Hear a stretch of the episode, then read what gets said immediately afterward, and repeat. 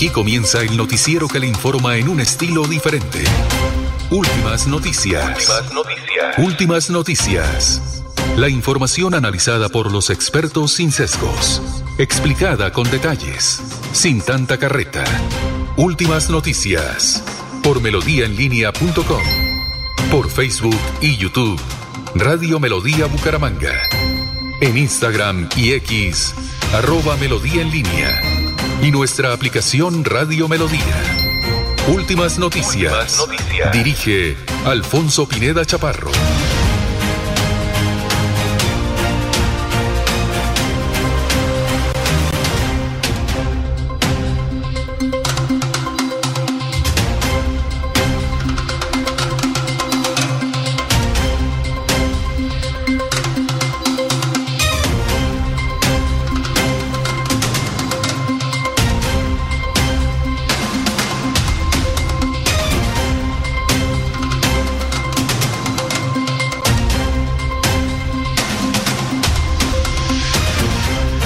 Gracias a Dios, hoy es jueves ya, 22 de febrero del 2024. Nos abre el micrófono o los micrófonos Arnulfo Otero Carreño para hablar por Radio Melodía.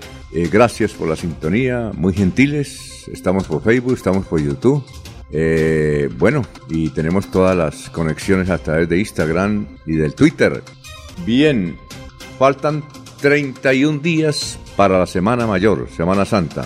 Hoy es el Día Mundial de la Encefalitis. Un día como hoy, en el 1512, fallece en Sevilla, España, Américo Vespucio. Un día como hoy, en el 2005, nació, oiga, hermosa mujer, Linda Caicedo Alegría. Linda Caicedo Alegría. Tenemos que preguntar, anoche jugó la Selección Colombia, le ganó 6-0 a Panamá de fútbol femenino en la Copa de Oro. Vamos a ver si, si Linda hizo cosas lindas. Linda Caicedo Alegría. Está cumpliendo años hoy. Está cumpliendo los primeros 19 años. Bueno, un día como hoy, en 1920, nació Pedro Junco. muy pocos conocen quién es Pedro Junco, pero si saben, el autor de semejante, dicen que es uno de los mejores boleros de la historia. Él es cubano, era pianista, y un día como hoy, en 1920, nació. En 1940 y pico, compuso este bolero, Nosotros.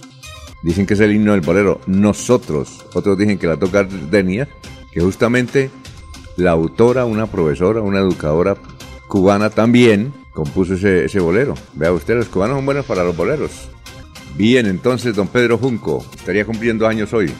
Eh, bueno, un día como hoy, en 1930, uy, nace otro duro, otro cantante, Alfredo Sadel, venezolano. Bueno, un día como hoy, eh, Joaquín El Chapo Guzmán, uno de los líderes del cartel del Pacífico, es detenido por narcotráfico en México después de 13 años prófugo. Un día como hoy, en 1949, nació Niki Lauda, automovilista austriaco. Un día como hoy, en 1939, nació Antonio Machado, el gran escritor, ¿no? Caminante no hay camino se hace camino al andar, ¿no? Este es el resumen, son las 5 de la mañana, 5 minutos. Qué rico que, oye, muchos mensajes, muchos mensajes diciendo, llovió anoche, estamos refrescados, estamos refrescados, llovió anoche. Ah, necesitamos ese aguacerito. Estos días, bueno, un saludo para Abelardo Correa. Uy, Abelardo, gran Abelardo, dice Abelardo Correa Barrios, representante al Comité de Convivencia Laboral de Bucaramanga. Vea usted, y hay elecciones este 26 de febrero. Marca 01 en el tarjetón. Uy, liderazgo, capacidad de resolución de conflictos y compromiso. Salud para el educador Abelardo Correa Barrios. Total apoyo, Abelardo. Vamos a ver, ¿qué, ¿qué, se debe hacer para hacerlo elegir? Este es un comité que llama, a ver, ¿cómo se llama? Marca ta, ta, ta, ta, representante del Comité de Convivencia Laboral de Bucaramanga. Bueno, ya, es otra cosa. Aquí también eligen jueces. Otra cosa interesante, saludamos a don Edgar Pineda, que tremenda, siempre nos manda una oración, o oh, qué bueno, nos manda la oración del jueves. Gracias, don Edgar, que sale a caminar a esta hora. El gran Edgar Pineda. Saludo para el doctor Elkin Chaparro. Eh, para el gran Pedro Ortiz. Bueno, vamos a seguir saludando a las 5 de la mañana, 6 minutos. Esto se compone, un saludo para Jairo Macías, don Ramiro Carvajal de Deportivos Carvajal, Aníbal Navas Delgado, gerente general de Radio Taxi Libres, que tiene el teléfono 634-2222. Y ya seguimos saludando a la gente. Estamos en Radio Melodía y aquí están nuestros compañeros en la mesa real de Melodía.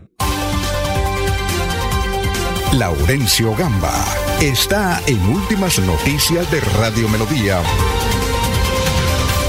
Un saludo para Wilfredo Sierra, los oigo. Gracias. Doctor Alberto Montoya Puyana, saludo para usted, doctor Alberto Montoya Puyana. Carlos Ibáñez Muñoz, sigo saludando. Don Laurencio, ¿qué hay de su vida? Alfonso, pues el cordial saludo para usted, para Jorge Caicedo, especialmente para la persona que hace posible que ustedes, amables oyentes o televidentes, o como se quieran llamar, hace posible Arnulfo Otero Carreño, está en la parte digital, en esa autopista mundial de las telecomunicaciones, o como se decía también hace muchos años, en la aldea global de las telecomunicaciones, porque estamos aquí en el estudio, pero ustedes nos pueden ver en cualquier parte del mundo, gracias a la tecnología. Y el saludo también para Ángel, Angelita de Herrera, su familia. Ayer precisamente estuve hablando con ellos bastante tiempo. Para Chucho Carrero, para Abel Cadena Buitrago, para, el gran Oscar Fonseca, Fonseca para gran ejecutivo sí, señor, de Oro Noticias. Para la gente de Betuliana Estéreo, allá que también nos están escuchando frecuentemente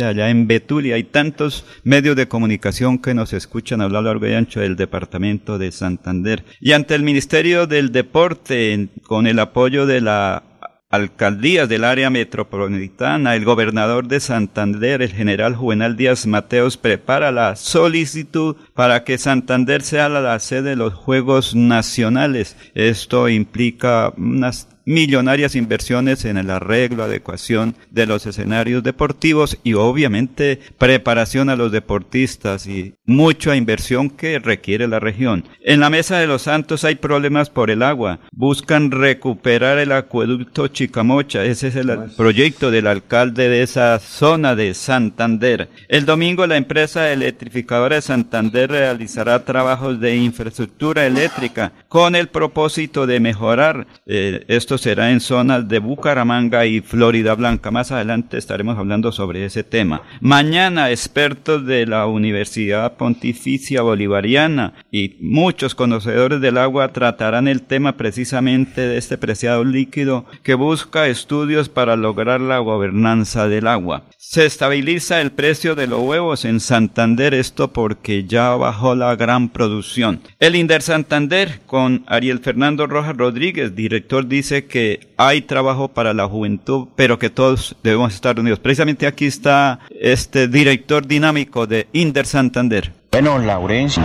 y amigos, los talleres provinciales que hemos venido desarrollando, liderados por el general Juvenal Díaz, gobernador de Santander, en donde todos y cada uno de los secretarios y las entidades descentralizadas como el INDER, pues hemos tenido las mesas sectoriales con cada una de las provincias y todos los municipios han hecho sus aportes para la construcción del plan de desarrollo y lo que va a ser la ruta de trabajo para continuar. Pero sí queremos destacar es el interés del señor gobernador con el deporte, especialmente con la postulación que se va a realizar ya en próximos días una vez emitan la resolución. Esperemos que del Ministerio del Deporte pues ya la establezcan. Sin embargo, pues nosotros enviamos ya una carta de intención. El señor gobernador, el general ya se lo hizo públicamente saber al presidente de la República. Fue una petición que le hizo en Málaga públicamente que Santander quiere volver a hacerse de los Juegos Nacionales y Paranacionales 2027. Hace 31 años no se realizan. El último evento que organizó Santander fue en 1996 y eso trajo bastantes beneficios para la región no solo en lo económico, sino también en lo deportivo y en infraestructura eh, de escenarios.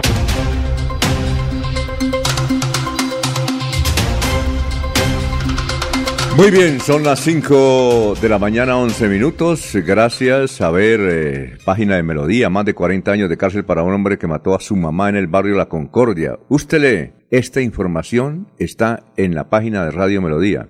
Muy bien, estamos saludando también a Yosimar en la ciudad de Barranquilla. Ha llovido poquito por aquí en el norte y les cuento que yo tengo moto y ya parrillero hombre. Eh, sí, sí, sí. Mire Yosimar, dice Yosimar, como aquí prohibieron el parrillero hombre, entonces nos estamos haciendo los maricas. ¿Está bien, no? es una forma de expresar cosas, ¿sí? O sea, porque todo eso está legalizado, Alfonso, eso no es ningún problema. A ver, María, no, briegue. Demuestran que es pareja. Oiga, yo, Demuestran que es pareja y... Vale, vale, vale. Yo sí, Mar. Gracias, hermano. Oiga, usted sí se levanta temprano. Bueno, también eh, tenemos eh, noticias eh, en Radio Melodía. Vamos a saludar a nuestros compañeros. Aquí tenemos muchos saludos. Y falta, falta el gran saludo para una persona y su Jairo Alfonso Mantilla, sí, claro. señor. Sí. El gran Jairo Alfonso Mantilla. Bueno, bueno. vamos a seguir saludando entonces a nuestros compañeros aquí de la mesa real. Jorge Caicedo está en Últimas Noticias de Radio Melodía. Bueno, gran Jorge, ¿cómo se encuentra a esta hora de la mañana? Ya tenemos las 5.13. Don Alfonso, muy buenos días. Como siempre, feliz de compartir con ustedes este espacio de Últimas Noticias y por llegar a toda la audiencia de Radio Melodía en este 22 de febrero, que es el 53 día del año, el número 53 y que ya le deja 313 días a este 2024 para finalizar. En cifras que son noticias, don Alfonso, le tengo el top 10 de las universidades con mejores resultados en las pruebas Saber Pro durante 2023. Sí. Son ellas, don Alfonso, en el ranking nacional. En primer lugar, la Universidad de los Andes, con una cifra en promedio de porcentaje de 187 ¿sí? puntos logrados. Eh, le sigue la, la Universidad EIA, esta es de Medellín, la Universidad Industrial de Antioquia. Sí. Eh, eh, les, luego le viene la, el tercer lugar con eh, la Universidad Nacional de Bogotá, 182 puntos. Luego viene el CESA de Bogotá, 180 puntos. Viene la Universidad de la Sabana con 179 puntos. Le sigue la Universidad del Rosario, 179 puntos. ¿Son públicas y privadas? Sí, señor, hay públicas y privadas. Es el top 10 de, de, que, de los que han obtenido mejores resultados en las pruebas Saber Pro durante la, la vigencia 2023, es decir, el año pasado. Luego la Universidad del Rosario de Bogotá, 179 puntos. Le sigue la Universidad Nacional de Medellín con 175. La ICESI de Cali, 174 puntos. Luego la Javeriana de Bogotá con 172 puntos. Y cierra el top 10 la Universidad del Norte de Barranquilla con 171 puntos. Ah, bueno, listo. Son las 5 de la mañana, 15 minutos. Estamos saludando también a Julio Parra. Ah, y diluvia a esta hora. Está cayendo una pequeña llovizna ya sobre el centro de la desde, ciudad. Desde, ¿Desde qué hora está lloviendo? No, no me fijé. Como desde la una de la madrugada, sí. Una, cayó una lluvia muy tenue, sí. Bueno, ya refrescó, ya se siente un fresquito. Así fuera siempre. Estamos como el, clima de Ocaña. Bueno, como el clima de la Mesa de los Santos. A propósito, más adelante hablará el señor alcalde de los Santos. Como el clima de los... Zapatoca. De Zapatoca, clima de seda. Como de Barichara. Como el, no, de Barichara ese es el calor. Pero Alfonso, en la madrugada, como, dijo alguien, en la noche es calientica y en la madrugada, eh, frito. Como el clima de las altos de los padres, ¿no? Uf. Es el clima sabroso, sabrosito, suavecito. No me revuelque los cunchos. Ave María. Julio Parra dice un nuevo amanecer gracias a la vida, gracias al Dios Todopoderoso, Julito Parra, ya en Florida Blanca, has puesto en mi camino a los mejores seres humanos. Infinitas gracias. Doy por la vida. ¿Hoy está cumpliendo años? Ah, qué bueno, oiga, sí. Pues le mandamos el, regalo con Le dio por cumplir años a Julito. Julito Parra le dio por cumplir años. Un saludo muy especial. Oiga, hay unos, unos sitios eh, de, convivencia que eligen algo. Por aquí el profesor Abelardo Correa nos dice, nos mandó una dice Abelardo Correa Barrios, representante al Comité de Convivencia Laboral de Bucaramanga. Las elecciones son este 26 de febrero. ¿26 es el domingo? El domingo, sí, señor. Dice marca 01 en el tarjetón. ¿Eso era por qué? Es elección popular de... ¿De qué? De, ¿Qué es lo que dice ahí? Dice, dice, representante al Comité de Convivencia Laboral de Bucaramanga. Esa sí no la sabía, ¿verdad? Pero creo que ese es interno para quienes trabajan, o sea, por tarjetón, como elección popular. Pero debe ser como público porque, porque ahí mandó que votáramos por él, pero eso, esas elecciones no las sabíamos. Esas sí no las sabíamos. Hasta ahora me desayuno, como dice don Jorge Abel Flores. Bueno, eh, seguimos saludando ahora a la gente que está en el Facebook Live, gracias, y también a los de YouTube. Los de YouTube, más adelante los vamos a, y en todo caso, gracias por la sintonía. Bueno, eh, ya hay 13 comentarios. Ana Galeano, Luis Carlos Carreño Carreño, Vale comenzar riéndose de la vida. Saludos, llueve en mutualidad. Hoy jueves, gracias a. Sí, no tiene que reírse, ¿no? Eh, Medardo Ortiz, buenos días. Adolfo Barrera, buenos días, total sintonía, Gustavo Pinilla, lamentablemente no aparece en ninguna universidad santanderiana. Juan eh, Al Artime Rodríguez, nos escucha en Tona, nos puede dar a conocer en la nueva clasificación de las universidades, con mucho gusto. ¿Los tiene ahí? Eh. Sí, claro, don Alfonso, claro que sí. Oye, entonces no hay ninguna universidad santanderiana. No, desafortunadamente en ese promedio nacional de resultados de las pruebas Saber Pro no aparece ninguna universidad con eh, sede en Santander, don Alfonso, ninguna. Le recordamos el top 10 eh, el cifra es el promedio en el resultado obtenido, ¿no? En globalizado. Eh, en primer lugar, la Universidad de los Andes, 187 puntos. La Universidad EIA de Medellín, Ajá. 183 puntos. La Universidad Nacional de Bogotá, 182 puntos. El CESA de Bogotá, 180 puntos. La Universidad de La Sabana de, de Chía, ¿sí? Ajá. 179 puntos. Eh, la Universidad del Rosario de Bogotá, 179 puntos. La Universidad Nacional de Medellín, 175 puntos. La Universidad ICESI de Cali, 174 puntos, la Universidad Javeriana de Bogotá 172 puntos y la Universidad del Norte de Barranquilla 171 puntos. Oiga, yo o teníamos, en decir yo, teníamos, considerábamos que la universidad más cara de Colombia era de los Andes. Resulta que no, no es la de los Andes, yo pensaba esa, o la Universidad Javeriana, o la Santoto, resulta que no. Hay Las- varias en Bogotá. No, una que, que muy pocos conocen el nombre, eh, es la que cree, está de segunda y ¿cómo es que se llama? Es de Bogotá, tiene un nombre todo raro. La, La de la de Bogotá, busque la de la... la EIA, EIA, ¿Cómo es? Universidad EIA ah, no, de no, Bogotá. la, la Bogotá. En el tercer lugar está la Nacional de Bogotá, el CESA de Bogotá. El CESA. El CESA, eso es que yo, yo cuando cono- eh, alguien que nos comentó eh, ese, ese asunto, esto, yo le dije, la universidad que tiene los semestres más caros, los Andes. Y es la Sergio Arboleda, la CESA. No, la CESA no, ¿No? CESA es una, una universidad donde, por ejemplo, estudió Horacio José Serpa. ¿Son nuevas o qué? No, Se conocen en Bogotá que uno a veces no tiene Vea esa usted, ese- referencia. para estudiar allá, jefe, allá creo que hay más escoltas que estudiantes, me dijeron. O sea, es especializada de pronto No en sé. administración pública. Que el que, el que estudia allá es porque le pesan. ¿Cómo le parece? La Escuela de Negocios, CESA. César, eso es una, una- es una cosa tres. Pero mire aquí las unidades tecnológicas de Santander, Alfonso, Eso sí, que no, eso no- sí no las conocíamos. las unidades tecnológicas las aprecian más en otras partes del país y del mundo que aquí nosotros mismos. ¿Las qué? Las unidades tecnológicas de Santander Ah, no, son apreciadas en Ah, el pero exterior. estamos- esta, Jorge, es para los públicos y privados únicamente. Sí, público y privadas y son los- se basa en los resultados de las pruebas Saber Pro, que es la evaluación que presentan los ¿Qué universidades públicas hay ahí? Públicas. Oiga, la universidad, no está la universidad industrial, que es una universidad dura, buena, inclusive para estudiar en la UIS se necesita hacer coco. Mm, Coco. Vale decir, don Alfonso, que el listado es, tiene como fuente el Instituto Colombiano para el Fomento de la Educación Superior, el IFES, y corresponde pues a cifras en promedio del porcentaje globalizado obtenido. A ver, públicas está eh, la Universidad Nacional en tercer lugar, eh, no son privadas, la Universidad Nacional de Cali en el séptimo lugar, de Medellín, la Universidad Nacional en el séptimo lugar, Ajá. el ICESI de Cali, no sé si es público, No sé. Ese suena, ese suena como privado. la Universidad del Norte de Barranquilla, ¿es Mm. privado también? No, creo que es pública. No sé. Sí, no, creo que es privada. creo En ese orden solamente habrían, eh, solo hay dos universidades públicas que son la Nacional de Bogotá y la Nacional de Medellín. Ah, bueno. El no- tercer y el séptimo lugar. La UIS no en, aparece en- por en ahí. otros indicativos aparece de quinta la universidad. Depende, ¿no? Es que depende de lo que se mida. ¿sí? No, sí, depende de lo que se mida. Quién sabe qué midieron ahí.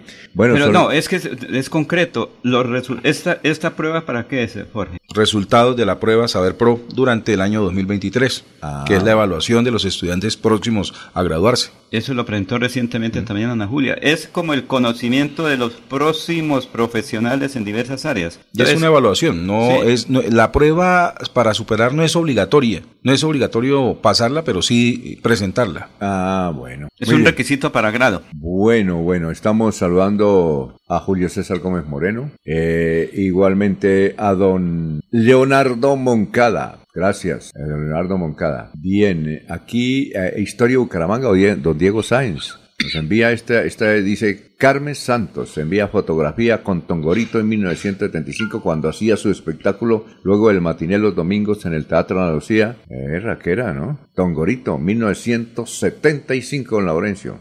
Bueno, vamos ya, ya que como tres años de la muerte. Sí, Mau Tongorito. Sí, bueno, son las 5 de la mañana, 23 minutos. Vamos con el doctor Luis José Arevalo, que nos tiene el pensamiento de hoy jueves. Doctor, buenos días. Muy buenos días, estimados oyentes y periodistas del noticiero Últimas Noticias de Radio Melodía. Feliz jueves para todos. El pensamiento de hoy es dedicado a los amigos y dice lo siguiente. La vida en la tierra es un paso, el amor es un espejismo, pero la amistad es un hilo de oro que solo se rompe con la muerte. Tú sabes, la infancia pasa, la juventud sigue, la vejez la reemplaza, la muerte la recoge. La más bella flor del mundo pierde su belleza, pero una amistad fiel dura para la eternidad. Vivir sin amigos es morir sin recuerdos, porque la vida es hoy, mañana sigue. Alfonso Pineda Chaparro está presentando Últimas Noticias. El resumen de noticias de melodía que es transmitido por la cadena internacional de emisoras Visión Celestial Radio. La Corporación de la Defensa de la Meseta pide que no hagan ejercicio al aire libre en el área metropolitana entre 6 y 10 de la mañana por mala calidad del aire. Carlos Quiroga, gerente del Centro Abastos, reveló que fue inaugurada una PETAR. Eh, la PETAR está allí, que permite reutilizar las aguas negras y convertirlas en potable. La Mujer Cajazán del año. Del año pasado fue nominada la Mujer Cafán, premio que será otorgado el próximo 8 de marzo. Se trata de Ana María Lian Barrera, que trabaja con niños de la Fundación Cardiovascular. La unidad del bienestar familiar, eh, perdón, la unidad del bienestar animal no puede operar porque está en un foco de infección de la ciudad, que tiene todo lo malo, como basureros, aguas contaminadas y un cementerio, precisó la secretaria de Salud de la ciudad, Claudia Maya, ayer en el debate de control en el Consejo de la Ciudad Bonita. Una candidata a ser directora de la CAS denunció acoso sexual por parte del delegado presidencial Fidel Torres Castillo. Con el pico y placa metropolitano dejan de circular 100.000 motos y 60.000 carros, informó Rosenberg Zanauria, director del área metropolitana. Recuperar la Plaza San Mateo vale 16 mil millones de pesos, informó Jaime Andrés Beltrán, alcalde de Bucaramanga. ¿Qué dicen nuestros vecinos? Vanguardia Liberal dice el éxito, el éxodo de personas venezolanas hacia Colombia, que ha sido el mayor receptor de migrantes de Venezuela, ha experimentado una disminución por primera vez en una década durante el año pasado, según informó Migración Colombia. El diario El Tiempo ha titulado Quedó libre el ex policía que mató a dos ladrones en Bogotá cuando estaban en un restaurante. Semana. Corte Suprema reanuda hoy votación para elegir fiscal general en medio de presiones y el fantasma del asedio. Palacio de Justicia está acordonado. Este jueves se realizará la tercera sesión de votaciones en la sala plena. Las medidas de seguridad en inmediaciones del Palacio de Justicia fueron reforzadas. Hay 1.800 agentes cuidando a esta hora a la Corte Suprema de Justicia. El, dar, el diario El Espectador ha titulado El nombramiento de la nueva Mindeporte de Petro desató crisis entre los conservadores. La renuncia de Efraín Cepeda a la presidencia del conservatismo confirma que el gobierno Petro logró minar su cohesión. El diario El Frente, Piedecuestano, nuevo entrenador en la República Dominicana. El profesor Leonardo Fabio Rincón ha sido nombrado director técnico del Club Atlético San Cristóbal, equipo de la primera división del fútbol de la República Dominicana. Rincón cuenta con amplia experiencia tras trabajar con la Selección Colombia Sub-20 y entrenar en diferentes clubes colombianos. Hasta aquí el resumen en Melodía. Se va la noche y llega últimas noticias todos los días desde las 5 de la mañana. Empezar el día bien informado y con entusiasmo.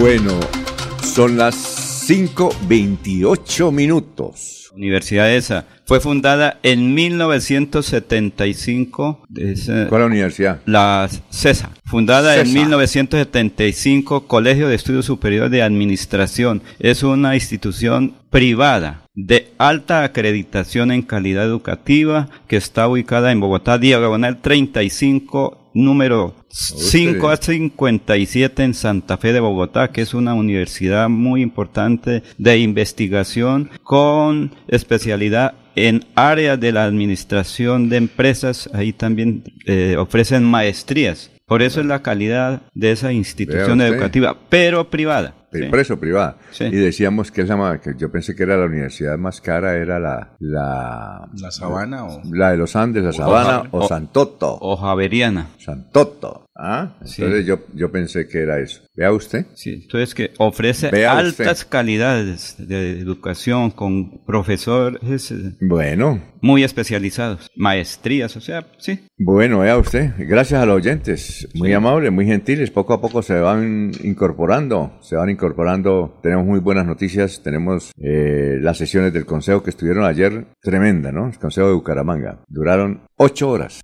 Con el tema de los animalitos, del centro de bienestar animal. Sí, sí, ocho horas, ni que era para almorzar. Bueno, eh, Gustavo Penilla, ojalá no sea como la petar de la cárcel de Palo Gordo que solo convierte en pichera las aguas usadas. No, la petar de Centroastos, qué calidad. Esa empresa Centroastos es un modelo en América Latina. Tenemos que invitar al doctor Carlos Quiroga, que le da un, un sí, eh, no, usted no fue a la rueda de prensa hace como dos años allá. Sí, sí, no fuimos, pero Alfonso, ¿de acuerdo? Tremenda entidad. Sí. Y, no, y no nos damos cuenta qué entidad tan buena, tan perfecta, con gran tecnología, y esto que acaba de anunciar que será inaugurada próxima, o ya la inauguraron, Ya, ya la dieron al servicio. Esta es petar, este es un ejemplo para todo, para toda Colombia, que sí se pueden hacer las cosas. Es que... Desde el sector privado, porque al fin sector, eh, colecua, sector privado, y allá tienen también una revolución en Petro debería venir. Resulta que allá poco, poco electrificadora, don Laurencio, es eh, solar, solar, ¿no? Sí, sí, pero es que ellos vienen... toca decirle a Petro que venga. Ellos vienen incrementando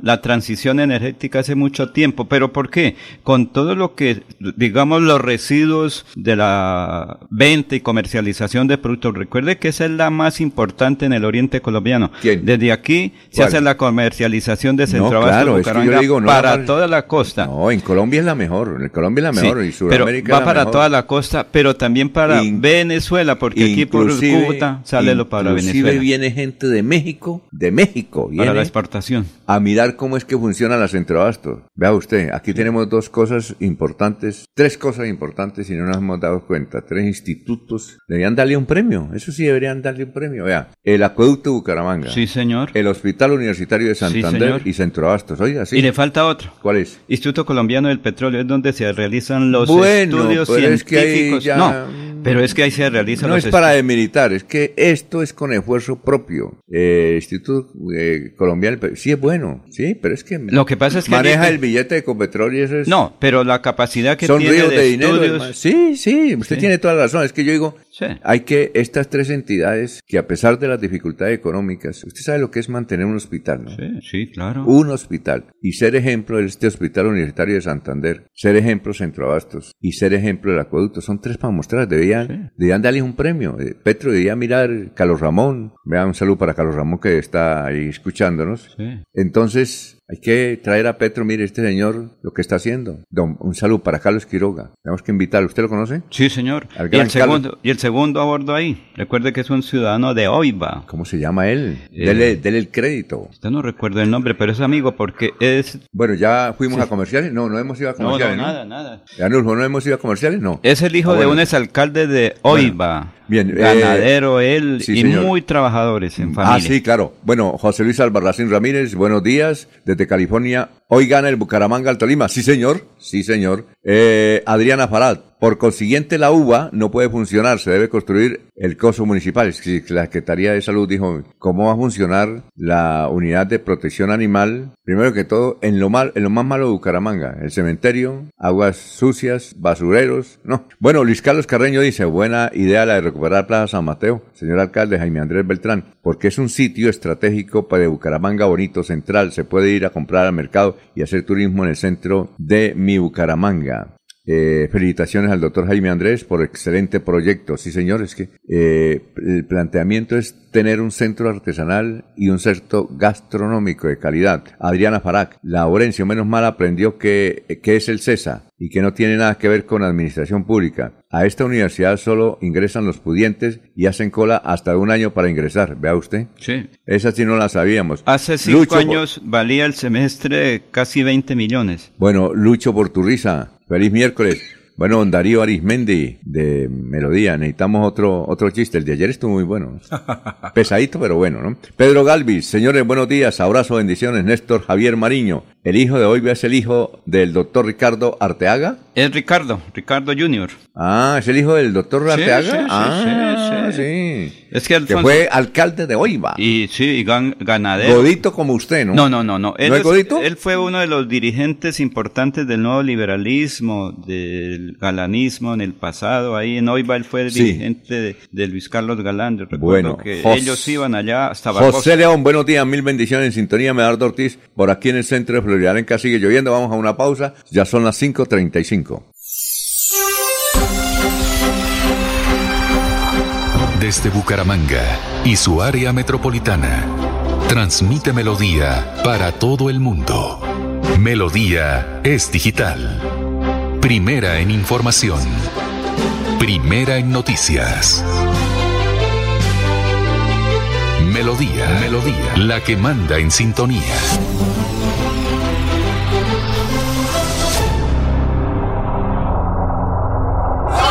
Vea, hace tres años monté mi fábrica de bicicletas y juiciosito he venido renovando mi matrícula mercantil. Cada vez que lo hago, me llega un correo con los programas y eventos que tiene la Cámara de Comercio Bucaramanga. Siempre aprovecho y me inscribo en un par de ellos. Por eso, mis ventas siguen en ascenso al igual que mis bicis y el progreso de mi negocio se mueve por todo el país. ¿Y usted para cuándo va a dejar la renovación de su matrícula? Recuerde que puede hacerlo en línea fácil y seguro durante todo el primer trimestre de este año en www.cámaradirecta.com. No se deje coger la tarde. Mire que el progreso nos mueve. Cámara de Comercio de Creemos en Santander. La Feria Escolar Cajazán inicia con toda. De enero 2 a febrero 29. Compra los mejores útiles al mejor precio. Hasta 68 mil pesos con descuentos incluidos, redimiendo tu bono escolar. Además, crédito escolar. Te prestamos hasta 5 veces el valor de tu cuota monetaria. Te esperamos en la Puerta del Sol, lunes a domingo, de 8 a.m. a 8 p.m. Aplican condiciones y restricciones. Vigilado Supersubsidio. Descargar la aplicación móvil de Melodía en tu celular es muy fácil. Ingresa a www.melodiaenlinea.com. Desliza hacia la parte inferior y selecciona App Store si tu celular es iPhone o Google Play si tu celular es Android. Clic en Instalar, Abrir, Permitir y listo. Disfruta de nuestra programación en vivo. Melodía, la que manda en sintonía. El día comienza con Melodía. Últimas noticias.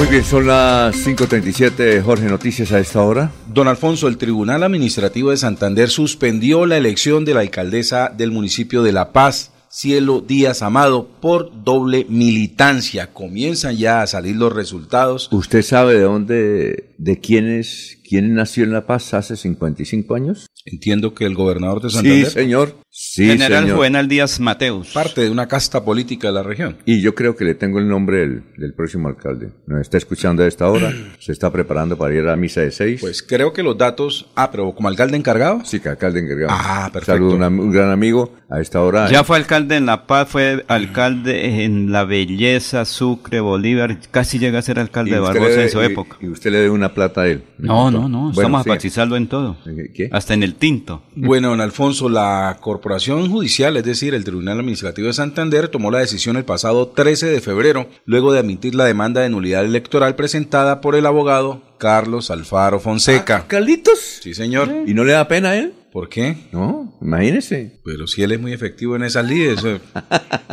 ¿Para qué dan papaya? Dirá. A ver, un saludo para un gran Carlos allá en el búnker de San Alonso. Cielo Díaz Amado fue elegida alcaldesa en los comicios del pasado 29 de octubre con 1.625 votos, habiéndose inscrito por el movimiento Si es posible y recibiendo los avales de apoyo de los partidos políticos Cambio Radical y Alianza Democrática Amplia, ADA. Eh, para hacer oficial su candidatura, Díaz Amado había renunciado previamente a su militancia en el Partido Conservador el 24 de octubre de 2022, del que era concejal por esta colectividad y como resultado del estatuto de oposición porque obtuvo la segunda votación a la alcaldía de La Paz en las elecciones de 2019. Sin embargo, la magistrada ponente Claudia Patricia Pañuela Arce advirtió que esa división debía darse un año antes del inicio de las inscripciones de candidatos para los comicios del 29 de octubre de 2023, es decir, antes del 29 de junio de 2022. Según las pruebas, la, la, la demandada, la, doctora Cielo, la exalcaldesa, lo hizo casi cuatro meses después de esta fecha. Además, el Partido Conservador avaló para las elecciones de 2023 como candidato a la alcaldía de La Paz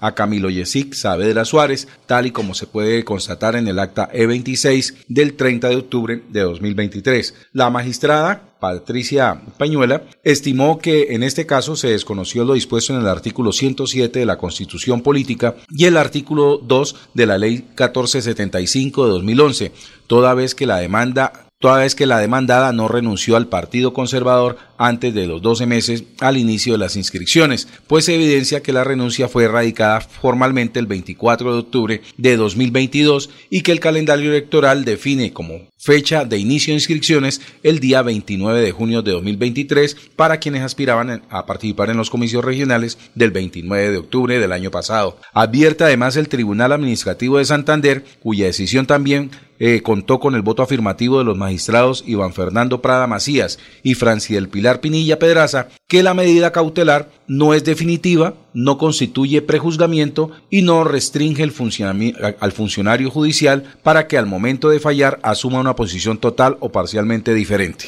Eh, por otra parte, el abogado demandante Carlos Alfaro pretende con la nulidad de Cielo, de Cielo Díaz que eh, se declare la elección de Hermes Amado Castillo como alcalde del municipio de La Paz, quien obtuvo en las pasadas elecciones del 29 de octubre la segunda votación con 1.324 ah, votos. Ah, Hermes Amado es el primo de Didier. No, no, no, yo no. No, no, en esa región no. No, se, pero se coinciden en apellidos, pero eso es Entonces, don Alfonso, lo que busca el abogado es anular la elección. Anular cielo, ¿Y ella tiene que retirarse o no? Porque si, si tiene que retirarse, ya le tengo el, alcalde pues, encargado. De acuerdo a lo que dice eh, la nota de prensa, que está publicada además en melodíaenlínea.com, ah, bueno. advierte además que el Tribunal Administrativo de Santander que la medida cautelar no es definitiva, no constituye prejuzgamiento y no restringe el funcionario judicial para que en el momento de fallar asuma una posición total o parcialmente diferente. ¿Quién hizo esa noticia, Amparito? No. ¿Amparito Parra? ¿Fue tú? Fue tú. ¿Fue tú? Ah, bueno, listo, 5.42. Oye, entonces Julito, eh,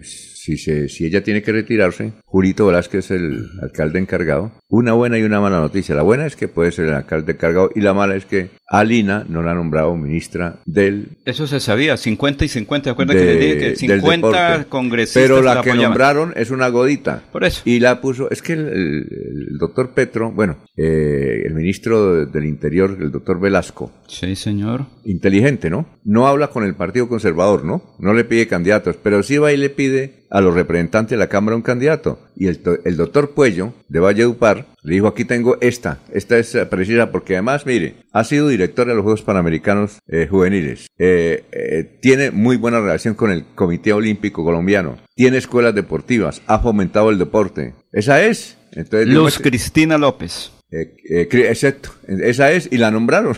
y entonces el, el, señor Efraín Cepeda le dio un golpe al escritorio, eso no me lo mamo más, y fue y presentó renuncia a la dirección de la presidencia del Partido Conservador. El doctor Cepeda es el próximo presidente del Senado, está, para ser el próximo presidente del Senado, por segunda vez, ¿no? Sí. Entonces vamos a ver si esto le daña el caminado, ¿no? No, porque son acuerdos políticos y eso se mantiene. La señora López es sería cuota de Efraín, ¿no? No, no, es cuota de mm. cuello. Ah, del congresista, el representante de la Cámara. Claro, de la costa, y otros, y los goditos de, del Cesar. Y es decir, que hay indisciplina. No, es que eh, eh, como el Partido Conservador, eh, pues, es decir, cogieron débil al Partido Conservador. Y entonces Petro dijo, no, está bien, no vamos a dialogar con la directiva del Partido Conservador, vamos a, dialogar con los conservadores. Entonces que a un representante de la Cámara, un congresista, llegan y le digan, oiga, tiene una hoja de vida para mí. Es caro, listo, mire, y le tengo esta. Entonces el doctor Puello le dijo, mire, ministro, esta señora, mire lo que es, fue directora de los Panamericanos Juveniles y le fue muy bien, extraordinario. Fue, es del Comité,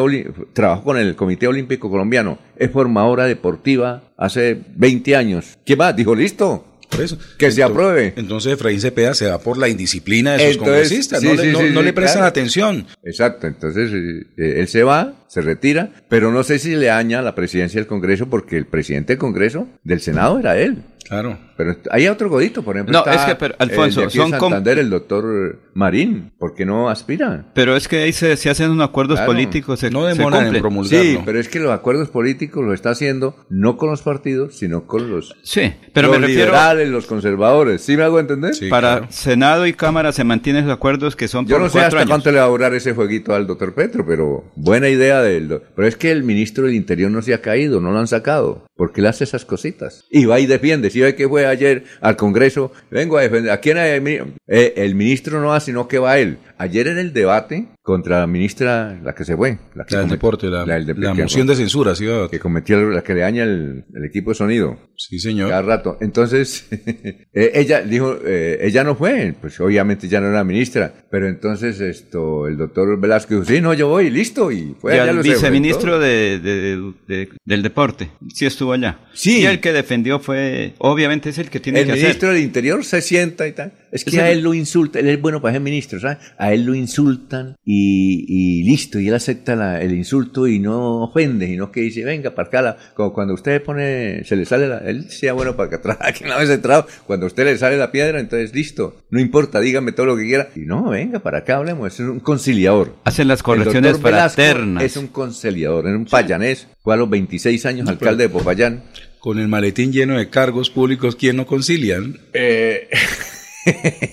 no, yo le puedo dar eso. Oiga, pasemos a otro dato. Es que resulta que ayer eh, una señora, que yo no la conozco, ¿usted conoce a María Luisa Álvarez? María Luisa Álvarez era candidata a ser, o bueno, se Estaba en el listado. Estaba en el listado de 53 aspirantes a ser director de la CAS desde el año pasado. ¿Usted la conoce? Ella dice que es ambientalista, que lleva mucho tiempo. Entonces fue a Bogotá ante los medios de comunicación y denunció que la estaban acosando sexualmente. Pero ¿quién la estaba acosando sexualmente? ¿Usted lo debe conocer? Mm. Es de Puente Nacional. Le voy a dar el nombre. Fidel, Fidel eh, Torres Castillo. Sí. Él es de Puente Nacional, es un viejo dirigente liberal. Mm, viejo dirigente liberal, sí, claro. Pero muy amigo de, digo, muy amigo de otros amigos. De Carlos Ramón González, pero, pero bueno, él es de Puente Nacional, paisano de Carlos Ramón. Sí. Y entonces él, eh, entonces como era, entonces ella dijo, Ah, ella quería ser directora porque, según ella, reúne todas las condiciones y según ella le dijo a los periodistas de Bogotá, según ella, que le dijo a los periodistas de Bogotá, dijo, yo era la mejor hoja de vida. De los 53, yo era la mejor hoja de vida para ser directora de la casa. Yo tenía esa ilusión, estaba trabajando, había hablado con Mauricio Aguilar, había hablado con todos. Entonces, seguramente alguien le dijo, oiga, usted no sabe quién es el que manda allá, Carlos Ramón. ¿Y quién es el,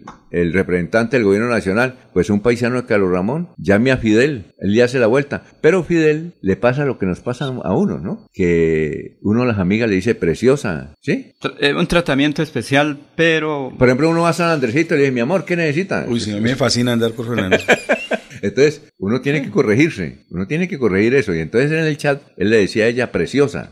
Yo a muchas amigas, voy a quitar ese, esa cuestión de preciosa porque le pueden demandar a uno. Sí, claro. Yo no sabía que cosa, dicen unos. Yo no sabía que era cosa. Entonces el man muy amable llegaba y le decía, no, porque ella quería ser eh, la directora, la directora eh, le dijeron que Carlos, Ram que, Carlos Ramón era el duro y que el duro Carlos Ramón era Fidel, entonces llamaron a Fidel, un viejo, ¿verdad? Entonces ya como sesenta y pico años, un viejo, curtido dirigente del Partido Liberal, más inclinado hacia la izquierda, ¿no? más inclinado hacia la izquierda. En el pasado creo que creo que ahora sí, él estuvo con Jaime Durán Barrera, estuvo con, bueno, con todos los liberales de, Cuando fuimos concejal creo que él era pensé que lo también de Puente. Ah, bueno, yo pensé que usted lo conocía. Sí, sí, lo conozco suficientemente. y bastante conocedor de asuntos políticos y públicos. Es un tipo muy serio. Lo que pasa es que le gusta tomar el pelo. O sea, la interpretación. la interpretación. Don Jorge nos toca quitar eso que, que un mamita, no toque señorita o señora, ¿no? Sí. De ahí no debemos pasar. Y entonces él se le fue la mano.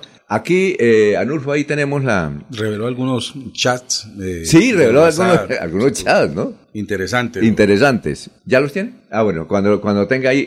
Pero, todo fue después de la elección, antes no dijo nada. No, antes no dijo nada. No, porque no la eligieron. Una vez que le faltaban los boticos y tenía que buscar a ver si Pero lo raro es que ella fue, fue a Bogotá y no hizo la denuncia aquí en Bucaramanga. Pues para, darle el mensaje al presidente que no le tuvieron en cuenta su petición. Sí, entonces ella fue, fue a Bogotá, hizo la denuncia, o llamó a Bogotá, hizo la denuncia. Claro, entonces el escándalo allá. No sé por qué, pero aquí también hubiéramos recibido. No, el mensaje era para mandar directo al señor presidente. Pero conseguimos las declaraciones del doctor Fidel. No nos quiso pasar, no, no, no, no, no nos, no nos qué, no nos respondió.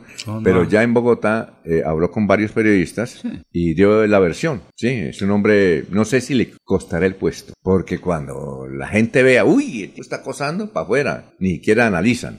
Pero entonces, eh, cuando tengamos la historia de el gran Fidel, ahí... Si eso tuviera peso como denuncia, don Alfonso, nos quedaríamos sin varios congresistas. De eso.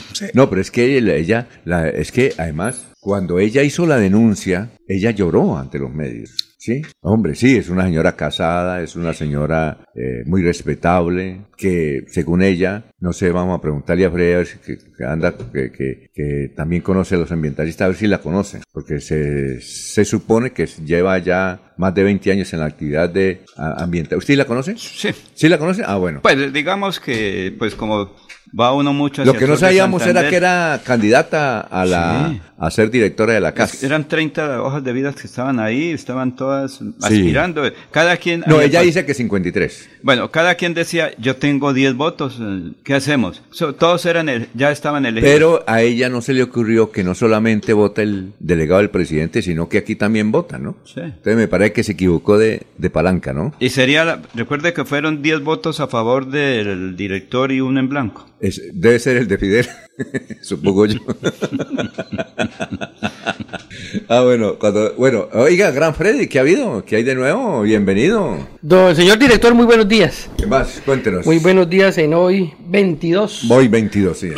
22 de febrero, muy buenos días al equipo de trabajo, al gran Laurencio, al gran Caicedo, al gran Arnulfo. Exacto. Y a todos los demás compañeros de esta gran mesa de opinión que siempre va adelante. Sí, claro. Entonces estamos hablando de lo de Fidel. Sí. Yo no sé si usted conoce a Fidel. Yo tal vez lo, he conocido. Ya veterano en la política. Creo que él es egresado de la Universidad eh, de la UPTC de Tunja. Sí, porque a mí, ¿quién es, él es agrónomo. Él es agrónomo y sabe mucho también de, ah, de la Universidad Pedagógica. Allí presente creo que con él presenté varias veces el examen bueno, a allá en la UPTC. a mí me parece que fue alcalde de, Puente Nacional. Estoy eh, casi seguro. Concejal sí, concejal sí. Creo que en la época con cuando fuimos concejal de Say en Barbosa, él está, era concejal en Puente ah, Nacional. Son, dos, son dos votos del orden nacional, ¿no? El delegado del presidente. ¿Qué Fidel? Y el del ministerio. Y Fidel sabe cómo llegó. Y sabe cómo llegó Fidel allá en la dirección. Porque es que al, dire, al a un viejo amigo de Petro, que fue sindicalista en el acueducto, le ofrecieron el cargo. ¿A quién? ¿Cómo es que llama? El cargo para ser delegado, delegado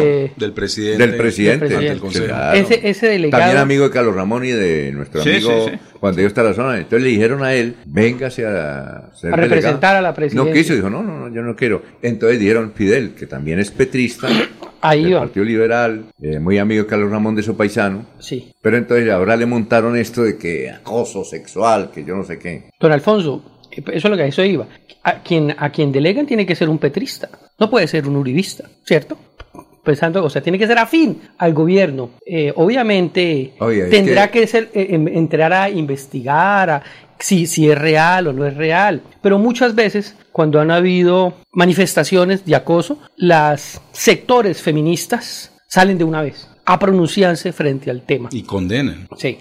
Eh, al menos a hoy no he visto ese sector del feminismo de la izquierda colombiana, santanderiana, eh, hablando sobre este tema, que por supuesto causa impresión, ¿no? ¿Dónde están esos grupos feministas cuando los hechos ah. ocurren de otro sector de la política? Uno no sabe si es verdad lo que dice la señora, hay que comprobarlo, ¿no? Claro que ella pone un, chat donde él dice preciosa, es que... Eh, eh, pero, ¿Se conocían para yo decirle preciosa a una mujer de hace mucho tiempo? Yo creo que sí se conocían porque ella lo buscó precisamente porque le dijeron... ¿El voto? El lobby normal. No, porque es que ella pensaba que como era petrista. el delegado del petrista y Petra es el que manda acá, pues... Tenía el voto. Quedaron 11-1. Y Carlos Ramón es el que manda ahí, entonces... Aquí quedaron 11-1, 11-1, no, No. 10-1, 11. Ah, 11-1, ¿no? No, el, el voto eh, en blanco sería de él. De, Fidel. pronto el de Fidel, Claro. ser. Pero entonces la señora se equivocó y no le dijeron cómo era, aunque ella dice que conoce mucho la casa y que la CMB y que ha estado en el, bien- en el ambiente de las juntas ambientales, eh, que merecía tener el cargo y por eso estaba haciendo esa diligencia. Entonces ella empezó por lo alto, por Bogotá, pero resulta que hay que venir a hablar es con los... Tú con los de acá primero. Los regionales. Pero por supuesto. Porque allá solo son dos votos. Con los de la provincia.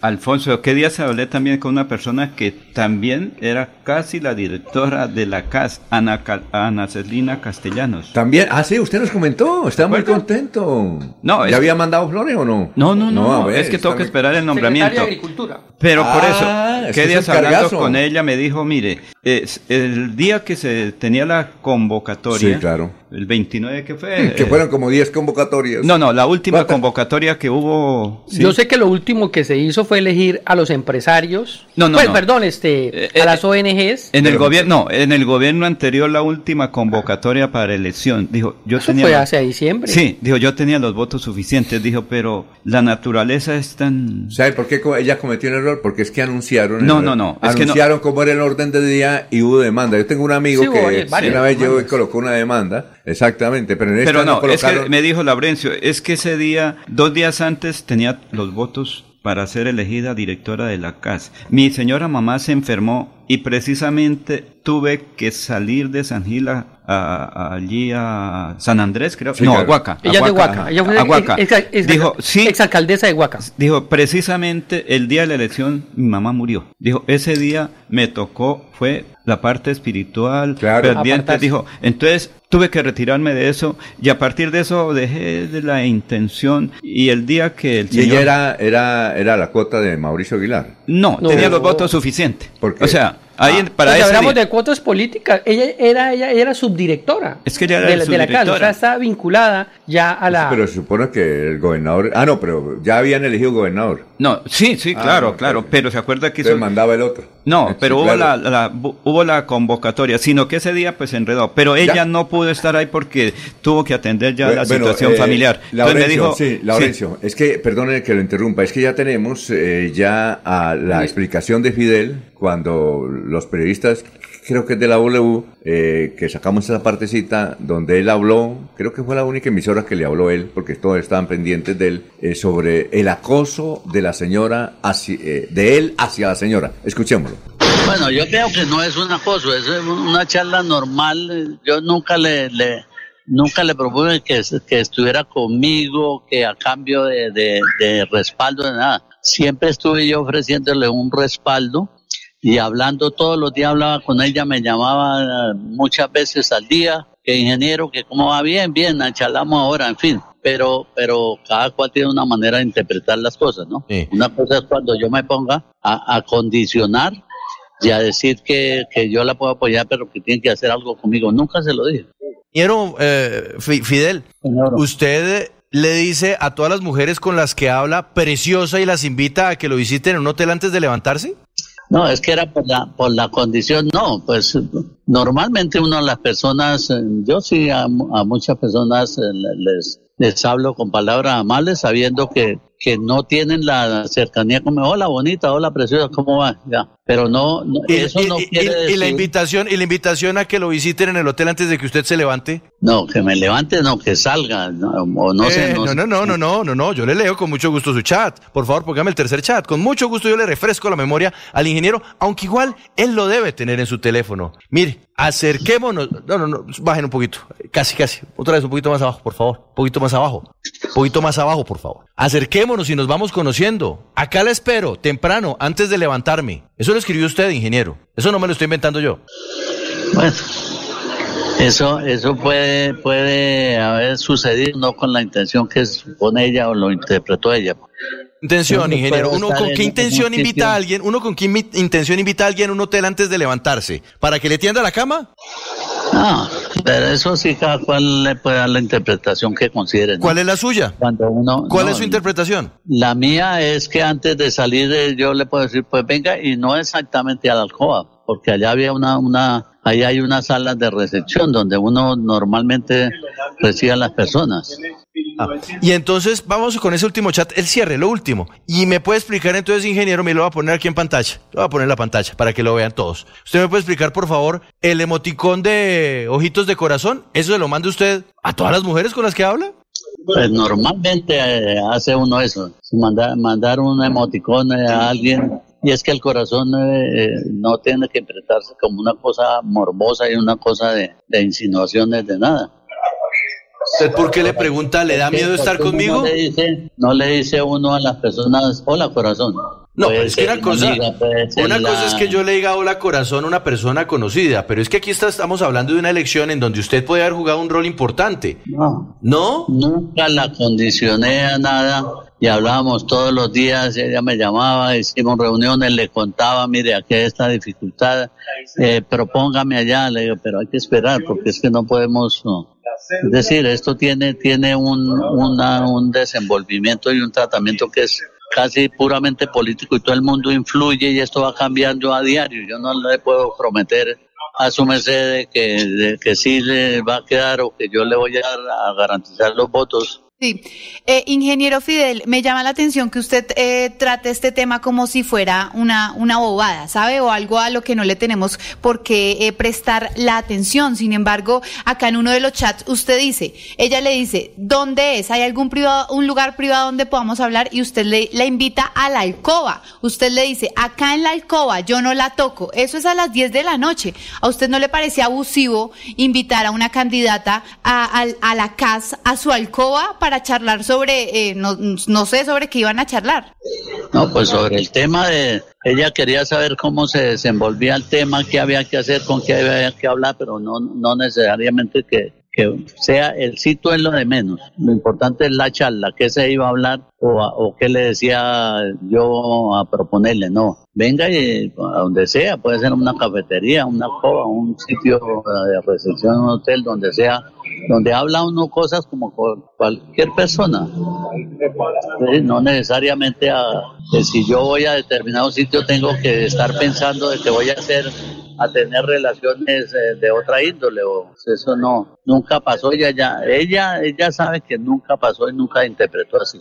Ingeniero usted recibe una remuneración por ser el delegado de la presidencia de la república en la junta de la CAS no señor. No eso es eso es gratis. Gratis no dan, dan un una un viático que es equivalente a medio salario mínimo cada vez que haya sesión. Y usted como delegado del gobierno ante la CAS de todas formas pues puede proponer temas, ayudar a gestionar licencias, en fin, usted también es un dinamizador o no? No, señor, al contrario he estado, al contrario, he estado haciendo como denuncia, como exigiendo por qué, por qué se acumulan tanto las licencias, por qué allí esta que lleva que 60 días lleva tres años. Eso es lo que he hecho y eso se puede comprobar también, ¿no? El que estado es, ¿Y, y, usted es, ¿Y usted es un experto en temas ambientales? Pues sí, yo soy ingeniero agrónomo y, sé el tema. ¿Qué tal, no? Bueno, no, no. Alfonso. Vamos a una pausa y luego vamos a analizar el asunto de esta entrevista que dio el gran Fidel Torres, veterano, veterano, veterano dirigente del Partido Liberal. Muy amigo Mario. Ah, sí, muy amigo del doctor Mario. Claro, pero por supuesto. Eh, Torres es muy amigo de ellos, creo que han compartido, porque recuerde que Mario Larte Peralta es algo así como de la izquierda. Sí, señor, son las seis y cinco. Bueno, yo creo que no es una cosa, es una charla normal. Desde Bucaramanga yo nunca le, y su le- área metropolitana. Nunca le propuse que, que estuviera conmigo, para que a todo el cambio de, mundo. de, de Melodía respaldo, nada. es digital. Siempre estuve yo ofreciéndole Primera un respaldo y hablando Primera todos los días hablaba con ella, noticias. me llamaba eh, muchas veces al día. Que Melodía, ingeniero, que melodía, no va bien, bien, la charlamos en ahora, en fin. Pero, pero cada cual tiene una manera de interpretar las cosas. ¿no? El día comienza con melodía. Últimas noticias. Dicen que la Tierra se mueve por un efecto rotatorio llamado inercia. Nosotros estamos seguros que el progreso es el que nos mueve. Pues después de analizarlo, entendimos que la Tierra se mueve por el efecto generado por millones de empresarios que, como tú, trabajan de sol a sol, sin importar la órbita en que se encuentre, con el único fin de hacerla progresar. Es por eso que esta es una invitación a que sigamos moviendo al mundo, renovando la matrícula mercantil. Porque sabemos que después de 365 vueltas al sol, nuestras empresas no son las mismas. Y hacerlos nos genera mayor confianza en el ámbito de los negocios, que luego podremos traducir en progreso. Progreso que nos mueve. Renueva en línea, fácil y seguro en www.cámaradirecta.com. Queremos que disfrutes de un servicio de energía confiable y de calidad. Por eso, trabajamos en el mantenimiento de la infraestructura eléctrica. Para que estés informado oportunamente de las fechas y horarios, síguenos en nuestras redes sociales o consulta toda la información en www.esa.com.co. ESA, Grupo EPM, Vigilado Superservicios. Escúchenos en la página web www.melodiaenlinea.com.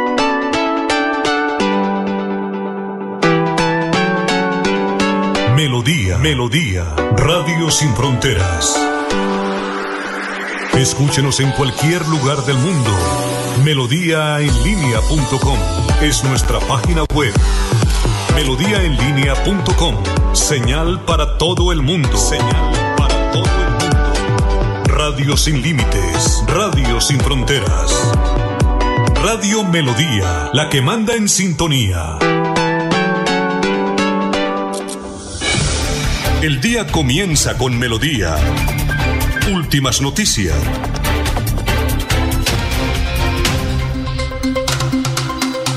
Bueno, vamos con una noticia, Jorge. Son las 6 de la mañana, 7 minutos. Estamos en Radio Melodía, la que manda en sintonía. Más noticias que usted puede encontrar, don Alfonso, a través de melodíaenlínea.com. El gobernador de Santander, general Juvenal Díaz, en la realización del taller provincial en Barranca Bermeja, en la búsqueda de los preparativos del Plan de Desarrollo Departamental, controvirtió con el gobierno del presidente Gustavo Petro por ofrecer un millón de pesos a jóvenes que se encuentran engrosando las pandillas delincuenciales del país, pero que para que no maten. Y por el contrario, eh, a los soldados de la patria que defienden la democracia solo se les reconoce 580 mil pesos. Esto frente a la propuesta del gobierno nacional de darle un millón de pesos a los jóvenes eh, para que no delinquen. Eh, de inmediato, luego de ese pronunciamiento del gobernador allí en Barranca Bermeja, en su cuenta de X, la senadora santanderiana Gloria, Gloria Flores Schneider le respondió al gobernador, respetado gobernador, es mi deber como senadora santandereana hacer algunas precisiones. Usted como militar retirado sabe que anteriormente quienes prestaban el servicio militar obligatorio recibían una bonificación del 30% del salario mínimo y no, y no fue sino hasta el decreto 1557 de 2023 que se aumentó esa bonificación hasta el 50%. Es decir, un miembro de la fuerza pública que ganaba 384 mil pesos el año pasado pasó a ganar 580 mil y este año está ganando 650 mil pesos mensuales. Este gobierno fue el que aumentó esa bonificación en pro de mejorar su bienestar. Por otra parte, otros hechos que, dan cuenta del compromiso del presidente Gustavo Petro con nuestras fuerzas públicas son, y enumera una serie de, de compromisos que tiene el gobierno nacional con las fuerzas militares, como es el incremento de auxilio alimentación en un 57%, y eh, se destinarán 600 mil millones de pesos para la política de bienestar de la fuerza pública. Ante esto, el mandatario de los santanderianos, utilizando sus altos dotes de diplomacia, le respondió a la congresista, todo eso es cierto cierto, senadora. Debemos seguir trabajando juntos para mejorar las condiciones de los soldados regulares. En tono muy diplomático, la senadora Gloria Flores le respondió al gobernador, Gobernador, estamos en total disposición de trabajar en conjunto por el bienestar de nuestro amado Santander, siempre con la verdad y el interés de mejorar la calidad de vida de nuestras comunidades. Con el fin de iniciar su trabajo, un trabajo de beneficio de los santandereanos, se conoció que tanto el gobernador como la senadora se reunirán el próximo viernes para limar asperezas y tratar temas de interés para el departamento. Son las 6 de la mañana, 10 minutos. Nos escribe Néstor Javier Mariño. Hoy tenemos una triste noticia, el fallecimiento de una exconcejal, Cleotilde Parra de Durán, quien fue llamada por Dios a su presencia en Bucaramanga ayer. Eh, Cleotilde, ¿de qué municipio será Cleotilde, que fue concejal Cleotilde Parra de Durán? No la tenemos en el radar de Bucaramanga, a ver si Néstor Javier Mariño, Creo que ¿Desde le- dónde nos escribe? ¿Será de Puente Nacional? A ver ¿Será si, de para que nos digan. Norte o aquí el área Sí, metropolitana? A, a Néstor Javier, a ver si nos dice qué municipio es Cleotilde, Parra de Urán. O de García que- Rovira, que porque ya hay muchos parres, recuerde. Perfecto. Adriana Farad, Radio Melodía Bucaramanga, ocho horas de debate por una situación que dejó la administración de Bucaramanga anterior y no se ha aprobado el plan de desarrollo de Jaime Beltrán. José Luis eh, Albarracín Ramírez, Laurencio quiere saber de todo, ya que que se vaya Cepeda no pasa nada. Cepeda es el presidente, el que va a ser presidente del Congreso, que yo creo que va a El ser que fue presidente. presidente del Partido Conservador. y, y quiere ser presidente del Congreso. Gustavo Perilla, ¿qué entidad, qué cantidad de buses y busetas del transporte urbano y escolar transitando sin luces en la oscuridad realmente es un peligro? Eso es cierto, don Alfonso. Eso es cierto. En el trayecto de la mañana para llegar acá a la emisora, eh, suelo encontrarme con varios buses de transporte escolar y muchos de ellos eh, ya, quizás por, con la premura que ya va saliendo el sol, esto lo hacen con las luces apagadas. Hoy tenemos eh, invitado al técnico mecánico a ver si eso, apagar las luces, ¿qué ahorra? ¿Qué es lo que ahorra? Porque ellos lo hacen seguramente para ahorrar algo. Eso es mito. Vamos a ver, vamos a, pre- Mira, vamos a preguntarle a ver qué ahorra. Néstor Javier Mariño y Marlene Cancino dicen que es de Oiva. Ah, Oiva, La concejala entonces- que falleció. Ah, muy Ex bien. concejala que falleció. Muy bien. Eh, Serviful Apoyo Logístico. Buen día. La doctora Claudia, secretaria de Salud de Le tocó bailar con la más fea en Bucaramanga por culpa de las malas administraciones anteriores. Ocho años de siniestras alcaldías. Un saludo para Carmen Elisa Balaguer, para Marlene Cancino Uribe, para Néstor Javier Mariño, quien nos dice que es de Oiva, para Mar, eh, Marlene Cancino Uribe, que utile para, bueno, Oiva Santander. Muy bien, que, bueno, ¿qué iba a decir don... Don Alfonso, es que eh, como nuestro compañero Jorge muy temprano y la compañera Maribel envían los enlaces de, de para conectarnos, ¿no? Por las Ajá. diferentes plataformas de melodía, pues yo envío también a los grupos y listas de difusión que tengo. Y en ya tres grupos, la gente comentando lo del posible acoso, ¿no? Sí. Entonces, una de las personas de uno de los grupos dice, es una vergüenza, yo le creo a María Luisa. No faltaba que él justifique el acoso, porque estaba viendo precisamente también esa nota y apenas le envié el enlace. Sí, claro. eh, comentó, eh, yo personalmente, eh, viendo esa- esas declaraciones, esos chats, creería que sí hay una insinuación Sí, claro. a algo. Oiga, Alfonso. pero- Eso de colocarle un señor ya de esa edad, colocar emoticones de corazoncito de- y, y decirle la espero acá porque me tiene miedo. Oye, es que uno a esta Y- edad no puede uno, entonces... No todos, todos. y No, pero decirle aquí en la habitación yo no la toco. que por qué no lo dijo antes de la elección y después de la elección. O sea, eso no interesa. Eso no le- Recordemos que el expresidente de los Estados Unidos, Donald Trump, y muchos eh, personalidades eh, tienen problemas de acoso después de 30 años, ¿no? Ajá. Entonces, esto, esto es una cosa que, bueno, hay que prestar atención. Y como lo decía yo al principio, ¿dónde están los grupos feministas y de mujeres Pero- para que apoyen a esta persona que posiblemente fue acosada? Pero sucede algo raro. Ayer cuando creo que es Juan Pablo Calvazo estaba hablando, Juan Pablo Calvacera, sí, señor. él dijo, yo estoy extrañado que la mayoría de mensajes que estamos recibiendo sea defendiendo al Señor y atacando a la señora. Porque muchos consideran que por la forma como ella le expresó, que ella tal vez le envió una tentación, ¿no? Eso es lo que escribían ahí. y él dijo, estoy extrañado. Claro que él Va a terminar en la cárcel la mujer. Sí, no, exacto.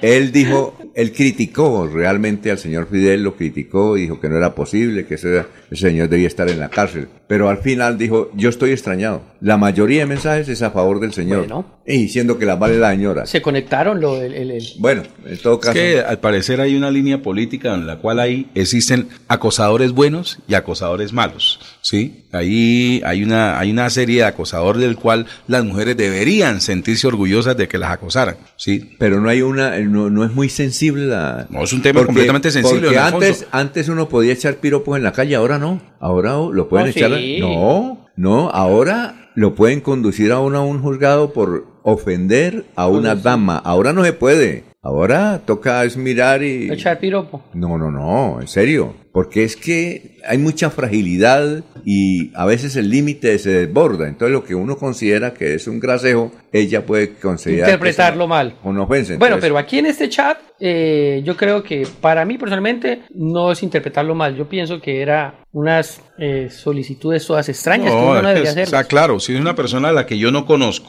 ¿sí? En la cual tenemos un relacionamiento que se deriva de, de- de- de la- del cargo que se va a buscar. Sí. Yo no termino diciéndole, venga y hablamos en mi habitación. Nos reunimos si quieren en el lobby del hotel, en un restaurante y, y podemos charlar un poco, pero venga a mi habitación que yo no la toco. Y la A candidata a ser directora de la CAS, como todos los candidatos, van y hacen el lobby Sí, señor. respectivo. En este caso son 12 eh, del Consejo Directivo para hablarle, venga, don Alfonso, usted director, mi nombre es tal, esta es mi hoja de vida, Mi intención téngame es presente, yo tengo la experiencia y las capacidades.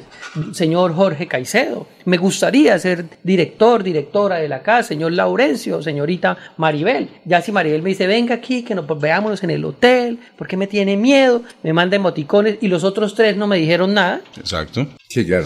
Bueno, ¿cómo está Maribel? Buenos días, ¿qué ha habido? Buenos días, eh, don Alfonso. Buenos días, eh, Freddy, Jorge, eh, Laurencio y por supuesto también Arnulfo, que ya está aquí presente. Un saludo también cordial para Elga Serrano, que está eh, siempre conectada muy desde las 5 de la mañana. Y por supuesto para todos los oyentes de Melodía eh, en esta mañana de jueves. Bueno, ahí venía escuchándolos con el tema, eh, saludando por supuesto también a todos los mensajes que han dejado en nuestro chat. en- Cuando YouTube, Facebook. y Ya, cuando tenga YouTube. ya vamos a compartirles, sí señor. De hecho, ahí se hace la invitación para los que están en YouTube. Recuerden dejar sus comentarios. Para todas las personas en Facebook, también siempre tempranito, coloquen de una vez desde dónde están conectándose con Melodía, desde qué barrio, sector, comunidad. Ahí aprovechamos para conocer un poco también eh, eh, los nombres de los barrios, sectores que tiene Bucaramanga, su área metropolitana, Santander. Así que dejen su comentario que vamos a estar leyendo y compartiendo eh, desde donde nos se conectan con Melodía. Estaba escuchando y pues bueno, lo que pasa es que en, en el diario vivir o a lo largo de la historia se normalizaron muchas cosas con temas, con temas eh, hacia la mujer y se normalizaron y de pronto a medida de los últimos años que, que hubo más herramientas de alguna manera empezando por una de ellas como son las redes sociales, Sí, las claro. evidencias, los chats, las fotos, las grabaciones, pues sí, se empezó a ver más, eh, que más mujeres empezaron a tener un poco de valentía y decir, y, no, y es normal que tan pronto sale una mujer a denunciar un acoso, de entrada eh, lo primero que se hace es desconocerle su denuncia. Eso es una realidad, la verdad. Y, y- y yo creo que los mensajes que de pronto recibe la señora o que recibió quien, quien hizo la entrevista, o no sé quién, a quién se hacía usted referencia que Ah, estaba Juan, Pa- recibiendo. Juan Pablo Calvas dijo que porque él condenó y lo criticó y dijo que eso no debía ser y que el señor debía ser investigado e inclusive destituido. Dijo, eh, estoy sorprendido, dijo al final, dijo, estoy sorprendido, la mayoría de, de comentarios a favor del señor.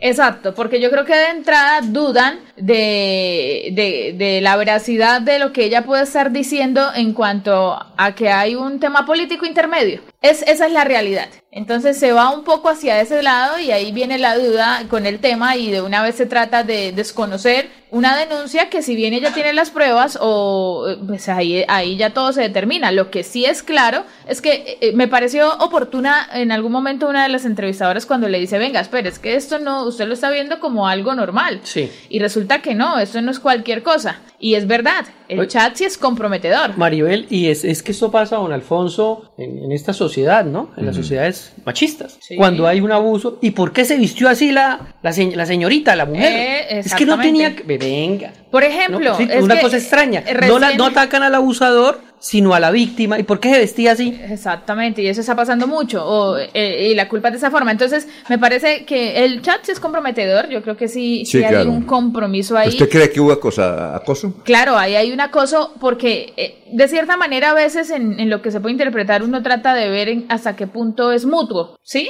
Yo creería que eso es una parte que a veces uno dice, bueno, pero ahí había algo mutuo, luego pasó, mm, no sé, pero, pero Aquí- el chat hasta ahora por lo menos en esa parte, Eh. sí, como, di- como decía Jorge, no es normal que usted le diga a alguien, sí, venga a mi habitación y yo no la toco, o sea, ¿por qué yo no la toco? ¿O a qué, o a qué se refiere con eso? Mm. O, o si hay una intención, si hay una intención de tratar eh, de mirar también Sí. qué alcance puede llegar a tener, de Claro. y eso, eso uno como mujer, eso uno lo siente como acoso. Mire, pero... Entonces, esos, eh, por ejemplo, en este caso sí lo digo como mujer, uno ese tipo de, de palabras cuando está en, en algún momento, uno sí lo siente como acoso porque usted de una vez se siente intimidado, usted de una vez se siente, eh, eh, pues acosada es la palabra, de, para determinada situación y de saber qué hago entonces. Estoy en una encrucijada de esta forma y Pero entonces... yo pues, a veces por el chat le digo a, a, a algunas amigas, ¿qué hubo, preciosa? Preciosa tal cosa. No, Eh, ¿qué pero tal se que está me- diciendo, qué algunas que conocidas. Pero ¿Qué eso tal? no, pero usted le dice preciosa, venga hasta acá que yo no la voy a tocar.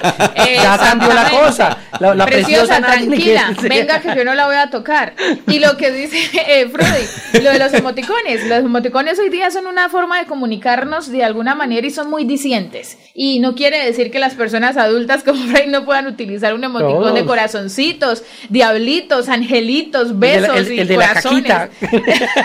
no, no quiere decir eso. Pero sí son una forma de comunicación y no lo podemos negar. Uno no utiliza el emoticón de corazoncitos Ah. para enviárselo Bueno, a en todo caso, al señor yo creo que Se le le va a cuesta. armar No, yo creo que lo sacan. No, lo sacan, Sí. porque es que frente a esas denuncias, ¿qué más puede hacer? Lo curioso es que ella haga la denuncia después de que no le eligen. Yo creo, yo, yo tengo que Por saber por qué, don Alfonso. Por eso, por yo quiero saber por qué. No, es que la denuncia puede ser cuando sea, don Alfonso. Por eso lo traíamos a cotación. Personalidades mundiales eh, tienen problemas después de 30 años. Pues ella está en un proceso, me voy a colocar en los zapatos de ella, que eso, eso, eso no- nunca lo podría uno hacer. Están en un proceso de elección, don Alfonso. ¿Sí me entiende? Y si ella saca eso en ese momento también, pues me imagino que de una vez la apartarían en el proceso, no legalmente, sino no, esta señora no la metamos acá. ¿sí? Yo pienso que, que ella, como dije en un principio, al siendo el lobby con todos normal, Sí. si, yo- si yo saco esto en este momento de la elección, automáticamente me elimino yo mismo Eh, Sí. Puede ser, sí, es verdad. del proceso. Igual, ya de ese tema político, repito, yo no tengo mucho conocimiento. En este caso, ustedes sí son quienes eh,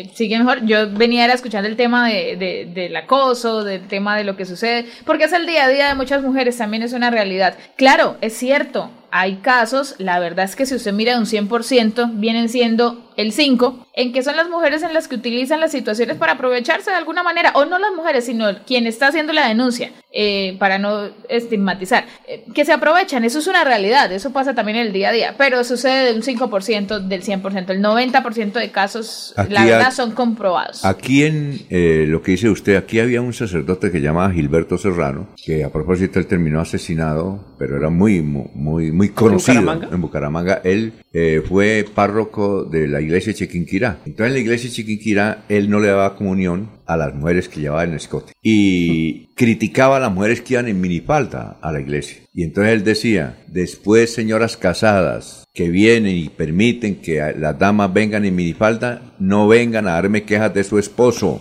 que son infieles, porque le están trayendo la tentación, decía él. Decía. Entonces no hay que tentarlos. Bueno, Ay, Eso- eso decía eh, monseñor. Lo- bueno, Pero, don Alfonso, si escuchamos en estos días, si escuchamos en estos días, eh, o bueno, no escuchamos, no, yo estoy aterrada eh, de ver comentarios a veces en situaciones como, por ejemplo, el de hace unos días que, que fue con lo del médico, que fue eh, condenado 16 años o más de 16, bueno, en fin, ese tema. Yo, yo de verdad me aterro de ver los comentarios a veces eh, de, de la gente, porque uno dice, o sea, para mí el caso de, de esa muchacha es un ejemplo ¿De cuál muchacha? de la, de la que fue acosada por, acosada no, abusada Por y maltratada por el médico. Sí. porque eso sí ya fue comprobado. Sí. sí. Eh, teniendo en cuenta eso, yo digo, para muchos de verdad debió morir, quizás para generar un poco más de sensibilidad. ¿A qué voy yo? ¿Morir quién? que hubiese sido un Ella debió feminicidio. morir. Sí, que hubiese Para poner las alertas y para, hablar. para haberse, haber generado un poco más de sensibilidad. ¿Qué quiero decir? En este caso, para mí, este es un caso que es ejemplo y por eso, por eso es tan importante que exista una ley drástica con el tema. Es un caso que es ejemplo porque ella contó con la fortuna de tener primero un grupo alrededor familiar que la apoyó.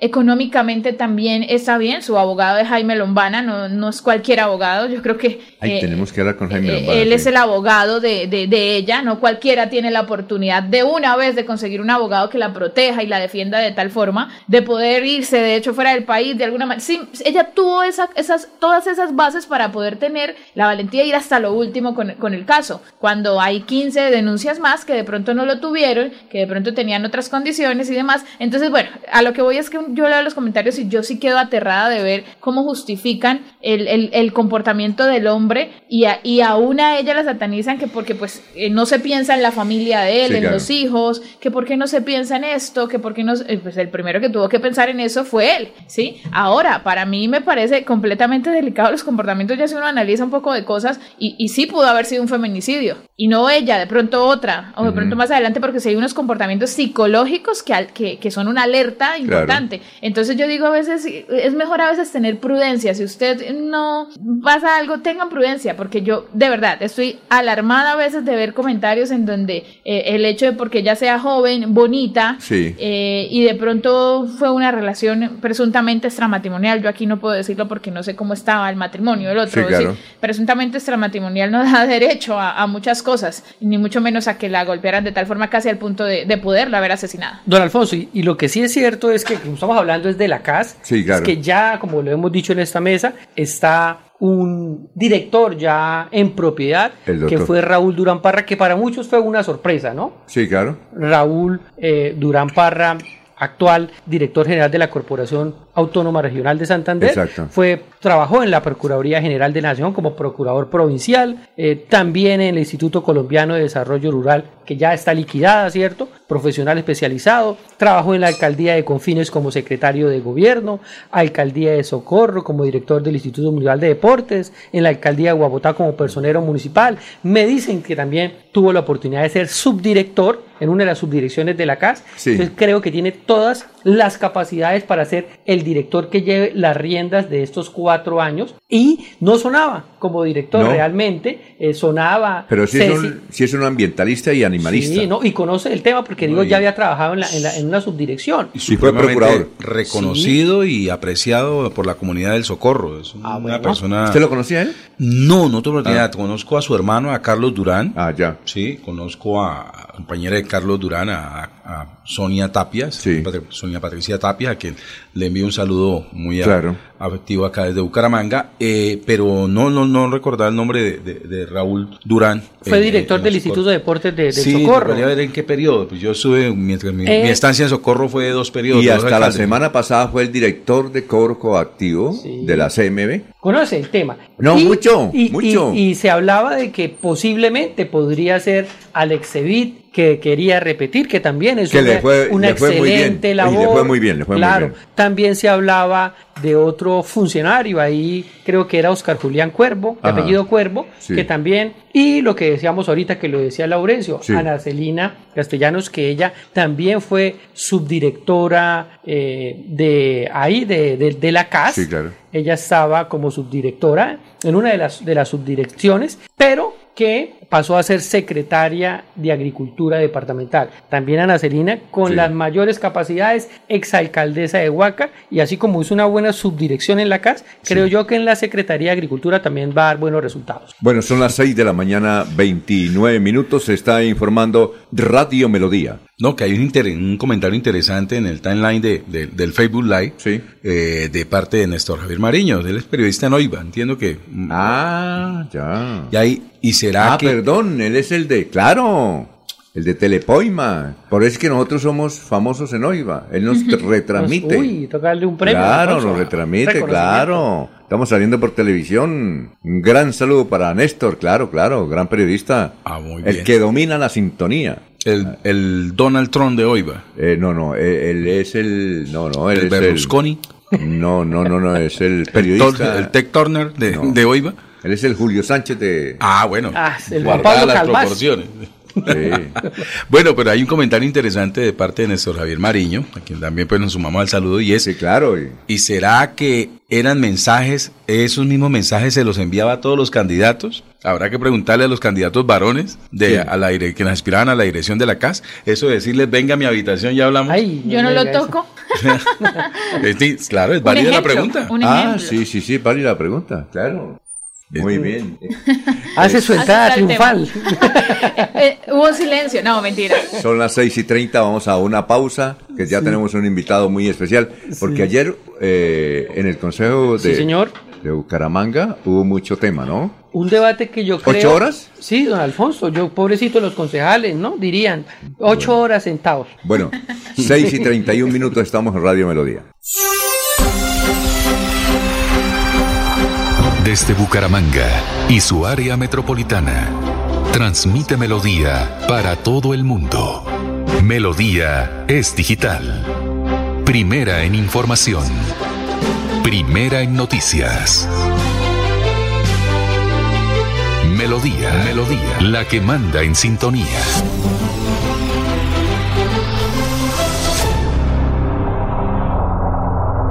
¿Te imaginas encontrar una universidad que no conoce barreras y sea capaz de llevar tu conocimiento a un nuevo nivel?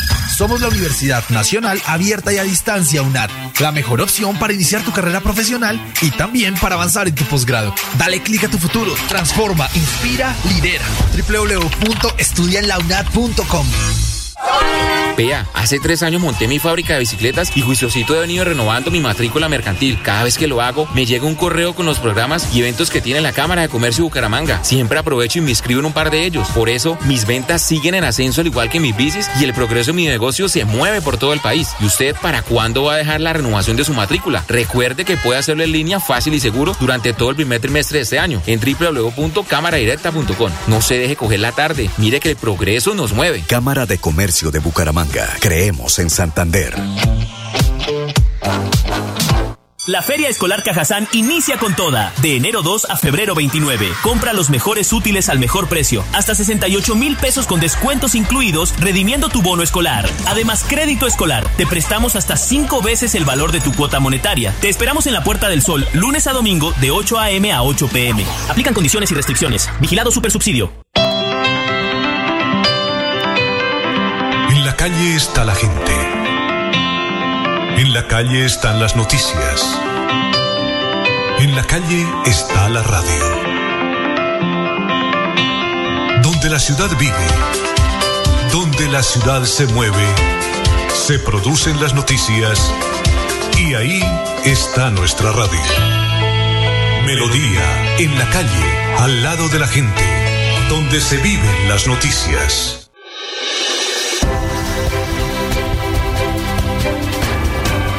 Información y análisis. Es el estilo de Últimas Noticias.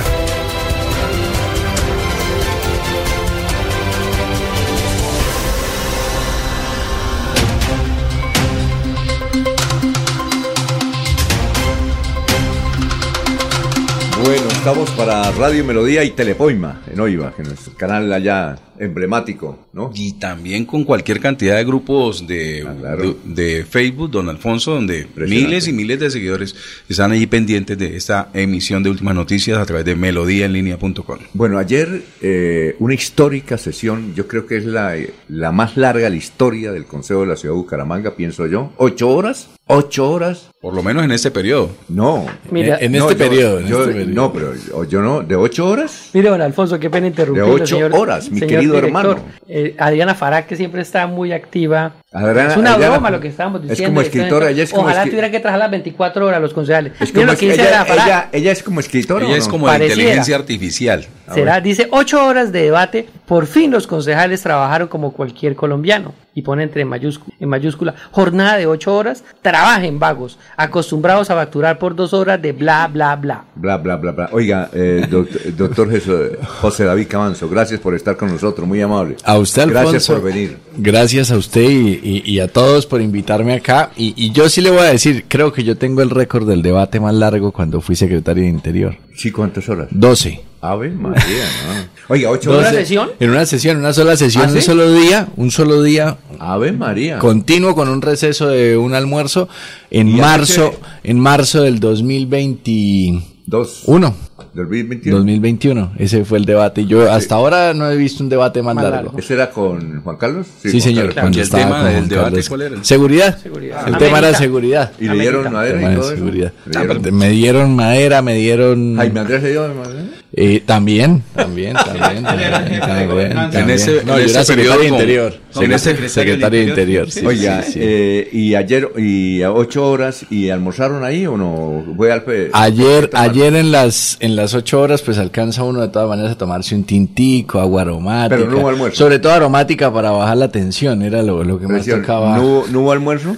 Eh, algunos pidieron algo de comer ahí. Pues eso depende de cada concejal que pueda. Ah, sí, pero no es como en el Congreso que reside. No, no, no, no, no. O sea, no, no hay gastos Aquí, eh, aquí no hay esos, para esos gastos. eh. No, a duras Nadie penas. es dueño de restaurante. A, a duras penas hay tinto y aromática. Oiga, nadie hay dueño de restaurante, porque en la Asamblea sí hay varios dueños de restaurante. Aquí en, En el la- Consejo aquí- no. Pero ya tampoco invitan nada, don Alfonso. No, pero es que el, No, en el- el el hijo de no. pescadito se manda a traer el almuerzo y listo. Pero no es que lo acusan después por estar entregando almuerzos. Es que doctor. Que después no lo acusen de estar entregando almuerzo y Sí, no mermelada. Si lo ahí. acosan por un emoticón, imagínense. por un emo- eh, denuncian por un emoticón. Ahora imagínense por repartir almuerzo. Bueno, ayer el debate eh, fue sobre el Centro del Bienestar Animal. Animal. Sí, así es. El- la UBA, la Unidad de Bienestar Animal, la Unidad Básica de Atención Sí, claro. Animal, fue lo que se construyó hace cuatro años, o en el gobierno de, de Juan Carlos Cárdenas. Eh, ¿Por qué? Porque yo le dije a los concejales, vea, hoy el debate, de cierta forma, de manera afortunada, es sobre una UBA. Hace cuatro años ni siquiera existía UBA, UBA es Unidad de Bienestar Animal. Animal, UBA. Sí, UBA. Entonces, hoy por lo menos ya tenemos un avance. Siempre que hay un avance, hay deficiencias. Y más en una administración, que es la alcaldía de Sí, Bucaramanga, no, no, no la administración, sino más bien en una alcaldía que no se ha modernizado y que no avanza en su, en su estructura orgánica. Entonces, crea programas, crea infraestructura, busca atender las necesidades de la, de la ciudad del siglo XXI, que es Sí, en la claro. que estamos, pero no actualiza entonces el personal que se necesita, la, la, la mecánica, la forma de atender. Entonces es una UBA que no tiene personal, ¿sí? que solo depende de contratos de prestación de servicios. Eso ya genera... Eh, es la única, ¿no? Es la única en el área metropolitana. Sí, Ah, ya. sí en el, ar- y, en- y creo que en Santander. Pero En- había en otra, es que en yo me Florida, confundo en con Florida Florida se hay- hizo y se le está comiendo la maleza. es que yo me confundo con Florida, otras uvas. ni- ni- eso mejor dicho, en Florida lo que alcanzaron a hacer fue eh, pegar ladrillo y cemento y se lo está comiendo En la Florida maleza. Blanca. Sí, pero eh, aquí en Bucaramanga hay otro tipo de uva. No. No, hay unas unidades. El centro Ah, de no. Lo que De va- pronto se no, refiere a no, la no, UBI, a la UBI de la- tránsito. la- ¿Qué? tran- UBI. La UBI de No, tránsito. no, no, no, no. Hay una cosa que se llama, no sé si es uva, para que las madres que trabajan dejen los niños en Ah, un no, centro. ese es lo de la casa cuervo, búho. ese es la Esa es casa casa búho. búho. Ah, La búho, casa búho, ese es la búho. casa Es que- búho. Ese búho. Es que estamos hablando de cuervo de un Este es, candidato casa este es- búho. este es casa búho para los, para los niños Sí. y este es uva para animales. Ah. Uy, Alfonso, pero. Vea usted. Señor No, no. director, ¿verdad? Como después los del Partido Verde salen a decirnos No, que no, estamos no, comparando no, pero es que niños ahora, con es que animales. ahora una cosa, los animales son inteligentes. Yo Son recuerdo. seres sintientes. No, dicen. no, no. ¿Por qué dicen seres sin dientes? Porque sienten. Porque sienten Sí, No, no. Eh, ¿Seres sin dientes qué dicen? Sintientes. sintientes. Ah, porque ayer en el debate. Sin dientes es Matías. Hablaban era seres sin dientes. No, sin dientes es No, Matías, que ya entonces tiene no. 13 años y va para los 14. Matías es la mascota. Sí, sí, sí. Ah, bueno, eh, entonces. Entonces, el, el debate giró en torno a, a lo- a lo que hoy está pasando y obviamente una preocupación de una visita que se hizo, que hicieron los concejales con algunas, eh, ¿cómo se llama? Las, las asociaciones de, de protectoras Protectoras de de, animales. animales, que encontraron los animales congelados. Entonces, pues, eso por supuesto prende, prende el debate y llama la atención, porque no es normal usted encontrar un Sí, cuerpo de un animal en, en una, en, una, ne- en un congelador, pero eso hace parte también del procedimiento. Es decir, Hay- no, no es, no, ahí no hay maltrato ni nada, ni. no, porque pues, el animal, dentro del procedimiento, el animal fallece después Sí. de, de recibir la atención eh, médico-veterinaria oportuna, como lo dijo la administración. Sí. Ahí también se generó un debate, pero digamos que partamos de la, de, de la, de la buena Claro. fe que se recibió la atención médico. Cuando fallece el animal, lo congelan dentro del procedimiento de disposición final del animal. Entonces, para darle, para, o para llevarlo al crematorio, Sí. también se creman estos animales, o para llevarlos a una, digamos que una sepultura. Sí. pero en este caso la administración venía trabajando con eh, cremación. Por eso el proceso de Ahí no hay irregularidades. entonces. pues la administración dice que no, a mí también me parece que eso puede estar dentro del procedimiento normal. Lo que llama la atención es si realmente, eh, decían los concejales, que, que son expertos en el tema, es si recibió la atención médico-veterinaria especializada o no. Ese fue uno de los ejes del debate. Bueno, una cosa, la, Laurencio. La secretaria de salud dijo que no debería estar porque está dentro de un cementerio, dentro de un basurero, dentro de aguas eh, residuales. Bueno, ob- obviamente eso fue otro de los temas que encendió la polémica y que creo que se trató de llevar el titular eh, echándole la, culpa, digamos, a la administración Cárdenas de decir, venga, hicieron una uva donde no debería existir porque ahí está el cementerio municipal. Y eso fue una- luego de una visita del saneamiento que hace parte, del grupo de saneamiento que hace parte de la Secretaría de Salud. Obviamente eso llama la atención. Yo, yo hice parte de la administración Cárdenas. No tengo a detalle si, si, si son dos predios diferentes o si es el mismo predio englobado, hasta dónde va el cementerio municipal o no. Eh, pero yo creo que el eje del debate no era si la uva es, se, se, se corre hacia allá y pues habrá que buscar la información y, si de verdad no debería existir ahí, pues que entonces que hayan las denuncias respectivas. Lo, lo que yo también hago es un llamado a que dejemos de estar echándonos culpas a, a un lado y otro, a un lado y otro y entre concejales porque yo creo que eso no es lo que espera la ciudad y como decía la persona ahí sobre el consejo, por fin ocho horas trabajando. Yo que soy nuevo en la corporación y que había estado pero en la administración viendo, viendo el consejo desde otra, desde otros ojos, también digo, diga, esto tiene un trabajo berraco de preparación de los debates si uno es juicioso. Ya vamos con usted, Laurencio, pero es que, espera, que yo estaba buscando a alguien que defendiera la administración de Cárdenas y no me acordé de usted. Oiga, ¿en serio? Yo le dije a usted que ella es de una No, no, usted no me dijo. Claro. Porque tenemos, porque es que defender la administración Cárdenas, muy difícil, ¿no? Mire, además muy, cuando- muy difícil. No, no es, no es nada fácil, no es nada fácil. Yo hice parte de la administración y pues eso no, no lo puedo ocultar porque está en mi hoja de vida, ni tampoco me, me, me, me provoca o busco, o busco ocultar que hice parte de la administración Cárdenas. Se hicieron muchas cosas, algunas tienen errores. Además yo puedo responder hasta octubre de 2022 mientras estuve vinculado ahí. Sí, bueno. Y, eh, concejal, buen día. Con relación a los debates de ayer, hay que decir que los animales o, o las mascotas son sujetos de derecho. Su propietario, su tenedor y la administración pública deben responder. ¿Están adecuadamente respondiendo a esas eh, obligaciones? Porque es que a veces dice la gente, es que yo tengo un perrito ahí por tener en la casa. No, eso tiene unos derechos y unas obligaciones el animal. Y una de las partes fundamentales es su muerte y proceso para que eso no ocurra. En el caso de esta entidad que algunos critican, pero si no estuviese no ha sido ayer debate. Pues mire, eh, me decía un concejal que estaba repitiendo,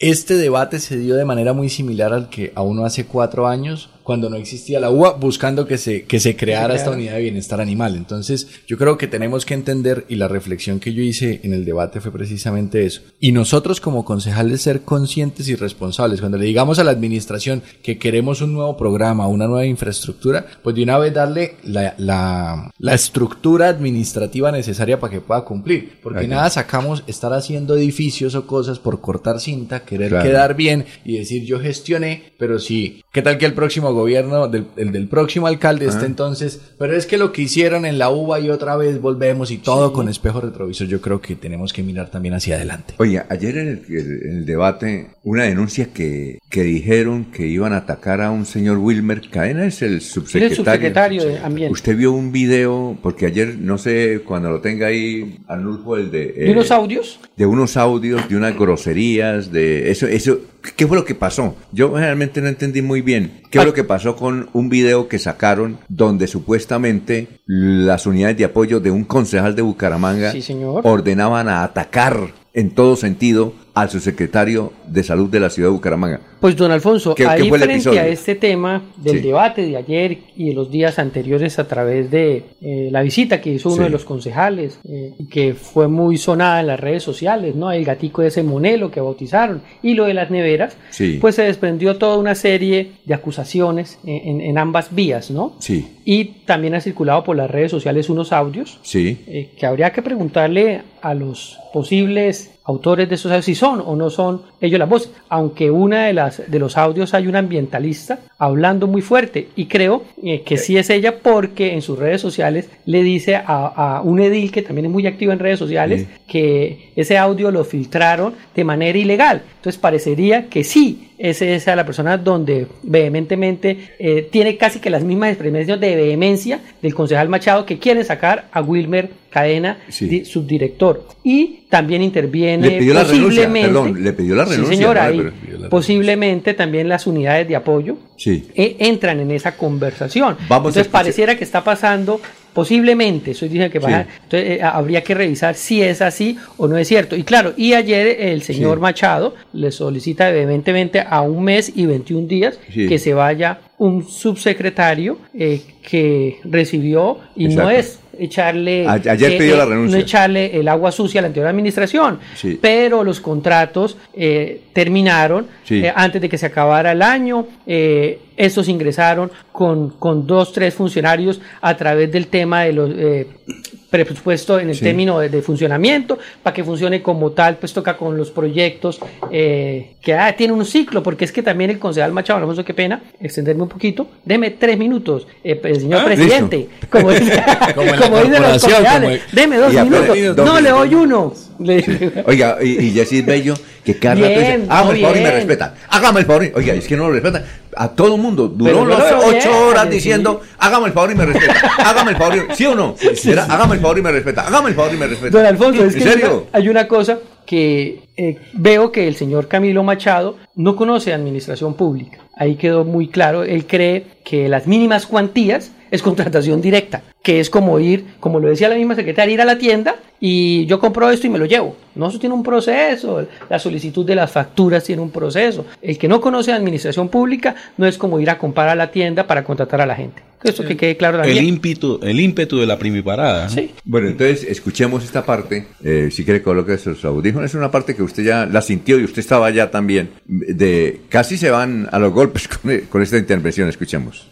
Una réplica, presidente, es derecho. Pero a usted se la doy, honorable. A mí también por reglamento. Un minuto y pasa. la presidente réplica. ¿por qué si yo no nombré a nadie, presidente? Las réplicas, hay que nombrar a un concejal para que pueda hacer la réplica. Yo no nombré a nadie.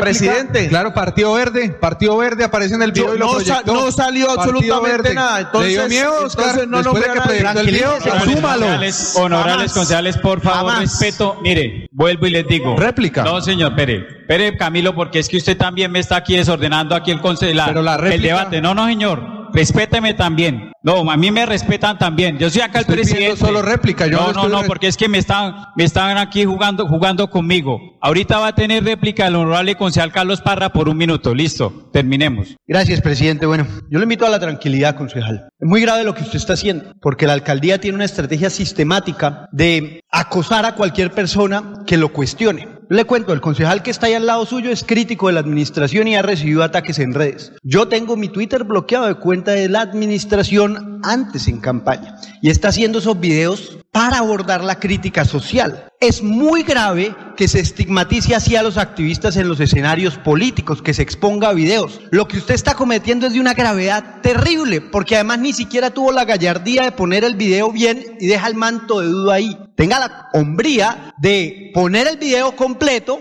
y sostenerlo, sus acusaciones, porque usted deja un manto de duda amplio, abstracto. Y usted es el ejemplo perfecto de lo que quiere la administración. Un comité de aplausos y le pide, sea el concejal Andrés, pero el concejal que incomoda, el concejal que cuestiona, el concejal que llega y aprieta las tuercas en el asunto, ese por favor mantengámoslo lejitos. Es el ejemplo perfecto de lo que la administración quiere escuchar y lo que yo le pido es, tenga la hombría de, si afirma algo, sostenerlo.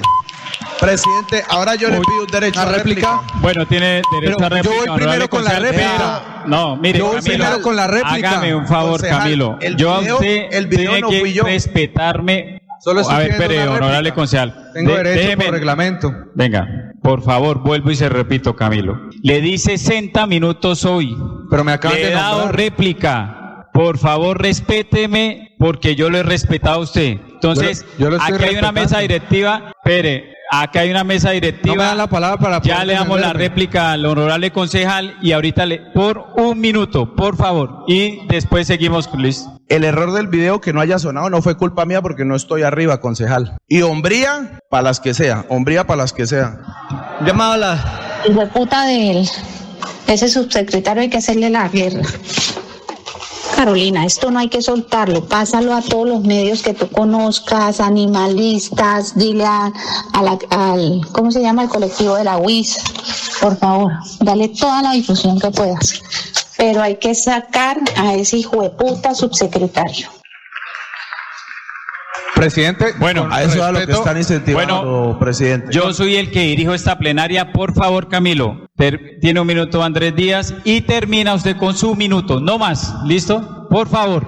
Bueno, compañero Parra, yo le quiero decir algo. Aquí no es el protagonismo que quiera ser yo, que quiera ser Camilo. Aquí los- el protagonismo tiene que ser los animales. A mí no me interesa, y se lo digo de corazón, ser el, el- el que lidere esas banderas. Aquí entre todos podemos hacerlo porque todos somos concejales. Entonces yo, no, yo le digo, si mi compañero lo, me nombró, eso es él, él, pero yo aquí no vengo tampoco a hacer porque yo vengo a hacer un debate político y no para que después los que están detrás de ustedes vengan a atacarme a mí como ya lo están haciendo. Muchísimas gracias y tiene un minuto el honorable concejal Mucha- Camilo muchas Machado. gracias, presidente. Como lo acabamos de corroborar en el audio, es una sola persona la que habla, que es Marcela Gaviria. Meten amañadamente la imagen de una unidad de apoyo mía que ni siquiera interviene en el audio. Es que así de malintencionados son. Es que tan pocas pruebas tienen que les toca amañar videos y además les toca amañar los audios. Qué lástima que se haya ido el concejal Oscar que acaba de hacer esas aseveraciones, porque al concejal Oscar le parece más grave que le contemos a la gente cómo se mueren los animales en la unidad de bienestar animal sin recibir atención especializada. ¿Le parece eso mucho, muchísimo más grave que cualquier cosa? Eso no le parece grave. Lo que le parece grave es ¿Le parece? Eso no le parece grave. Lo que le parece grave es que le contemos a la gente. Muchas gracias, honorable concejal, y tiene la palabra. Bueno, ¿qué tal? Oiga, ¿qué tal esa grosería y todo es el consejo? Ocho horas, te hicieron dinámica, están ya cansados, ¿no? Eh, Estuvo bien activo el Consejo Municipal. eh, ahí hay que resaltar también que hay otros concejales que han hecho un llamado al respeto entre nosotros. Porque independientemente de las orillas políticas, de las diferencias políticas que tengamos por los partidos, por lo que representemos ahí, no podemos llegar a insultarnos entre nosotros. No podemos llegar a decir malas palabras, pues, a- Sí, claro. o a referirse de mala forma. Y por supuesto también hay que respetar a la administración. Independientemente de lo que sea, pues las personas que están allá son personas, son profesionales, son es gente que no podemos llegar tampoco eh, eh, a insultar. Ah, sí, claro. Sí, eh, podemos mantenernos o en oposición, en independencia de gobierno o lo que sea, pero eso no tiene que llevar las cosas al plano personal. Y eso es muy válido, concejal. O sea, el comportamiento del- del- del- de los concejales dentro del cabildo debe ser pulcro, limpio, respetuoso. Pero lo que puedo ver en esa pequeña fracción del, del- debate de ayer es que el presidente también está muy quedado frente al, al manejo de la autoridad, frente al manejo de, de la plenaria. O sea, lo tienen medido los que no les gusta respetar. Lo tienen medido y... y, y- y- ¿Por qué se la pasó en las ocho horas? Respéteme. Y usted habla, respéteme, por No, favor. no, que aplique, que aplique el, el- el- Y ha sido, un reglamento presidente, interno. ha sido un presidente que ha, le ha dado la palabra a todos, independientemente de si está en la coalición de gobierno o no, eh, sin ningún problema, da el uso de la palabra por minutos, como decía ahorita Freddy,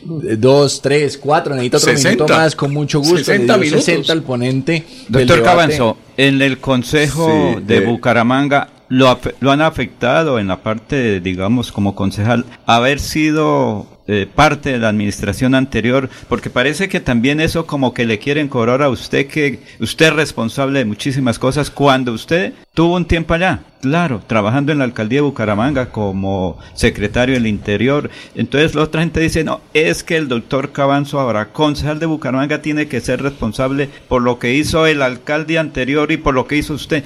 No, mire que ningún concejal eh, se ha referido de esa forma. Lo han dicho cuando usted, por ejemplo, dicen, usted Cabanzo que hizo parte de la administración, también hice parte de la administración de Rodolfo, pero en ningún momento ha habido alguno que me señale, sí en redes hacen comentarios, que es que yo fui, que yo soy culpable, que yo hago parte de eso, pero como digo yo, yo respondo por mis actuaciones dentro de cualquier administración y cualquier trabajo hasta donde estuve vinculado. Y ahí Bueno. estoy dispuesto a dar la cara como siempre. Bueno, vamos con los oyentes. Adriana Parac. Jorgito, no acoses. Para ir a tono con la noticia de acoso. No soy artificial. Tengo mucha inteligencia que no tienen muchos periodistas sectarios. Esa opinadora no existe, don Alfonso. Usted se Eh, mantiene en que es inteligencia artificial. Bueno, Adriana Parac. Yo leí manito que no era. Es una cuenta falsa. Bueno, más. Adriana Parac. ¿Qué tal que Tiene sea- más de Adriano que de Adriana. ¿Qué tal que Ah. siendo escritora? Adriana Farag dice, concejal, no es así. La doctora Claudia Maya dijo lo que es cierto. Colinda con la morgue de medicina legal queda dentro del cementerio municipal o donde se entierran los NN. ¿Será que está mintiendo? Por favor, eso es defender lo indefendible. Mire, lo que dije precisamente es, hay que entender, en esa distribución de predios puede estar al lado del cementerio, está al lado de medicina legal sin ninguna duda, pero si son dos predios diferentes ya no está construido en el mismo predio del cementerio y eso ya lo hace permitido la construcción. Yo no fui el secretario de infraestructura, no tengo el conocimiento técnico exacto, habrá que revisar y es una denuncia muy grave ¿sí? Y por tanto, pues la misma administración ya que está ahí, que fue la que hizo la denuncia, tiene que entrar a revisar esos documentos. Otro, eh, bueno, dice también Adriana Fará, invitemos a los periodistas y que con sus ojos saquen sus propias conclusiones. Deben asistir a la UBA y visitar los animalitos y los muerticos NN. Adriana Fará, Freddy, al fin y al cabo, un denunciante en sus cabales. Ese fue el error del concejal Machado y Parra se quedó callado del error garrafal entre contratación directa y mínima cuantía. Felicitaciones, Freddy. ¿Es amiga suya? Es admiradora. Es admiradora. Ahora, yo sé, yo sé quién es Alfonso. Por ¿Quién? eso me- ¿Quién? a ¿Quién veces es? me nombra muy tranquilamente. ¿Quién es? Se ¿Quién? llama Correcciones Fraternas. ¿Quién Alfonso. es? ¿Pero ¿Pero quién quién es? es? ¿Es Adriano? Eh, eh, correcciones Fraternas, porque cuando me nombra... yo- sí, me Laurencio, sí, Laurencio. Gladys Siempre Acosta. la tiene clara, pero él respeta y no lo menciona. Sí, Gladys Acosta de Moyano. Buenos días, gracias por la información. Saludos desde el barrio Piedecuesta, Villas de Navarra, Piedecuesta, éxitos. Eh, buenos días por la información. Saludos desde el barrio Villas de Navarra. ¿Quién más? Luis José Arevalo Durán. Muy bajo nivel intelectual y de uso del léxico y desconocimiento de los procedimientos parlamentarios. Pobre ciudad con semejante consejo. Dorelba Rojas Barrera, qué grosería este consejo. No hay respeto ni entre los mismos, no hay distancia, solo eh, se creen que el que más grite, no hay un buen moderador, les hace, les, ha- les hace falta mucho. Los periodistas saben que, con, que les, ¿qué? Que, este largo. Los concejales que asisten a un debate es para trabajar por una ciudad, mantener su cultura y respeto al ciudadano, al secretario de, al secretario de despacho. Bueno, noticias de nuestro barrio de Florida Blanca. Saludos a todo el equipo profesional de la comunicación social. Fernando José Briseño Parra y di- dice Adriana Farac, no soy Adriano. Mis fotos están... Yo quiero, don Alfonso, eh, aprovechando que está aquí el concejal y por supuesto, el tema pa- a mí me parece grave. O sea, las denuncias sí me parecen graves. Eh, en este caso, sin ser animalista, sin, sin tener una bandera, yo pienso que el tema sí es muy sensible, es grave. Y por ahora siento que de alguna manera las respuestas también se dan sobre supuestos, es decir, no hay una claridad en, las denuncias. Primero, denuncian sobre eh, los animales que no recibieron atención especializada y están en el congelador, empezando que esa imagen de verdad sí es escalofriante, por más de que sean animales, por eso repito, a mí sí me parece grave. Esa es una denuncia que, bueno, hasta ahora no tiene respuesta clara. Si sí recibieron no recibieron atención especializada, pero las evidencias que demuestran del otro lado sí son un poco más claras hasta el momento. La otra denuncia es la de la ración de la comida, que se redujo a una mínima diaria para los, que están allí y demás. También parecerá que allí, de acuerdo ayer al debate, hay una evidencia clara. Y la respuesta, repito, por de la otra parte no lo es clara.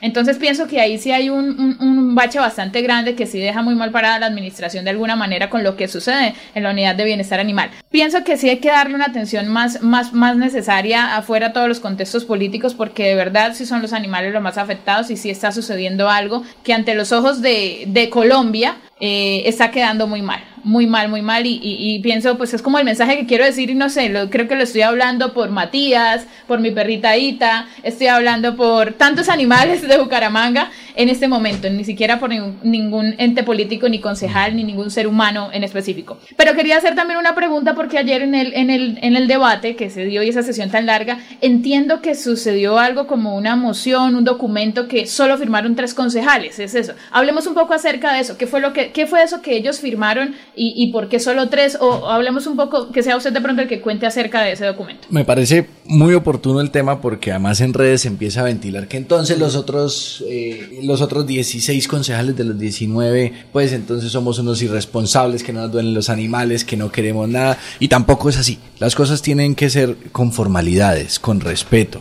Por el hecho que no estemos de acuerdo y no firmemos una proposición, no les da derecho a los demás o a las personas que no entienden los procedimientos internos que nos vayan a acribillar y a sacrificar en redes sociales. ¿Qué pasó?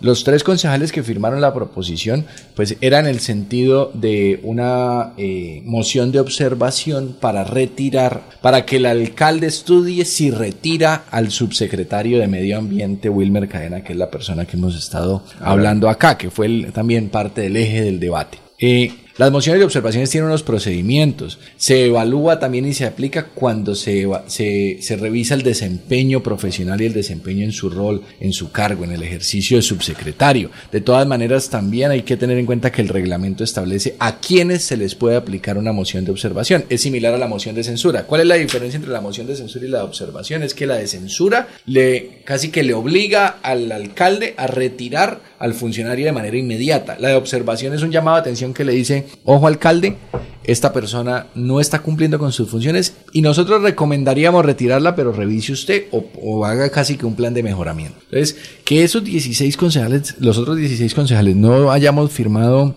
esa proposición no quiere decir que no estemos de acuerdo en que las cosas haya que mejorarlas, en que hay que hacer la inversión de recursos a la uva, que los animales no tienen por qué estar sufriendo, que tienen que tener la, ración alimentaria. No quiere decir eso. Quiere decir es que nosotros también le estamos dando la oportunidad a la administración y a los profesionales que la administración ha confiado. Van 45 días. No es una excusa, no es para decir es que somos nuevos, entonces no hemos hecho, pero sí es a que muestren qué es lo que van a hacer. Y segundo, la moción de observación no procede contra todos los funcionarios y pues él es un subsecretario, no es el secretario. Aquí el directamente responsable ante el consejo es el secretario, más que el subsecretario. Entonces son unos temas muy de procedimiento que por más de que yo dé esta explicación para muchas personas va a ser difícil porque lo más fácil es un video de 30 segundos decir no quisieron firmar la moción y no nos apoyaron y entonces no están a favor de los animales. No, yo también tengo, yo también tengo mascotas. ¿Cómo se llama? Yo tengo dos eh, perras que se llaman Omega y Lola, son grandanés.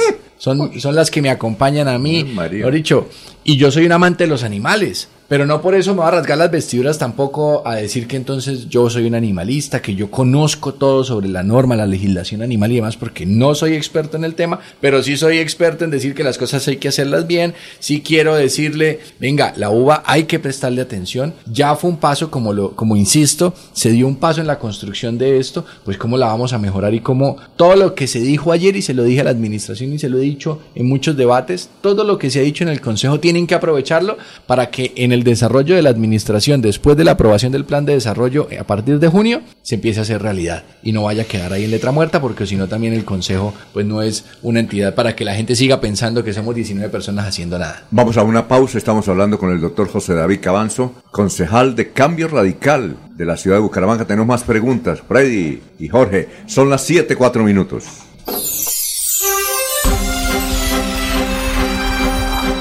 Desde Bucaramanga y su área metropolitana, transmite Melodía para todo el mundo. Melodía es digital. Primera en información. Primera en noticias. Melodía, Melodía, la que manda en sintonía.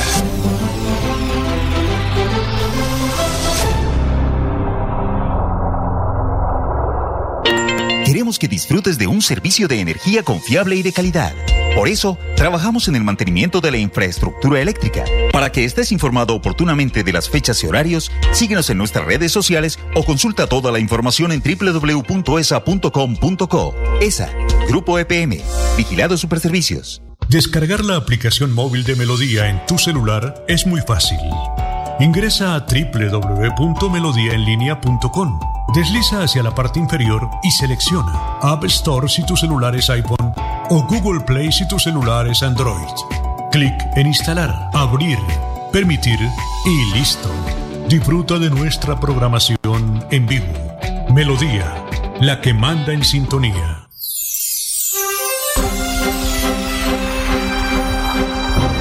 Melodía, Melodía. Somos la radio digital independiente. Y como medio de comunicación, nuestro propósito es mantenerlos bien informados. Síguenos en nuestra página web, melodíaenlínea.com, en Facebook y en YouTube, como Radio Melodía Bucaramanga, en Instagram y X, como arroba Melodía en línea, y nuestra aplicación Radio Melodía. Melodía es digital. Melodía, Melodía, la que manda en sintonía.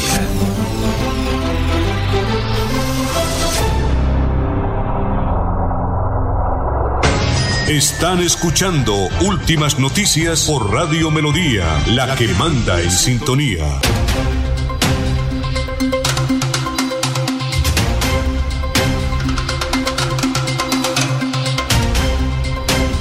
Muy eh, gracias por escucharnos. Son las 7 de la mañana, 6 minutos. Estamos en Radio Melodía. Don Alfonso, precisamente, pues aprovechando la visita del concejal José David Cabanzo a Últimas Noticias y el verdadero motivo por el cual él está acá hoy es... ¿Ah, sí? eh, Ah, sí, yo claro, es que- diferente al tema. Él ha ¿Tiene manifestado usted frente al tema Pero yo ahorita, yo ahorita retomo. No Eh, está- para- me. Ah, usted retoma. Frente al tema eh, que veníamos hablando de la sesión de ayer en el Consejo y que ha manifestado su amor por los animales, pues precisamente también es por ese amor a los animales el segundo tema, y es en este caso el amor por el ganado. Eh, y resulta que el concejal Cabanzo ha hecho un, un señalamiento al ministro de Defensa Nacional, al ministro de. Defensa, a Iván Velázquez, en el sentido de que la propuesta de las brigadas de seguridad eh, que presentó hace unos días el presidente Fedegan, el señor Laforí, eh, el ministro de, de Defensa se refirió a ellas como, como era darle pie a, un, a nuevos grupos ilegales. Eh, el concejal Cabanzo se ha referido a ello con que eh, él, el,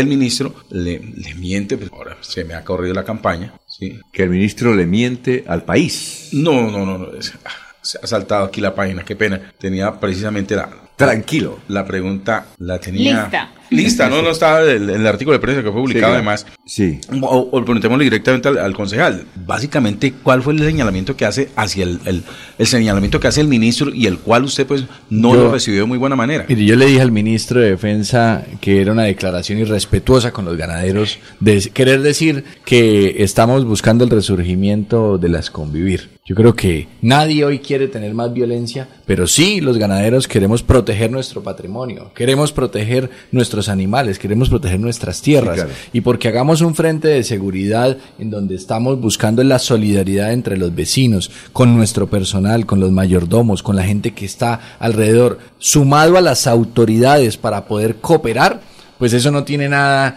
de extraordinario. Aquí no estamos buscando armar a nadie. Es que el, el ministro parece que estuviera obsesionado con todo lo que pasó antes y como eh, no le gusta y pues tampoco deja trabajar a la fuerza pública porque los tiene atados de manos y pies y un LN que no cumple con lo que promete, pues no podemos decir ahora que entonces los ganaderos quieren revivir la convivir porque estamos haciendo un frente de seguridad. Entonces que acabe los programas de frente de seguridad que tiene la Policía Nacional de Cooperación, del Ejército Nacional, las redes de apoyo que existen también donde hay radios de comunicación. ¿Y qué buscamos? Venga, aquí pasó una gente sospechosa, aquí me rompieron una cerca, en dos fincas más allá eh, se robaron un viaje de ganado para poder cooperar y que las autoridades den con los responsables. Pero caer en esos señalamientos es algo muy bajo. ¿Cómo se llaman esas brigadas? Lo que ustedes Las. Las brigadas de seguridad que está proponiendo el presidente de, de Fedegan, José Félix Laforí, eh, son brigadas de solidaridad ganadera, ¿sí? Eh, donde precisamente él ha sido muy claro y esto se conforma con la, digamos, con la asesoría técnica y experta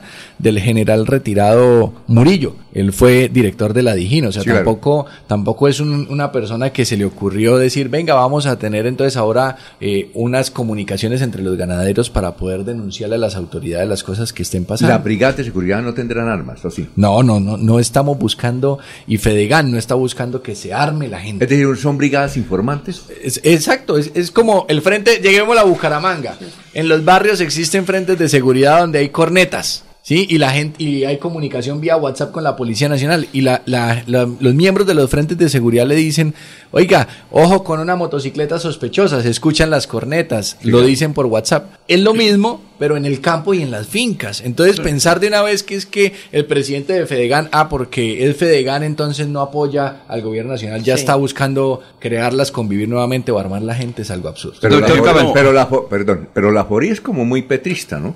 Pues la Foría ha tenido su tinte también Últimamente. cuestionable al hacer parte de la mesa de negociación del ELN, eh, pero pues a mí me sorprendió con, con esta propuesta y que Sí. se le haya parado en la raya al ministro de Defensa, pues es lo que todos los ganaderos esperamos, además como el vocero y presidente ejecutivo de Fedegan, que es Entonces el el ministro está errado, confundido, Sí, ¿o ver, qué tiene? ¿Qué, qué No, piensa que tiene? No, yo creo que está es obsesionado. Es un, es, es un ministro eh, que no tiene ni idea del sector de defensa, que lo único que ha hecho es perseguir al Estado como abogado, ¿sí? Eh, para que tenga que pagar las consecuencias de algunas decisiones erradas que se cometieron en el pasado, pero no conoce el sector defensa, nunca ha estado al lado de los militares. Si estuviera al lado de los militares y de los policías, los dejaría actuar, los dejaría poner orden en el país. Pero lo que vemos es un ELN ahora con, con un cese al fuego firmado por un lado, pero con un paro armado en el Chocó. claro. Siguen creciendo las segundas marquetalias, las disidencias y el ejército y la policía, eh, pues muchos esperando a ver qué va a pasar. Mire, muchos dicen sobre este tema de la seguridad que lo que está ocurriendo en Bogotá, si vieron ese crimen, que eso fue de película. Bárbaro. Eso fue como de película, ¿cierto? El tipo llega en el carro, ¿sí? Pero es como, como matemático, ¿no? Le hacen una llamada al tipo en el carro, lo contesta, se baja, va a coger el ascensor, ¿sí? Se abre el ascensor, viene el delincuente, lo mata y el único que pasa es el delincuente y el, y el escolta no pudo. Eso parece de película, parece que Sí. fuera... ¿Ustedes vieron todo eso? Sí, claro. Bueno, están planteando de que hay que sacar el ejército a las calles definitivamente, permanentemente. Usted está partidario que en Bucaramanga venga, porque aquí también está ocurriendo una inseguridad por todos los lados. Eh, ¿Usted es partidario que el ejército se tome las calles de la ciudad de Bucaramanga? Y no, y, y esto eh, no es tan popular, eh, y no es por un tema técnico también, porque es que el Ejército Nacional al tener armas largas no está preparado. Los soldados no están entrenados para estar en las calles, los soldados están entrenados para estar en el campo, para estar en los conflictos de, de monte a monte, por así, Claro. por así decirlo coloquialmente. Con la subversión. Lo que pasa es que un, un soldado en la calle con un fusil puede ser un problema para, el- para la misma ciudadanía y para el mismo Estado. Además que el llegar a militarizar no depende de un alcalde. Eh, la militarización, lo- el único que la puede autorizar es el presidente de la República. Eh, dije, Jaime Andrés no puede decirle... Pueden- Segunda división, hágame el favor y me Y llena mili- de... militaricen ese término, no. ¿No? No, ¿No y puede? eso está arreglado por, por, No por, por ley. El- el- la militarización únicamente se puede dar, o la asistencia militar, que es el término todavía más técnico, está arreglado por la ley 1801 o Código de Seguridad y Convivencia, y la puede solicitar el alcalde con al presidente de la República para que lo ordene. De resto, no va a pasar. ¿Qué si hace el ejército? Hacerle acompañamiento a la policía, pero en otro, digamos, como parte de anillos de seguridad para algunos Es decir, usted no es objetivos. partidario que mili- militaricen En el término militarizar, no. Que el ejército acompañe y haga patrullajes mixtos con, el, con la Policía Nacional, sí. Y nosotros lo hicimos y lo hemos hecho. Y lo, y lo hemos visto en esta administración también que ha salido del ejército. El Mm. día que se amenazó de la protesta de los mototaxistas, Ah, me pareció muy bien. Ver a los soldados, ver a los policías, eso es válido. Pero en el término militarización no, porque además eso puede generar también otro caos adicional de autoridad que, que nos puede generar problemas. Ah, Freddy, Freddy. Perdón, si quiere, Lorenzo está pidiendo la aquí- palabra previamente, don Alfonso. Perdón, eh, está frente al tema de seguridad. No, y Eh, también la semana anterior en Red Más Noticias eh, se intentó, se trabajó pues con ot- las ciudades capitales del país el tema de la participación de la asistencia militar en cuanto a la seguridad en, la- en las ciudades. Bucaramanga desaf- desafortunadamente no pudo participar en el informe porque no hubo comunicación con la administración local, pero sí se- en el informe sí, sí queda claro que eh, ciudades como Barranquilla y Cali han, han, han recurrido a esta asistencia militar en las calles con muy buenos resultados en el manejo de la, de, la seguridad de- dentro de la ciudad. Eh, ¿Por qué Bucaramanga no podría llegar a, a pensar? O sea, el nivel de inseguridad acá todavía no da como para pedir esa asistencia. Mire, Jorge, Cali también tiene un estudio de la Universidad de los Andes en el que refleja que después de haber hecho una intervención militar en una comuna, la violencia aumentó más de- a- a- comparado ¿Ah, sí? con antes de la intervención militar. Porque es que el hecho de ver un soldado a nosotros nos da seguridad y Sí. nos da tranquilidad, pero también por su entrenamiento y su formación, insisto, pues ellos están eh, capacitados para otro tipo de acciones. Entonces, eso lo que puede fomentar es más violencia. Y el estudio que hizo la Universidad de los Andes, y se los voy a compartir, que es bien interesante, demuestra con cifras que después de intervenir esa comuna hubo más violencia. Ah. Porque es un tema de violencia, Sí, además, claro. porque claro, ya es el tema de ver personas con Me armas largas. claro. Sí. Nosotros estamos acostumbrados a que si vemos un policía en la esquina nos sentimos seguros. Sí, eso no es seguridad. Y eso no Lo es contrario. seguridad, es todo lo contrario. Cuando usted va a cualquier otra ciudad del mundo, cuando ve un policía dice algo está pasando. Inclusive aquí mismo cuando vemos una patrulla a veces con la baliza prendida, con las luces, oiga, ¿qué pasaría en la esquina? Puede ser que ellos estén parados solamente buscando darnos seguridad, Sí, sí, sí, claro. pero, pero, la, pero nuestro pensamiento es algo pasó. O sea, Algo ya nos estamos... entonces, entre más policía... Vaya y mire, vaya y mire. Vaya y mire, a ver, vaya Jorge, a ver qué, qué noticia hay. Sí, Pero también nosotros estamos, es, eh, eh, nuestro chip siente a veces que es, que es inverso, porque queremos ver a los policías en la calle, pero cuando vemos muchos policías y militares, nuestra primera reacción es algo pasó, cambiémonos de andén. Ojo, desviémonos. Mm, ¿sí? sí, de una sí. vez nuestra mente sí es automática y dice, aquí hay algo de inseguridad. Pero la policía militar no cambiaría todo porque ella sí está un poco más preparado que el soldado raso o el soldado profesional. El- hace parte del Ejército Nacional y su formación no, no es para eso. Insisto, sí debe el Ejército acompañar a la policía en esos, en esos operativos con Por eso se llama policía militar. Parecía militar. A ver, Freddy. Eh, concejal Cabanzo, retomando el tema este de la propuesta de Fedegan, la semana pasada precisamente el director de la Policía Nacional, William René Salamanca Ramírez, acogía esta propuesta. Yo me acuerdo muy bien, no alcanzamos a dar esa nota, se nos quedó en el tintero, don Alfonso, Ajá. que eh, decía el director general de la Policía Nacional que esta propuesta de la FORI, de Fedegan, pues ¿Era la buena? iban a entrar a revisar Ah, bueno. porque podría servir para esos temas. ¿Será acaso ahora que el ministro Iván Velázquez eh, sale a contradecirlo? ¿Será que internamente le pegaría su regaño al director de la policía? Porque él sí la cogió. Pues la iban a revisar. ¿no? Por lo menos dijo que le iba a revisar. Es que eso es lo que se espera de las autoridades. Siempre es que haya esa receptividad a las propuestas que sean en pro de la seguridad. No como un ministro tanjante y mucho menos cuando de manera ridícula, insisto, sale a decir es que vamos a crear nuevamente las convivir. Una afirmación de estas. Que la- las convivir le hicieron daño también a los mismos ganaderos después. O sea, eso Bueno, tampoco- doctor, En cuanto a esa seguridad, perdón, concejal Cabanzo, eh, a nombre de los ganaderos, ¿cuál es la situación actual de los ganaderos en Santander? ¿Hay seguridad? ¿Hay algunos casos de, de- de- de- de amenaza en, en algunas regiones del departamento? Es preocupante porque, eh, por ejemplo, en Sabana de Torres, el tema de la minería ilegal. Y, y bueno, en minería ilegal ya estamos teniendo en Bucaramanga también. Sí, pero- señor. Pero, vámonos al tema de seguridad de Sí, los ganaderos, ¿no? Minería ilegal en Sabana de Torres, eso trae inseguridad. En Puerto Wilches vimos el hostigamiento que tuvo la estación de policía allá. Eso también es muy delicado. Si bien es contra la institución, pues eso afecta al entorno y de una vez hace que los desplazamientos, hay boleteo, sí, hay el famoso boleteo, llamadas que están buscando amenazar. Entonces también tenemos que estar muy atentos y por eso es que este tipo de brigadas de seguridad solidaria son importantes. Estas redes de apoyo, pues, que quieren ponerle otro nombre, red de apoyo, frente de seguridad. El nombre es lo de menos, pero que haya una comunicación armónica con las instituciones. Yo celebro que el gobernador haya hecho estos consejos de seguridad descentralizados en Barranca, en el sur de Bolívar, porque los problemas del sur de Bolívar terminan también en nuestro departamento, en Puerto Wilches, que estemos muy atentos. En el Playón ha habido movimientos extraños de personas también aparentemente con, con el uso de armas largas. En, en San Alberto, Cesar, que finalmente es más cercano. Pues es que Bucaramanga, a- a- me podrán decir, pero venga, ¿usted qué está hablando? Si usted es concejal de Bucaramanga, ¿qué tiene que ver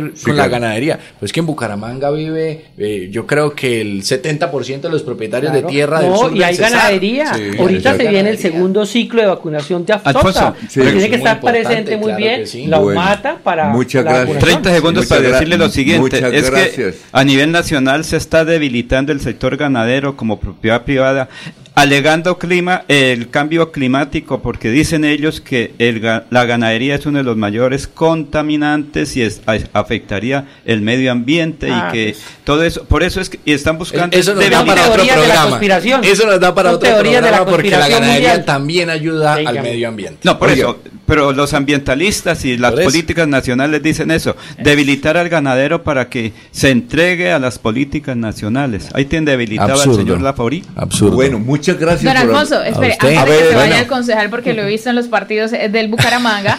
Hoy juega Bucaramanga ¿A y qué, hora, a, a qué hora es el partido? a las 4 de la tarde. cuatro. Vamos a hablar, por supuesto, de las Claro. novedades, de lo que Vamos trae al el equipo, de, de un tema también ahí un poquito eh, eh, harto que salió ayer en el periodismo nacional con relación de un mensaje hacia los hinchas y eso, pero lo vamos a hablar, lo Ahorita vamos a hablar ahorita, pero quiero preguntarle Ahorita también. le- ¿Qué, ¿Qué marcador para hoy con este compromiso en donde está Bucaramanga enfrentando al líder de la liga en este momento? Nos la vamos a jugar por el 2-1. Yo siempre le tengo fe a mi equipo del Bucaramanga. Yo 2-1. siempre le tengo fe a, a mi equipo atlético Bucaramanga, Freddy. Y Bien por usted. bueno, Bueno, muchas, 2-1 dice entonces. bueno, muchas gracias, muy amable. A usted, Alfonso, mil gracias, y a toda la ¿Tienen mesa. sesión hoy a las 10? Hoy a las 10 de la mañana, informe de Metrolínea. Uy, buenísimo. Metrolínea. Es clave. Metrolínea. Mire, Yair, Mire, ese es, eh, mire, en serio, hay que ponerle cuidado y ojo, allá van a tirar dos horas. mire, y hay que ponerle mucho cuidado porque hay muchos intereses alrededor de Metrolínea y por más que haya plata, aquí no pueden primar los intereses personales. ¿Sabe algo de lo que denunció el veedor mm, Vázquez, Vela- Vázquez con Ah, respecto sí. a la llegada de los ríos Berilla, a Varilla, Berilla aquí a, a Bucaramanga a través de Metrolínea? No, no, no, no Sí, estoy que enterado los de ríos esa... Berilla- Que los ríos Berilla quieren ese contratillo. Vienen por el recaudo. Vienen por el recaudo. Y con alguno que otro bucecito Ellos- chatarrizado de Bogotá. Eso sí. Bueno. Bueno, eh, ahí eh, vamos a estar muy pendientes. Muchas pendiente gracias. Oiga, gracias, muy A amable. ustedes. A su linda jefe de prensa también. No, no, no, ahora no se puede decir No, piropos. No, a la niña. muy bien. Bueno, Muy bien. eh, son las 7 de la mañana, 22 minutos. Si tenemos mensajes, eh, vamos a, a leerlos. Eh, Juan eh, Fabián Becerra nos está escuchando, gracias. El capitán Jiménez nos manda, nos manda ahí un, un audio. Bueno, más adelante lo vamos a Hay dar a conocer. mensajes, ¿no? Eh, a ver, eh, eh, leamos ¿Le mensajes, sí, claro. Voy estar a volverme hasta donde más pueda. Sí, hágame el favor, porque es que Bueno, voy a. nos con- han regañado por no leer los mensajes. Venga, vamos rápidamente a ver lo que vamos a Sí, leer claro. acá. Adriana Farah, ya lo mío. No soy Adriano. Mis fotos están en mi perfil de Facebook, Sí. vuelvo a decirlo, ¿no? Felicitaciones, mejor grupo de Fundación Renace, Mi Edad Dorada Barrio, Muti Luis Fernando Chacón, porque al concejal Carlos Parra lo apodan el sicario virtual. Bueno, ¿Lo qué? No, una- un comentario ahí fuerte, pero bueno. Eh, noticias de nuestro barrio de Florida Blanca, Santander. Todos los animales necesitan de la protección por parte de los gobernantes y más por cada uno de nosotros, porque al tenerlos debemos ser responsables de ellos y asimismo protegerlos. Ya cuando los animalitos, eh, cuando los animalitos habitantes de calle se deben unir a los ciudadanos haciendo donaciones para apoyar la- la- a la a las fundaciones que los protegen. Tan, tan, tan, vamos a ver acá, no quiero que me pase ninguno. La policía militar sí los puede hacer, hablando del tema que estábamos aquí con el doctor Cabanzo. Miguel Ángel Blanco Vargas dice, buenos días, un cordial saludo, excelente profesionalismo, periodismo informativo, felicitaciones y bendiciones para todos el personal de Radio Melodía, muchas gracias por la información brindada para la comunidad, nos manda una manito eh, de felicitaciones de la funda eh, don Miguel Blanco. Pablo Apóstol, militarizar, reconocer que los gobernantes civiles son incapaces, es reconocer que la policía no es capaz con la, con la seguridad. Marta Suárez dice, señor concejal, hay que ir de paseíto y preguntar a las víctimas de las fuerzas militares subalternos que son los que ponen el pecho. Bueno, don Alfonso, ahí están parte de los mensajes que nos han mandado nuestros oyentes, nuestras personas que siguen todas las noticias a través de nuestras redes sociales. Muy bien. eh, bueno, aquí tenemos otros mensajes. Es que son audios, los estaba escuchando porque nos envían bastante audios. Vamos a sacarlos más adelante. Eh, pero por ahora hay otra noticia. Sí, señor. Y es que, ¿cómo es posible? Ahí tenemos a un funcionario de la CMB. Oye, resulta que la gente hace ejercicios de 6 a 10, o de 5 a 8, o ¿Qué de es lo que uno 5 a... ¿Sí o no? De 5 de la mañana a 7, 7 y media porque van a trabajar. Bueno, el área metropolitana, a través de la CMB, le pide a los bumangueses y del área metropolitana que no hagan ejercicio entre las 6 y las 10 de la mañana. En el horario de Que no ejercicio. hagan. Que no hagan. Les recomienda, sí. Sí, que no hagan, porque yo hasta ahora veo esa recomendación. Yo la miré Ni por ahí. tampoco de 6 de la tarde a 10 de la noche. Cuando uno hace. Cuando uno hace. Entonces, dígame, ¿a qué hora puede uno hacer ejercicio? ¿Y como por qué? En ¿Cuál las es el horas argumento? llano. ¿Ah? En las horas llano. Horas- Vea que se está prohibiendo es en las horas pico. Cuando hay eh, hora pico en la movilidad de la ciudad, en el tránsito, es que se está recomendando que no se haga ejercicio. Pero ¿cuál porque será- aumenta la polución. Ahí tenemos ya el tenemos ahí el argumento, ahí está un funcionario de la CDMB haciendo esa recomendación. Bueno, seguimos haciendo monitoreo constante, permanente a la calidad del aire en el área metropolitana a través de las cuatro estaciones que tenemos certificadas. Después de haber tenido un periodo donde la calidad del aire estuvo en bueno, en el nivel bueno, gracias a las lluvias y a otras condiciones climatológicas, volvemos y retomamos la época seca. Y con la época seca vuelve a aumentarse la cantidad de contaminación de material particulado PM 2.5 en la atmósfera. ¿Esto qué significa? Que durante la última semana, durante los últimos cinco días, hemos aumentado de un promedio de 15 en las micropartículas por metro cúbico a un indicador cercano aproximado a 25, que significa que casi que se ha doblado la cantidad de material particulado que existe en la atmósfera. Esto se explica por varias razones. Por un lado, el aumento en las arenas que vienen con los vientos del Sahara, también explicado en alguna medida por los incendios que se está generando en la Orinoquía y en el país vecino de Venezuela, pero también por fenómenos locales o lo que tiene que ver con las fuentes móviles. Y acá uno de los mensajes importantes, invitar a la comunidad que en el horario de 6 de la mañana a 10 de la mañana eviten salir a hacer ejercicios o actividad física al aire libre, sobre todo la población más vulnerable, porque es en este periodo donde tenemos los mayores picos de material particulado en la atmósfera, muy correlacionado con las, con las fuentes móviles, recordando que este es el horario donde se aumenta el tráfico y el tránsito en el área metropolitana. Asimismo, se evidencian otro pico en el horario que tiene que ver de 6 de la tarde a 8 de la noche, recordando que aún continuamos en la época del niño una época que se explica por los vientos secos que vienen del Pacífico, también por vientos secos que vienen del Caribe y que hacen que la evaporación aumente, la lluvia disminuya y con eso estemos en una época seca. Muy bien, son las 7 de la mañana y 27 minutos. Entonces esta noticia es buena para los gimnasios, ¿no? es buena para los gimnasios, claro. Saldrá la oposición a decir, eso es para los gimnasios. Es buena para los gimnasios, ¿verdad? Pero Alfonso, es una recomendación temporal. Dice ahí él señor que hizo el estudio Los incendios. Eso fue en un momento claro, cuando estaban esos incendios, ¿quién podía caminar en la madrugada? Claro que esto es de ayer. Este, no, no, pero este me refiero, el estudio de antes, ¿cierto? Que el fenómeno del Sahara, ¿cuándo se dio ese fenómeno? ¿Sí? O sea, un estudio, obviamente eso no es de... El que hablaba ahí que era el director de planeación de Díaz Tavera, ¿no? Pues señor, sí, no Y entonces son recomendaciones, imagínese, si yo salgo a, salgo a los domingos a caminar, entonces no puedo salir, según esas recomendaciones. No puedo salir en la noche a sacar a Don Roque. Entonces, son recomendaciones, sí, pero frente a un estudio de contaminación que son momentos. En Bogotá pasa lo mismo. Cuando allá, la, recuerda usted, la señora alcaldesa decía, hoy los invito a que no salgan a caminar porque estamos en uno de los eh, focos de mayor contaminación y en vez de tener eh, eh, salud, van a tener es contaminación la persona que sale a caminar. Héctor Julio Fuentes Durán. Es Héctor Julio Fuentes. Ah, bueno, perfecto.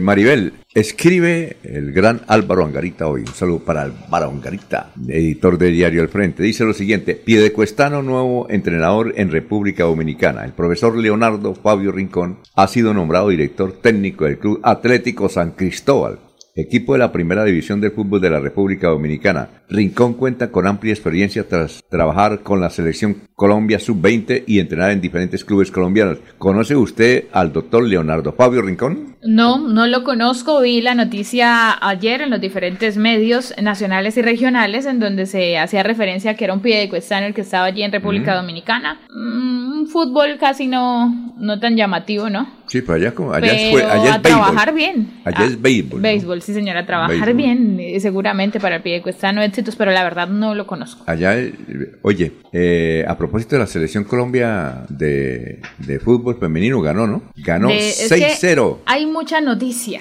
Oiga, ese, ese campeonato, ¿dónde es? Ese... Se está disputando en Estados Unidos. Ah, en Estados Unidos. Sí, señores. La Copa Oro es un campeonato previo a, las competencias que trae este año eh, de los Juegos Olímpicos París 2024 con las selecciones femeninas. Lo cierto es que Colombia ayer empezó con pie derecho ganando seis goles por cero. y recordemos que eh, esta selección Colombia tiene una santanderiana allí presente que es Daniela Arias, defensa central, quien tuvo la oportunidad de disputar eh, compromiso. Así que bueno, inició con pie derecho esa selección Colombia en el certamen en donde además eh, Linda Caicedo hoy, hoy, hoy en febrero 22 está cumpliendo años. Linda Caicedo, que hoy por hoy es la segunda mejor jugadora del mundo en el fútbol femenino, así fue está denominada, está cumpliendo años hoy. Oiga, y ya se llama Linda Caicedo Alegría. Alegría, sí señor. Ah, ¿qué eh, tal, no? iba a ser algo especial. Eh, cuando cuando la bautizaron con ese, con el Caicedo también. Oiga, pero usted sí de buenas, ¿no? Pero cuando la bautizaron con ese nombre, yo creo que definitivamente iba a ser algo especial. Eh, Linda, y lo es en ese momento, repito, es la segunda mejor jugadora del mundo. Linda Caicedo a su temprana edad. Es como la alcaldesa de, de La Paz, Cielo. Cielo. Cielo, cielo.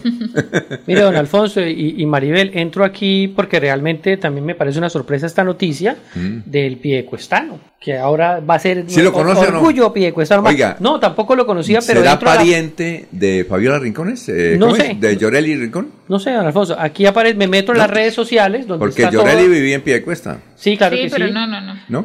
Entonces, este nuevo orgullo piedecuestano, Leonardo Fabio Rincón, ahí me meto. ¿No sabía la noticia usted? No. usted?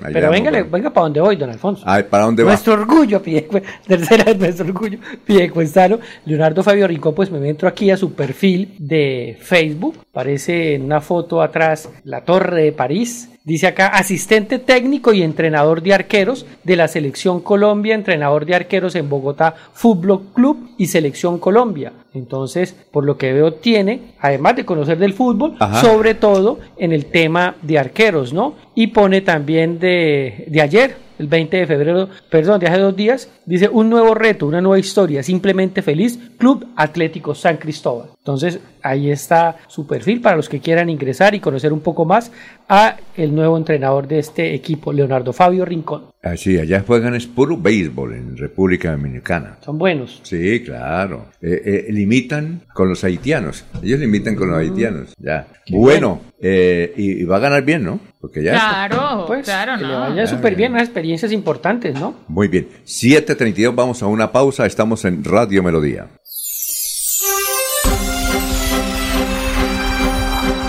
Desde Bucaramanga y su área metropolitana. Transmite Melodía para todo el mundo. Melodía es digital. Primera en información. Primera en noticias. Melodía, Melodía, la que manda en sintonía.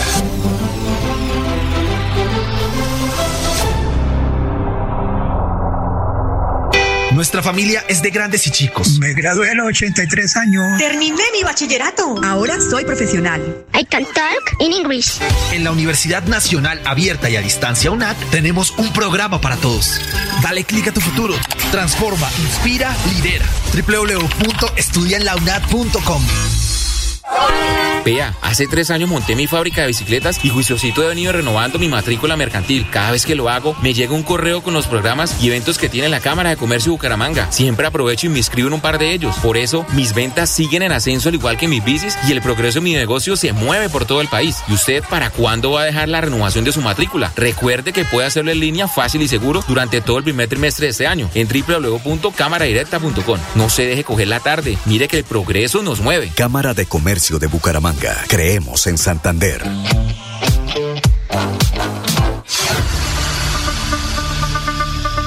La gente, lo más importante de nuestra radio. La gente, la gente, lo más importante de nuestra Lo más radio. importante de nuestra radio. Ustedes que nos escuchan en todas partes.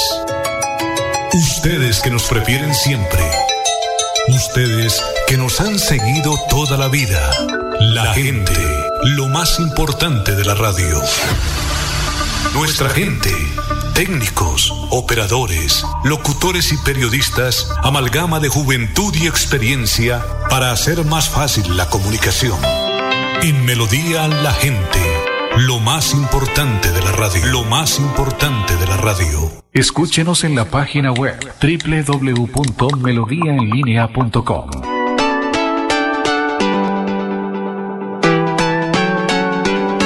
Melodía, Melodía, Radio Sin Fronteras. Escúchenos en cualquier lugar del mundo. Melodíaenlínea.com es nuestra página web. Melodíaenlínea.com, señal para todo el mundo. Señal para todo el mundo. Radio sin límites, Radio sin fronteras. Radio Melodía, la que manda en sintonía.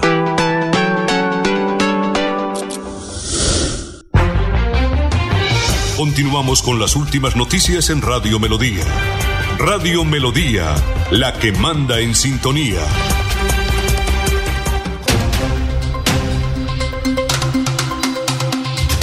Son las 7.36, Jorge. Noticias a esta hora. Don Alfonso, la justicia administrativa de Santander anuló la elección del personero de Vélez, Nelson Muñoz Ayala, a dos semanas de terminar su periodo. Sin embargo, el funcionario dejaría el cargo desde este jueves 22 de febrero, pero volverá a ejercerlo durante cuatro años más a partir del primero de marzo porque logró ser reelegido. Tanto el, procesado adelan- adelantado, tanto el proceso adelantado por el Consejo Municipal de Vélez en 2019 como el que realizó en 2023 ha recibido cuestionamientos por las presuntas irregularidades que se cometieron que no habrían garantizado la transparencia para que fuera por méritos la elección del personero. A través del portal Ecolecua se conoció que si bien la primera demanda de nulidad de la elección de Muñoz Ayala se dio en 2020, Solo hasta el 31 de marzo de 2022, el juzgado primero administrativo oral de San Gil falló declarando la nulidad de la resolución 088 de noviembre de 2019 de la mesa directiva del Consejo de Vélez que convocó y reglamentó el concurso para proveer el, el cargo de personero. El despacho tomó esa decisión por la falta de idoneidad de la Federación Nacional de Consejos Municipales, FENACON, y creamos talento para asesorar el, al Consejo Municipal en la realización del concurso de méritos para la elección del personero municipal. Debido a esa decisión, fue apelada a que esa decisión fue apelada por el Tribunal, el Tribunal Administrativo de Santander, confirmó el fallo el 7 de diciembre de 2023, es decir, 20 meses después. Pero solo hasta el 15 de febrero pasado, o sea, a dos meses después, el juzgado primero administrativo oral de San Gil decide obedecer y cumplir el resuelto por el superior jerárquico. Oye, una cosa, yo no sabía que los personajes se podían reelegir. Sí. Sí, sí. ¿Qué cuesta? Sí. Ah, sí. El sí, doctor sí, sí. Ah, yo no Freddy, sabía. el nombre también Freddy, Freddy Sí. Gómez. Ah, bueno. Eh, bueno, vamos a hablar de un tema. Es que siempre nos hemos preguntado por qué en el área metropolitana los outlets de Bucaramanga. ¿Outlet? Outlets. No tienen éxito. Aquí han intentado. En Florida Blanca intentaron colocar un outlet y fracasó. Han fracasado. Pie de cuesta. El, de, El centro del pie de la cuesta también tuvo una intención de, Pero- de motivar la, la ¿Y de apertura Florida. Blanca, el que queda en Lagos? Eh, en Lagos, por ahí. Lagos sí, en Lagos. tres, Exacto, sí. pero eso fracasó. Cerca de la iglesia. Mire, pero en cambio en Bogotá, en Medellín, en Medellín cerca de Itagüí, en, ca- en, todas, en casi todas las ciudades del mundo hay outlet. En Barranquilla también hay Y la gente va a esos outlets. Es decir, cuando la, la gente va a Medellín, vamos a los outlets. Cuando va a Bogotá, vamos a los outlets. Porque es marca y baratillo. ¿O no? Y bastante. Eh, hay una empresa, ¿cómo es que se llama Jorge? La empresa que va a construir aquí. ¿Únicos? Únicos. ¿El centro comercial del outlet? El out.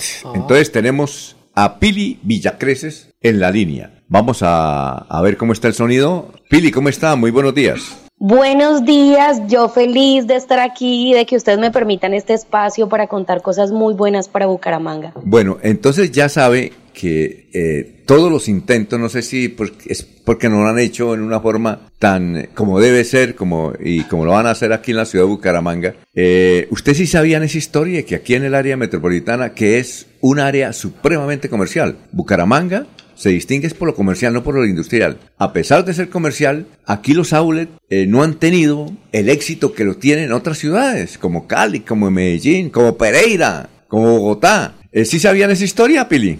Bueno, seguramente es porque no tienen toda la trayectoria que tenemos nosotros como marca. Quiero contarte, eh, Alfonso, que nosotros somos la primera cadena de centros comerciales outlet eh, del país, la única cadena de centros comerciales outlet del país. Y les digo cadena porque además de llegar a Bucaramanga, ya estamos en siete ciudades del país, estamos en siete ciudades de Colombia. Hoy tenemos centros comerciales único en Cali, en Barranquilla, en Dos Quebradas, en Pasto, en Villavicencio, en Jumbo y en Neiva eh, que digamos nos posiciona y nos da una experiencia muy amplia en el formato outlet y yo creo que eh, eso básicamente radica eh, en el éxito que hemos tenido durante estos 27 años de operación en el mercado. Eso nos hace diferentes. Yo creo que conocemos muy bien el formato, traemos estándares internacionales, operamos bajo estándares internacionales y eso nos hace diferente. ¿Por qué? eh, y, dónde va a quedar el outlet, el centro comercial outlet, ahora con todos los juguetes, como dice usted, como los tiene Cali, Medellín y, y- y todas las ciudades del mundo? En todas las ciudades, inclusive en Estados Unidos también, es lo que hay. En Orlando hay un centro comercial de outlet que es, es un- prácticamente otra ciudad. Eh, ¿Dónde va a quedar en Bucaramanga o en el área metropolitana? Bueno, único outlet Bucaramanga va a estar situado en el barrio Fontana, en la la carrera 16 con calle 103. Estamos muy cerca a la terminal de transportes y cerca a la vía Girón. Eh, es una de las zonas más consolidadas de la ciudad. De hecho, eh, algo que nos encanta es, es que todos los centros comerciales únicos que tenemos en todo el país, pues está rodeado de muchas zonas residenciales y tenemos muchos vecinos y yo creo que eso también hace parte de esas características especiales que va a tener el Centro Comercial Único Outlet Bucaramanga.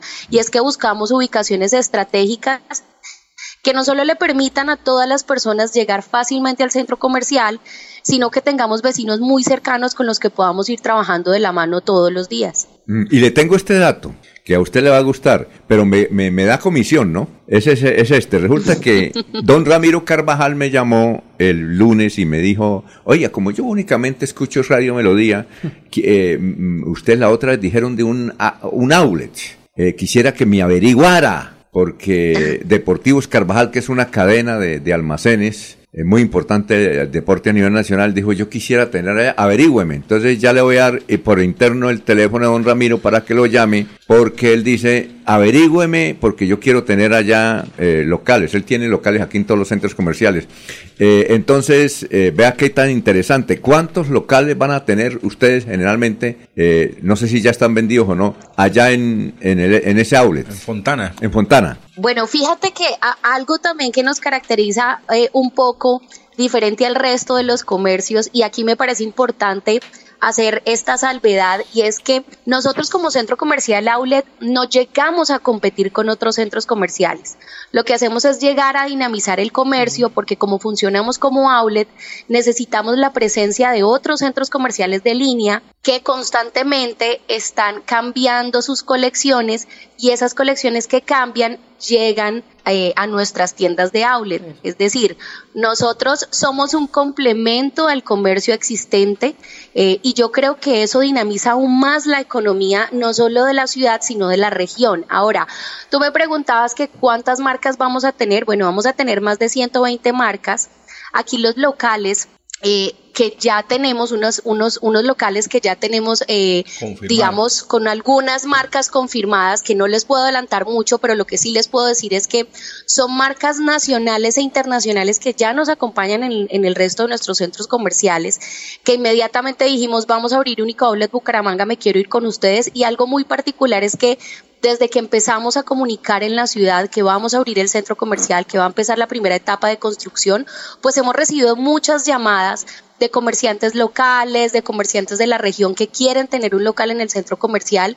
Y eso nos llena de emoción porque saben y confían en que este formato que va a ser muy diferente a lo que existe en la ciudad, pues eh, va a ser precisamente ese punto de quiebre eh, en ese en esa dinámica comercial que tiene normalmente Bucaramanga y es que llega el primer centro comercial outlet Outlet de verdad como una cadena de centro comercial que va a ofrecer no solamente tiendas de este formato para comprar ropa, zapatos, productos del hogar, complementado con una zona de servicios y una zona de entretenimiento. Así que va a ser toda una experiencia visitar el centro comercial único y de pronto las personas que nos están escuchando, que ya nos han visitado en las otras ciudades, que conocen cuál es la experiencia de comprar en único, pues ya están esperando el centro comercial porque, porque saben que realmente único llega como una oportunidad, ¿no? Ah. Para el comerciante, por supuesto, y para el cliente final, el consumidor. Perfecto. A ver, Freddy.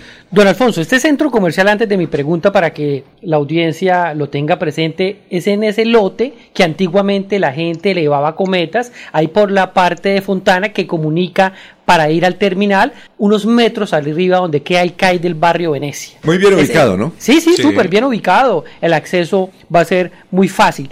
Mi pregunta es la siguiente para aquellas personas que no conocen realmente qué es un outlet, que es un centro comercial. Usted yo no lo anticipo ahorita, ¿no? Cuando algunas prendas ya han pasado la temporada, entonces esas, esos almacenes la podrían vender.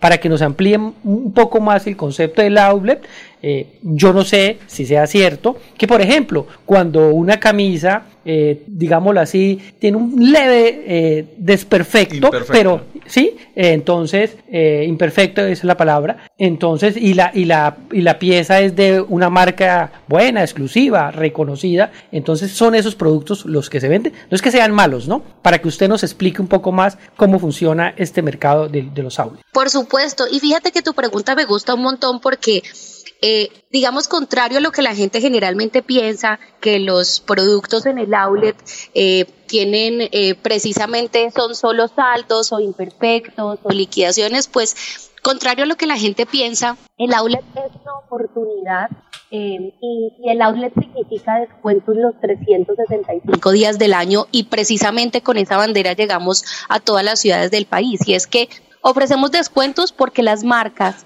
cuando hacen sus cambios de colecciones, sí, generalmente tú sabes que todas las marcas están renovando constantemente sus, sus inventarios y sus colecciones y esas prendas que ya no, no se venden porque ya van a cambiar y van a, van a renovar sus inventarios, pues ¿qué las hacen?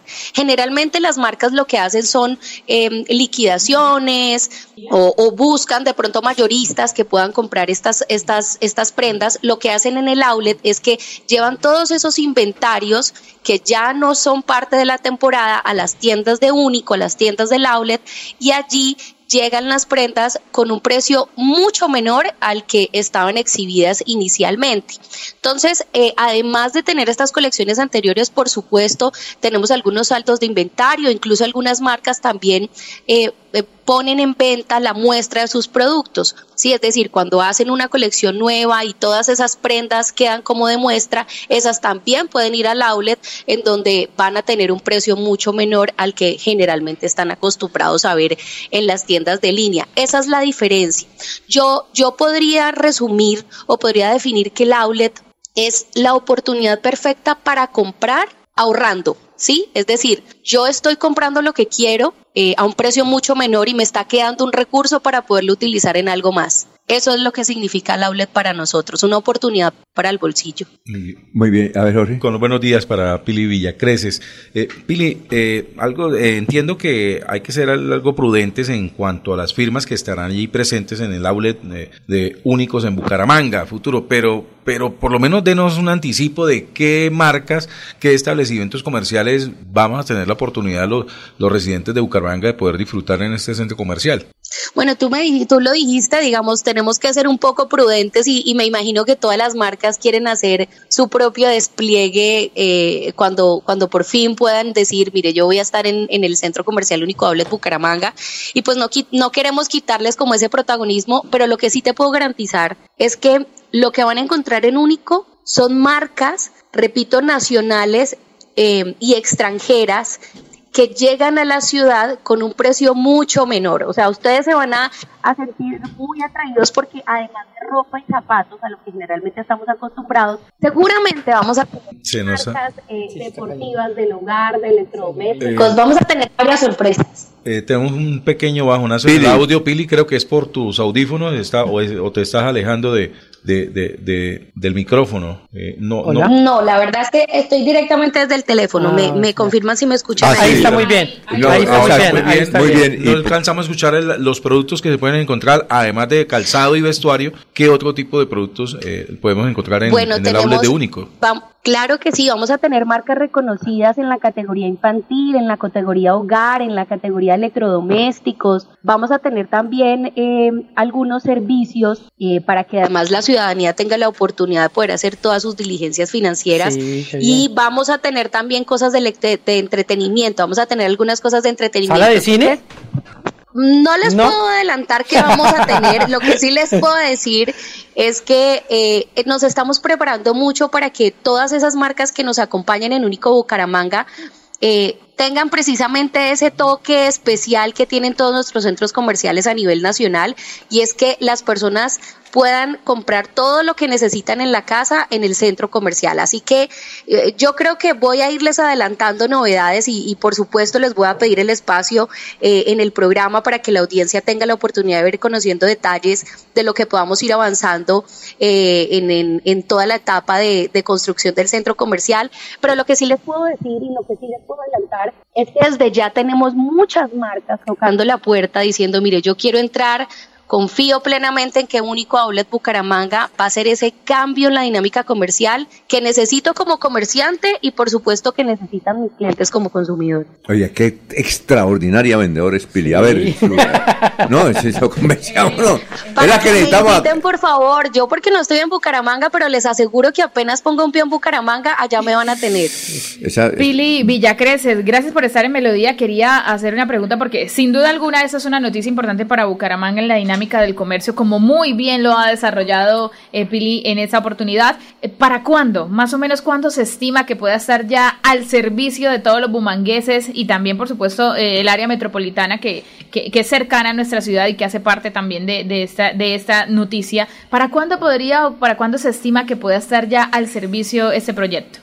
Pues fíjate que estamos trabajando arduamente, todos nuestros equipos están trabajando, eh, digamos, yo creo que con, con mucha eh, rapidez para que en diciembre de este año tengamos la oportunidad de abrir el único outlet Bucaramanga. Muy rapidísimo, Eh, Pili. Sí, la verdad es que nosotros somos expertos en, en, en, en construir centros comerciales muy rápido, además porque, te repito, la experiencia de 27 años en el mercado nos da la oportunidad de saber lo que necesitamos, cuándo lo necesitamos, cómo lo necesitamos y además que, que sea una infraestructura que sirva a la comunidad de los clientes, pero por supuesto que también esté alineada con el entorno y, y, y el lugar en el que en el que estamos desarrollando el proyecto. Entonces, estamos trabajando arduamente para que sea en diciembre del 2024, pero estaré adelantándoles fechas y cosas seguramente más adelante. Por favor.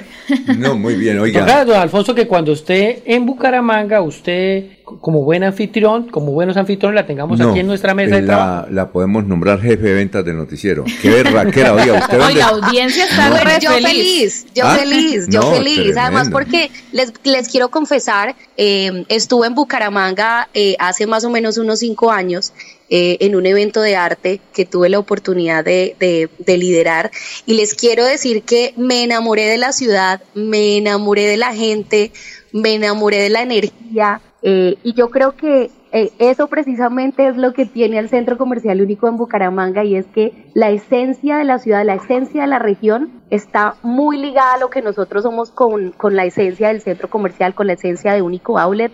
Y yo sé que vamos a ser muy buenos aliados, yo sé que ustedes van a estar muy contentos de tenernos allá y sobre todo cuando les empiece a contar todas las cosas que vamos a hacer a nivel social, todas las cosas que vamos a hacer de impacto ambiental, yo sé que ustedes van a quedar más enamorados no solo de mí, sino del centro comercial único. No, pero es que mirando su foto aquí, usted es un- una mujer muy hermosa, ¿no? Ay, les agradezco inmensamente. Sí. Les agra- Bayuna, Bayuna. Bayuna, Bayuna de corazón. Sí, claro. Bueno, yo, yo a cada ciudad que llego ya me, me considero ya bumanguesa. Pili, y en ese sector eh, hacía falta un centro comercial, eh, es, un, es un sitio en verdad donde el acceso va a ser fácil, ahí queda cerca la terminal de transporte. Es el mejor sitio, y, ubicación eh, para todo. urbanizable, hay muchas Es el casas. corazón del área Sí, metropolitana. Por la parte Sí, claro, occidental, el corazón. suroccidental, es un buen sitio donde creo que les va a ir muy bien. Yo sé que le va a ir. ¿Sabe quién iba a construir ahí, Pili? Eh, ¿Quién? Don Pedro Gómez. Eso se, eh, inclusive él hizo una rueda de prensa hace como unos 10 años. ¿Te acuerdas, Laurencio, que vimos hace como 10 o 12 años? Él iba a construir ahí una cosa que se llama multicentro. Ahí donde ustedes van a estar. Multicentro. Que pasa es que Pedro Gómez luego se enfermó y él ya murió. Pero él iba, el, el- el rey de los unicentros en Colombia, iba a construir ahí. A 50, 30 metros tienen un CAI. Y, y él nos decía, sí. Pero varias Y- veces han intentado invadir él- ese terreno Sí. porque está muy bien ubicado. Está muy bien ubicado. Y él nos decía que el mejor sitio para Bucaramanga era, eh, era ese porque era el centro del área metropolitana. Bueno, Pili, muchas gracias, ¿no? A ustedes me encantó escucharlos, estar en el programa. Eh, a toda la audiencia, muchas gracias por, por, por escucharme. Eh, repito nuevamente, eh, en el Centro Comercial Único estamos felices de llegar a Bucaramanga y a Santander. Quiero invitarlos a que nos sigan a través de nuestras redes sociales para que entiendan desde ya un poquito de la dinámica de lo que se respira en Único. Nos encuentran en Instagram como arroba único outlet, en Facebook como Centro Comercial Único. Y todas las dudas y lo que ustedes quieran saber del centro comercial, por favor no duden en llamarme. Yo ya me siento parte del programa y les agradezco el espacio también. Y por supuesto, el día que llegue a Bucaramanga los llamaré para poder estar con ustedes allá y llevarles algo muy rico desde Cali. Eh, Muy bien. Muy bien. Pili, pues no ha querido darnos nombre, obviamente, por, por, por ese. ¿Qué? ah, me imagino que algún acuerdo de confidencialidad con las marcas que están, que hacen parte de- de- del único Bucaramanga. Pero sí tengo el listado Ya, de las marcas que ya están en los centros eh, únicos ¿Cuáles que son? están funcionando. ¿Cuáles son? Y, y ahí sí no hay problema. sí. Que ya, ya, ya operan en ellos. Eh, ¿Cuáles son? A ver, ¿cuáles son? Por lo menos marcas como Leonisa, eh. Facol, Coat, Pat Primo, bien. eh, Croydon, así estoy dando las más reconocidas, hay muchas más. Versilia, eh, Estudio F, mm, Cheviato, Bata, eh, calzado, Colchones Paraíso, eh, ¿qué más hay? Eh, ropa azúcar, Evacol, eh, Pullman también, Spring, colchones Spring, eh, Mango, ropa femenina que de buen marco, comodísimos también está en algunos outlets, está New Balance en calzado deportivo, Fila, Arena, Bossi, Toto, eh, Oh, buenas marcas, Cutis. Napa, sí, no, hay una muy buena. Sí, sí, mantienen la misma línea que hay en, otros, en otras ciudades del país, el de Bucaramanga es Y- espectacular. Y eso es así, ¿no, Billy? Claro que sí, es que las marcas, ustedes pueden ver que las marcas que tenemos en todas las ciudades son las mismas porque los comerciantes reconocen en único Sí. el formato que de verdad eh, eh, los lleva a tener muy buenas ventas eh, y, y de verdad el éxito del negocio. Entonces les puedo asegurar que muchas de las marcas que están mencionando pues las vamos a tener seguramente en único y solo les quiero dar este, este, este último eh, mensaje. Que en, en Cali tenemos el outlet más grande de Latinoamérica. Sí. El outlet más grande de Latinoamérica Ajá. lo tenemos en, en Cali, Sí. en Adidas. El Adidas más grande de Latinoamérica lo tenemos en Cali. Y tenemos muchas marcas que solamente están en el centro comercial único como Sí. outlet. Entonces eso es para que se vayan haciendo una idea de lo que van a poder encontrar en, en único outlet Bucaramanga. Eh, Pili- marcas muy reconocidas, Sí. a muy buenos precios, con descuentos todos los días. Ve, Pili, no se vaya, eh, no se vaya porque es que queremos hacer lo siguiente. No se vaya, eh, eh, eh, tenemos en, en Orlando, Estados Unidos, ahí está nuestro corresponsal que es Diego J. Galvez. Yo quisiera preguntarle a Diego J. Es que cuando mm, me parece que allá hay un outlet muy grande, ¿no, Diego? Muy buenos días. Es que estamos hablando con Pili Villacreces porque lo que mencionábamos eh, hace unos días, que en Bucaramanga han intentado muchos tener outlet, pero no han logrado, y ahora viene una, una marca grande eh, a colocar un centro comercial de estas características. Eh, Diego, muy buenos días, y cuéntenos y cuéntenle también a Pili si en Orlando hay un, un outlet muy grande también. Oh, hola Alfonso, ¿cómo está? No, no solamente hay uno, hay dos muy grandes. Eh, es el de los International ah, Prime Outlets. Uno queda en la International Drive, al final de la International Drive, y el otro queda en Vineland, que es al inicio de la International Drive. Los dos pertenecen, per- per- eh, pertenecen perdón, a la misma compañía, a- se llama Simon, la compañía que tiene los dos outlets. Hay un outlet adicional en Orlando que se llama Lake Buenavista Outlet, que es un poco más pequeño, queda cerca a Vineland, queda muy cerca a los parques de Disney, eh, y son los tres outlets más grandes que tiene Orlando. Cerca hay de la misma cadena, hay en Tampa, hay en Ellington, que es una ciudad cerca a Tampa, y, y de otra marca, se llama Tanglier, quedan unos en eh, Daytona. Eh, en, en general en Central Florida hay por lo menos 7, 8 outlets muy grandes, muy bien organizados y que tienen muchísima venta constantemente, sí señor. ¿Cómo le parece, Pili? Pues te quiero contar además que precisamente cuando te decía que seguimos estándares internacionales es porque cuando llega eh, la cadena de único a Colombia eh, como pioneros en el formato outlet, cuando llegamos al país hace 27 años, eh, precisamente llegamos con esos estándares internacionales porque lo que hicimos fue buscar cómo funcionaban esos outlets en el exterior. Por supuesto, Estados Unidos fue uno de nuestros referentes y nos trajimos ese formato hasta acá.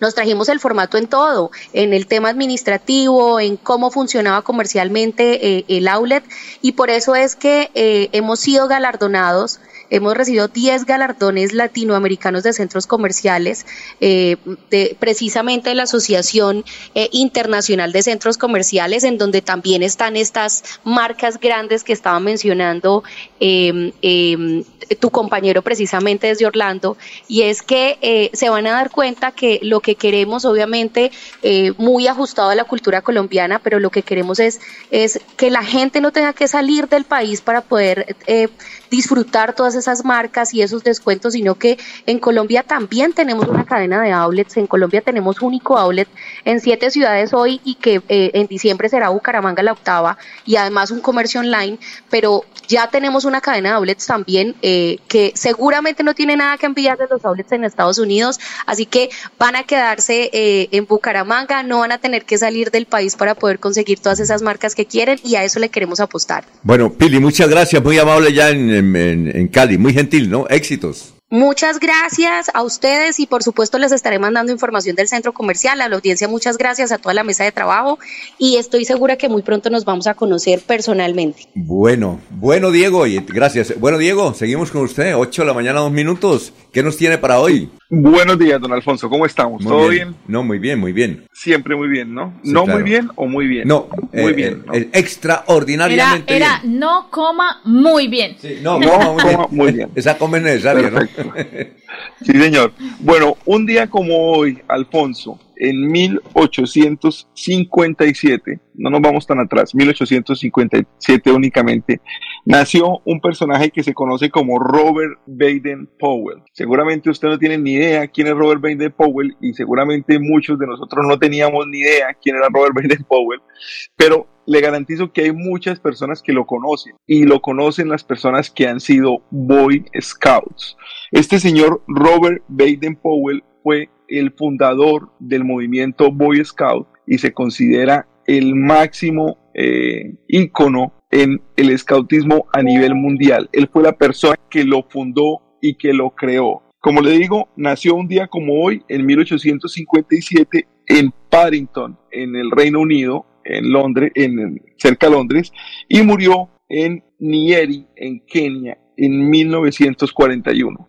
La historia es relativamente sencilla. Este señor Robert Baden Powell, que eh, su nombre completo era Lord Robert Stephenson Smith Baden Powell, participó como militar activo en, en guerras en África con el Reino Unido y estando en las guerras empezó a crear unas cartillas de formación, empezó a idearse unas reglas de formación para los jóvenes, sobre todo pensando en los militares que recién llegaban al ejército eh, británico. Él empezó a formar unas reglas, empezó a crear unas enseñanzas, empezó a, a, a tratar de establecer una guía para la formación de esos soldados jóvenes. Fue tan exitosa y tan, y tan fácil de aprender esa guía que los jóvenes un poco antes de llegar a la guerra empezaron a aprender esas guías y empezaron a armar esas guías y empezaron a seguirlas. Entonces, de un momento a otro, sin que él incluso fuese el organizador eh, claro, eh, se dio cuenta que se empezaron a formar unos grupos de jóvenes a los que él llamó patrullas eh, y empezaron a seguir este, esta serie de lineamientos. El primer campamento scout se dio en 1907 en la isla de en, también en el Reino Unido, y fue la primera vez que aparecieron las cintas de colores, los nudos, los amarres, las hogueras, todo lo que conlleva ese movimiento Boy Scout. Fueron 20 jóvenes que estuvieron varios días con, una, con una, unos dirigentes, eh, incluido por supuesto Robert Baden Powell, y ahí en ese momento se creó el escautismo a nivel mundial. El día de hoy, en ese parque en el que se hizo ese primer campamento, hay eh, objetos que recuerdan esta primera celebración de 1907. Eh, su eslogan, el, el siempre listos, que fue como que es el eslogan en general que tienen los Boy Scouts, es una traducción de el eslogan al inglés que quiere decir be prepared, estar preparado. Be prepared, B y P son las iniciales de Baden Powell y por eso se asumió ese eslogan. En la revista que él escribía, el símbolo principal de, o su firma principal era una B mayúscula y una P mayúscula. De ahí nació el Be Prepared, de ahí nació el Siempre Listos. La flor simbólica, la flor de lis, que fue otro símbolo que siempre acompañó a los Boy Scouts, recordemos que siempre aparecen los mapas apuntando hacia el norte.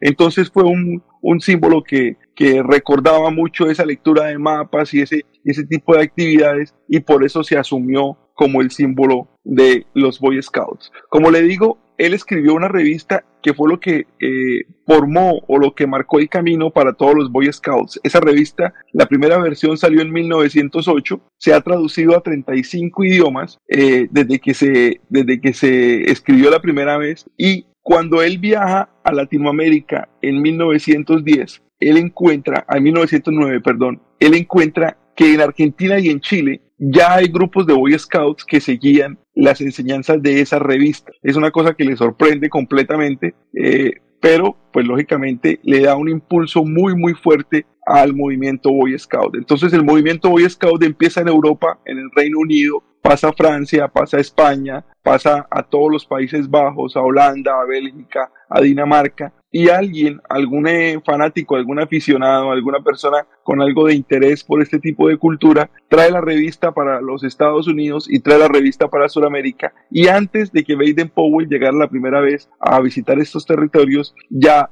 habían creado grupos de scoutismo, ya habían manadas, ya habían eh, patrullas, ya se había formado el scoutismo a nivel mundial.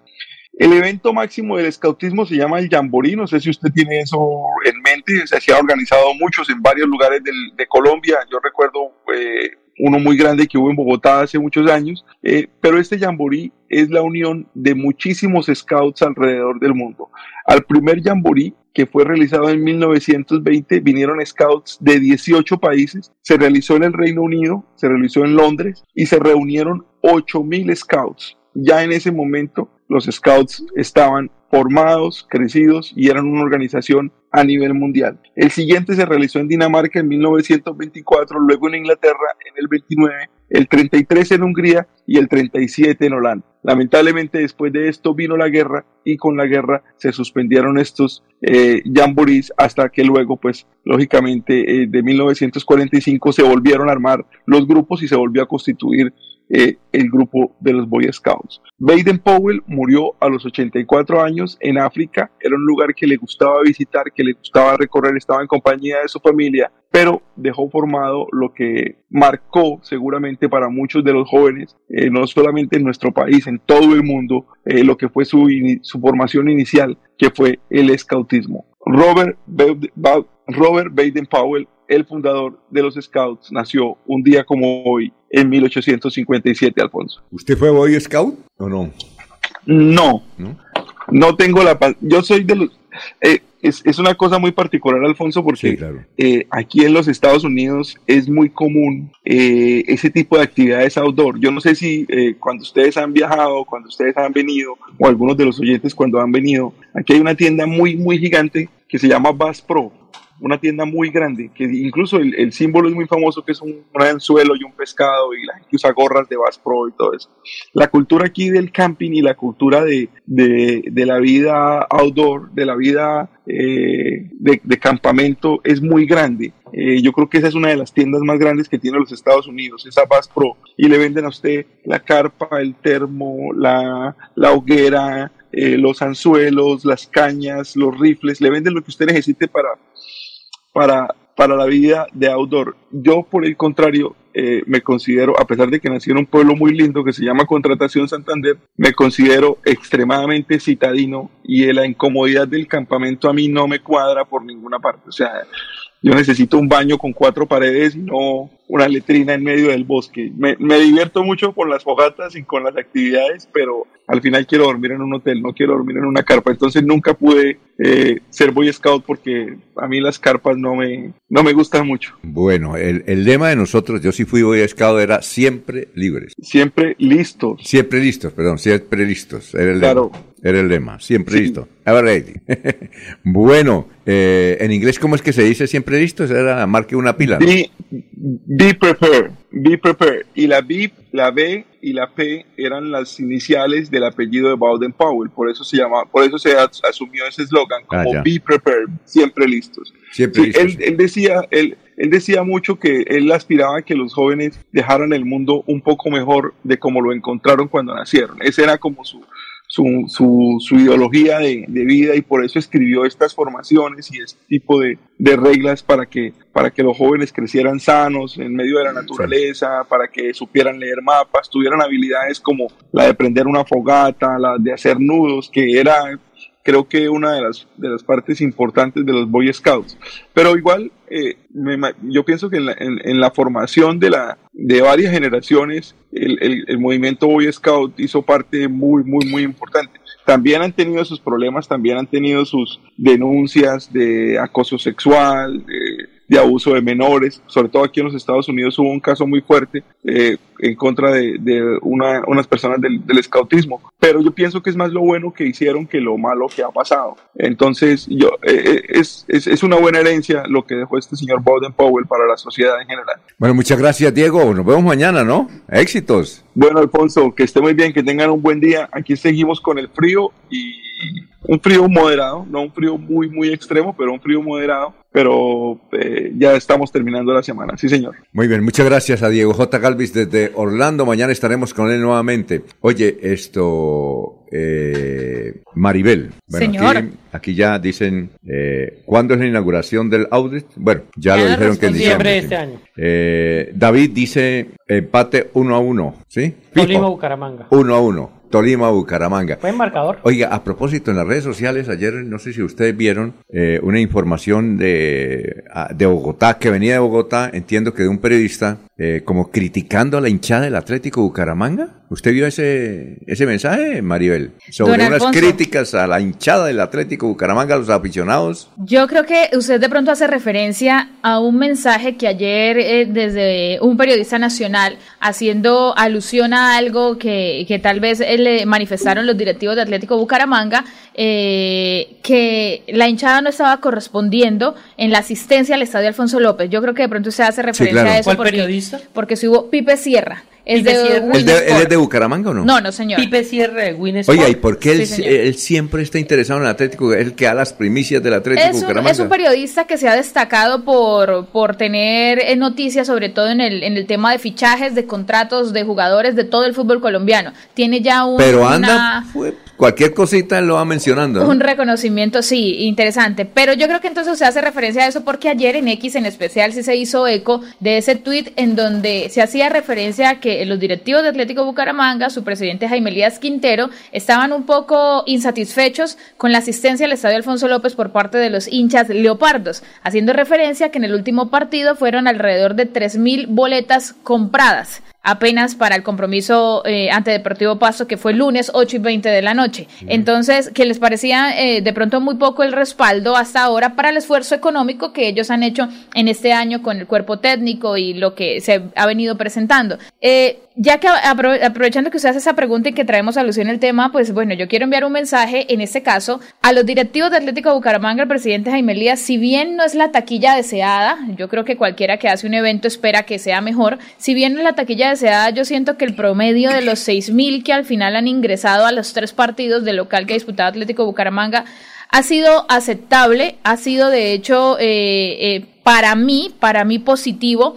¿En qué sentido? En que Atlético Bucaramanga viene de unos años bastante difíciles, de unas temporadas en donde el equipo iba era de capa caída, para el fondo y para el fondo y para el fondo, y una marca Atlético Bucaramanga que estaba eh, eh, quedando mal. A raíz de eso, no solamente en el hincha de Atlético Bucaramanga, sino en el nombre de los aficionados del fútbol, no llamaba la atención ya el equipo Leopardo para, para poder generar esa asistencia. Este año, a raíz de la expectativa, siento que la hinchada de alguna manera ha respondido. El, el primer compromiso con Millonario fueron alrededor de 8 mil personas, creo que también alrededor de 6 mil boletas compradas, eh, Caldas también alrededor de 6 mil boletas compradas. Para este eh, mencionan que 3 mil boletas compradas, pero más o menos 6 mil personas porque Los había una promoción, eh, hab- exacto, estaban los abonados también, había una promoción también de que una mujer podía ingresar. Entonces, eh, teniendo en cuenta eso, a mí me parece que sí es positivo y yo recuerdo que hace unos días eh, con lo de Pasto manifesté fue lo contrario, diciendo que a pesar de que la promoción generó confusión en que ingresaba hombre con hombre, que de pronto en mercadeo falta, eso más bien es lo que yo, yo quiero invitar a, a la directiva de Atlético Bucaramanga a que aterricen un poco mejor esas ideas de mercadeo, de marketing, de publicidad, que de pronto se preocupen por generar ese, ese mensaje al hincha, atrayendo no solamente a los 3.000, 4.000 que son fieles y siempre están, sino atrayendo a, a- a la ciudadanía en general para que pueda ir a Atlético Bucaramanga. Entonces haciendo crecer la marca con otras ideas, no saliendo a dar de pronto ese Sí. tipo de mensajes que para mí son negativos al fin y al cabo. Sino, Maribel, o sea, no, no, no capto bien, no sé, o sea, el tal Pipe Sierra de Winsport le está echando la culpa a la hinchada. No, lo- No, no, él, men- él- no. él mencionó que los directivos, Los directivos le manifestaron los o de alguna dueños. manera eh, mencionaron O y sea, los directivos le están echando la culpa a la hinchada Sí, un poquitico. de que por qué no van al estadio. Exacto. Pues desde aquí, decirle a las directivas de- del Atlético Bucaramanga y al periodismo deportivo que hace eco de las declaraciones de la, de la dirección del Atlético Bucaramanga. Por dar un ejemplo, si la gente no va al estadio,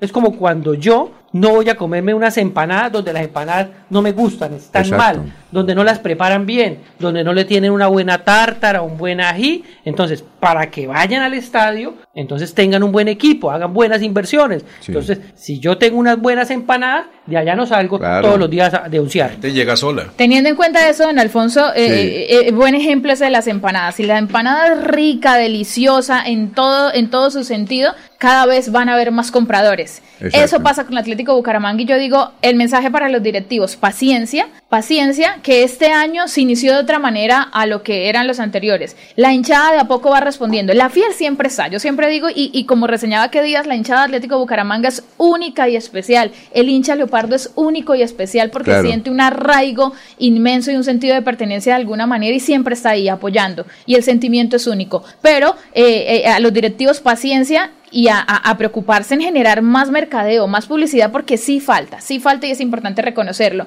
A tratar de mejorar el tema logístico, que si bien no se ha hecho tanto eco en muchas cosas, siento que están sucediendo temas importantes en el tema logístico que están también eh, relegando un poco a la gente de ir al estadio porque están eh, generando mucha incomodidad. Y a tener presente también los horarios de los partidos. Atlético Claro. Bucaramanga viene teniendo horarios difíciles. De ocho y Lunes, media. 8 y 20 de la noche.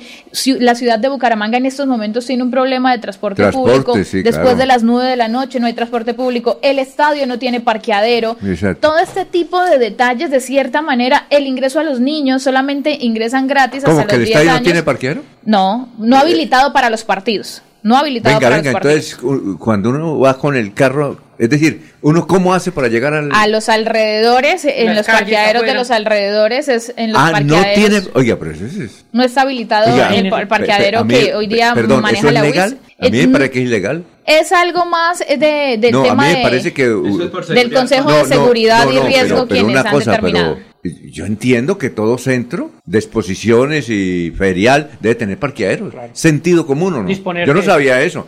Yo voy a buscar a ver si hay una norma sobre el particular. Por y decirle al señor Alfaro que demande. En ese momento siempre por Consejo de Seguridad y Riesgo en cada uno de los partidos determinan que el parqueadero de la UIS no se habilite. Dígame, Entonces, eh, pregunta, ¿el Atlético Nacional tiene parqueaderos? Me parece que los estadios de allá sí. Deben tener La verdad no sabría decirle con exactitud, No. pero es- eso hace parte del espectáculo. Entonces, la logística, no hay parqueadero. Claro. Eh, hay cosas que, que de Yo- pronto yo sucediendo. realmente- La boleta de los niños. En, en, este, en este caso, los niños ingresan gratis hasta los 10 años solo en la tribuna occidental alta.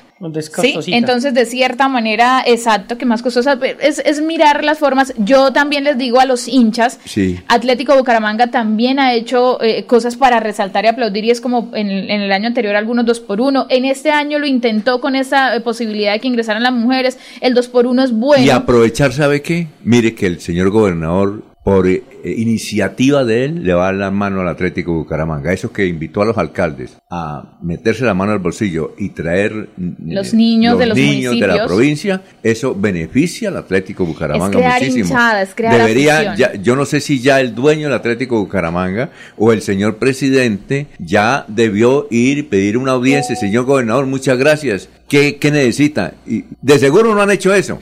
Es que le faltan, mire, eh, estu- No, no, fu- no. fu- fuera país, paisita, los dueños del Atlético Bucaramanga ya están allá. ya. Es que Y- y los falta, iniciativa. ¿o Más, no? Más, falta exacto. más, más chispa. Y en Sí, eso estoy de acuerdo. chispa. Y ese es el mensaje para, para también los directivos, para que de cierta manera enamoren no solamente a esos 3.000, 4.000 fieles que siempre están, sino a la afición en general, porque si hay más hinchas, si hay más hinchas que se han alejado un poco del estadio por todo esto que hemos hablado. Y al hincha siempre eh, también decirle, sí, hay que estar ahí, hay que apoyar. Eh, yo siento que cada vez en, en este año va a ir creciendo esa asistencia. Viene un rival como Patriotas también de locales. Uno entiende que a veces hay partidos que no son tan comerciales por el mismo rival. eh, Es un poco complicado. Pero bueno, ahí está el mensaje haciendo alusión entonces a ese interrogante, Claro. a los directivos, eh, más mercadeo, más promoción, más, Más cercanía con el hincha, más cercanía con el hincha, porque tiene una marca muy bonita y es la marca claro, Atlético, Bucaramanga. Bucaramanga, 8 de la mañana, 22 minutos. Eh, en unos instantes ya llegó el doctor Vehículo, el hombre que sabe bastante de... Ingeniero Nelson Alberto Ortiz. Nelson, eh, le vamos a hacer una Díaz, pregunta perdón. ahorita porque es que tenemos ya el tic de la di- distinguida eh, doctora Caterine de Va- del Valle del Cauca. ¿Hemos? Estamos bien en el Valle del Cauca, ¿no? Todo Este, ya, ya, pero ya. todo- Gana, gana los caleños. Aquí está la doctora Caterine con el chic de la salud. ¿Comes o engulles? Hay personas que se atragantan, que comen a toda mecha, como los perros. ¡Chu, chu, chu! Eso es engullir. Y allí estás bloqueando el vago. El vago que es el nervio que te controla el cerebro, con la tiroides, con el corazón y con las vísceras. Y que cuando comes despacio, disfrutando de la comida, te calma la ansiedad. Pero cuando engulles, engulles, te aumenta la ansiedad y te da más ganas de comer. Así que si quieres mejorar tu peso y comer sin ansiedad, empieza a comer con una cuchara chiquita, despacito, controlado, para que empieces a bajar la ansiedad y controlar el vago.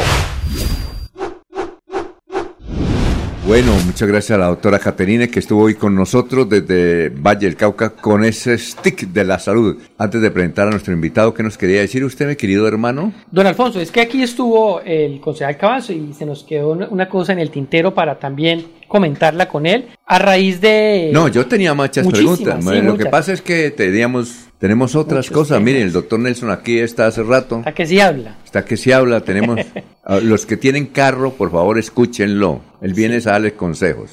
Don Alfonso, a raíz de esta plenaria de control político a la Secretaría de Salud y del Ambiente, que específicamente lo estaban haciendo para la Unidad de Bienestar Animal, la UBA, pues estos tres concejales, ahí quedó claro que hicieron esta proposición, esta moción de observación, que quedó también claro, como lo dice el concejal Cabanzo, que estas mociones se le tienen que hacer es a los secretarios, ni no a los subsecretarios. Por eso la gran mayoría tampoco votó. Pareciera que es como buscar es populismo por cosas de desconocimiento, así como el concejal Machado desconoce que eh, eh, hacer una mínima cuantía no es una contratación directa. hay que conocer de administración pública. Pero yo también me quiero referir, don Alfonso, que ayer muy vehementemente este concejal Machado y el concejal Carlos Parra gritaban que tienen que sacar al secretario de Ambiente Wilmer Cadena y yo pensé que el concejal Carlos Parra eh, tuvo un déjà vu recordando cosas porque él decía que tenían eran cuotas políticas, que ese subsecretario era una cuota política, que por qué hacían eso en la administración. Pensé que estaba hablando del subsecretario del Interior Francisco Rey que era una de sus cuotas políticas en la administración de Cárdenas. Recordemos que este Francisco Rey era su fórmula a la Asamblea. Y entonces lo que ayer criticaba Parra en esa sesión, ¿por qué no lo decía cuando él estaba de concejal con Cárdenas, que tenía una cuota política de él, que fue un candidato que se chamuscó, que no alcanzó a llegar a la asamblea, pero le dieron su premio? Entonces yo pensé que tenía un déjà vu Carlos Parra haciendo unas reclamaciones, pero no recordaba que una de sus cuotas políticas fue en la administración de Cárdenas, el subsecretario Francisco Javier Rey. Muy bien, eh, Jorge Noticias, 8.26 minutos. Así es, don Alfonso, mucha atención porque se ha registrado un movimiento telúrico de acuerdo al información que entrega el Servicio Geológico Colombiano. A las 11 y 5 de la noche del miércoles se registró un sismo de magnitud 4.7 y profundidad de 149 kilómetros, con epicentro en el municipio de Los Santos, en Santander.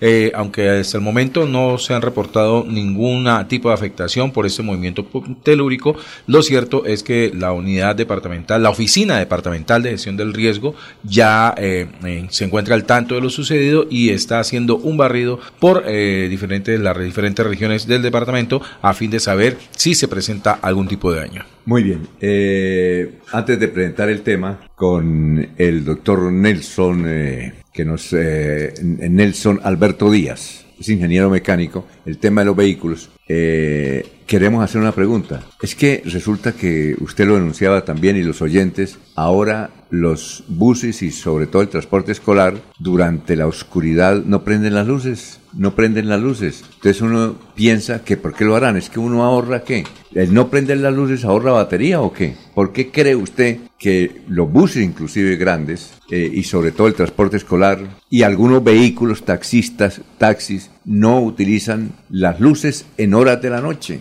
¿A qué se debe? ¿Qué están ahorrando con eso? Buenos, días, don Alfonso, ¿cómo están? Muy bien. Pues don Alfonso, respecto a su pregunta de que no prenden las luces y si básicamente la persona o las personas que lo hacen lo hacen pensando que están teniendo algún tipo de ahorro energético en el vehículo, la respuesta es no. Entonces, sí, raro, ¿no? ¿Por qué lo harán? O sea, realmente ahorran. Uno piensa que es por ahorrar. Yo pensé que es que ellos están equivocados de que tal vez ahorran batería. O sea, si están pensando que pronto que están ahorrando combustible al no prender luces, empezando por eso, no. Y ahorrándole la batería, pues que la, la batería es básicamente una, producto, una, una productora de carga y está hecha para eso, para, para dar la carga que se necesita para toda la parte eléctrica del vehículo. Entonces realmente si hay conductores que hacen esto por algún tipo de ahorro, ya sea de combustible, no lo están haciendo. Y energético, Menos. pues menos porque tomo la batería está para, para eso. O sea, el trabajo de la batería es dar la energía que el vehículo necesita. Por eso. O sea, ahí sería una irresponsabilidad del conductor porque Ah, él debe ir con las Sí, luces pero- prendidas. pero Y si es más para servicio público. Claro, cl- claro que sí, inclusive eh, yo, yo le, yo les hice, a mí, a mí me pasó en alguna oportunidad, inclusive yendo camino hacia pie, hacia pie de cuesta, eh, básicamente en, en- en el mismo sentido, aquí en norte-sur, básicamente al ir al cambiar de carril, pues resulta que un personaje que venía atrás a mi derecha, en el momento que yo voy a cambiar de carril al, al carril derecho, pues claro, como venía sin luces, pues simplemente no lo vi ni por los retrovisores. Sí. Simplemente fue cuando aplicó el pito el tipo. Se dio cuenta. Entonces imagínate lo que pueden ocasionar unos accidentes. ¿Y cuántos accidentes se han ocasionado por esto? Ingeniero, y por ejemplo, a raíz de eso, usted está diciendo que no hay ahorro de gasolina ni energía. Se me viene esta pregunta a la cabeza. Cuando se dejan las luces prendidas y uno apaga el carro, eso sí descarga la Descarga, batería. descarga la Que batería. no lo ve porque cuando le va a prender no le arranca, ya le descargó. ¿sí? Descarga la batería. O ahora, por lo menos, hay gente que de- de pronto, y hoy, hoy día lo he escuchado mucho con el costo del combustible, que por lo menos hay mucha gente que está dejando de, de utilizar tanto el aire, el aire acondicionado. El, el, el tanto uso del aire acondicionado sí, básicamente, ayuda a, un, a aumentar un tanto el consumo de combustible en el vehículo. ¿Sí? ¿Así? Sí, pero un tanto, o sea, no tampoco una cosa exagerada, pero sí lo hace. Entonces hoy día, inclusive, gracias al costo del combustible, ya he escuchado de mucha gente, mucha Sí. clientela del mismo negocio, no, yo dejé de utilizar el aire acondicionado para ahorrar ah, gasolina porque Y, y- y entonces pero- ahora, ahora es el aire, el, el aire sí, acondicionado natural. Pero sí ahorra entonces. Sí, pero, pero no es una cuestión que tampoco sea, pero sí se ahorra. Ahora, Porque- ¿es cierto que el carro pequeño con el aire acondicionado Pierde fuerza. puede- puede- pierde fuerza? Sí. ¿Sí pierde fuerza? Sí. Ah. Siempre, el aire acondicionado, el, el- el trabajo del compresor y el sistema del aire acondicionado básicamente le, le quita, le quita un tanto de fuerza al mismo vehículo. Cualquier inquietud que Sí. tengan ustedes de la cuestión del carros, eh, aquí a- al doctor Nelson. Bueno, doctor Nelson, el, eh, un carro, pregunta para el tema de hoy. Eh, ¿A partir de qué, un carro nuevo, a partir de qué uso se debe mandar a sincronizar?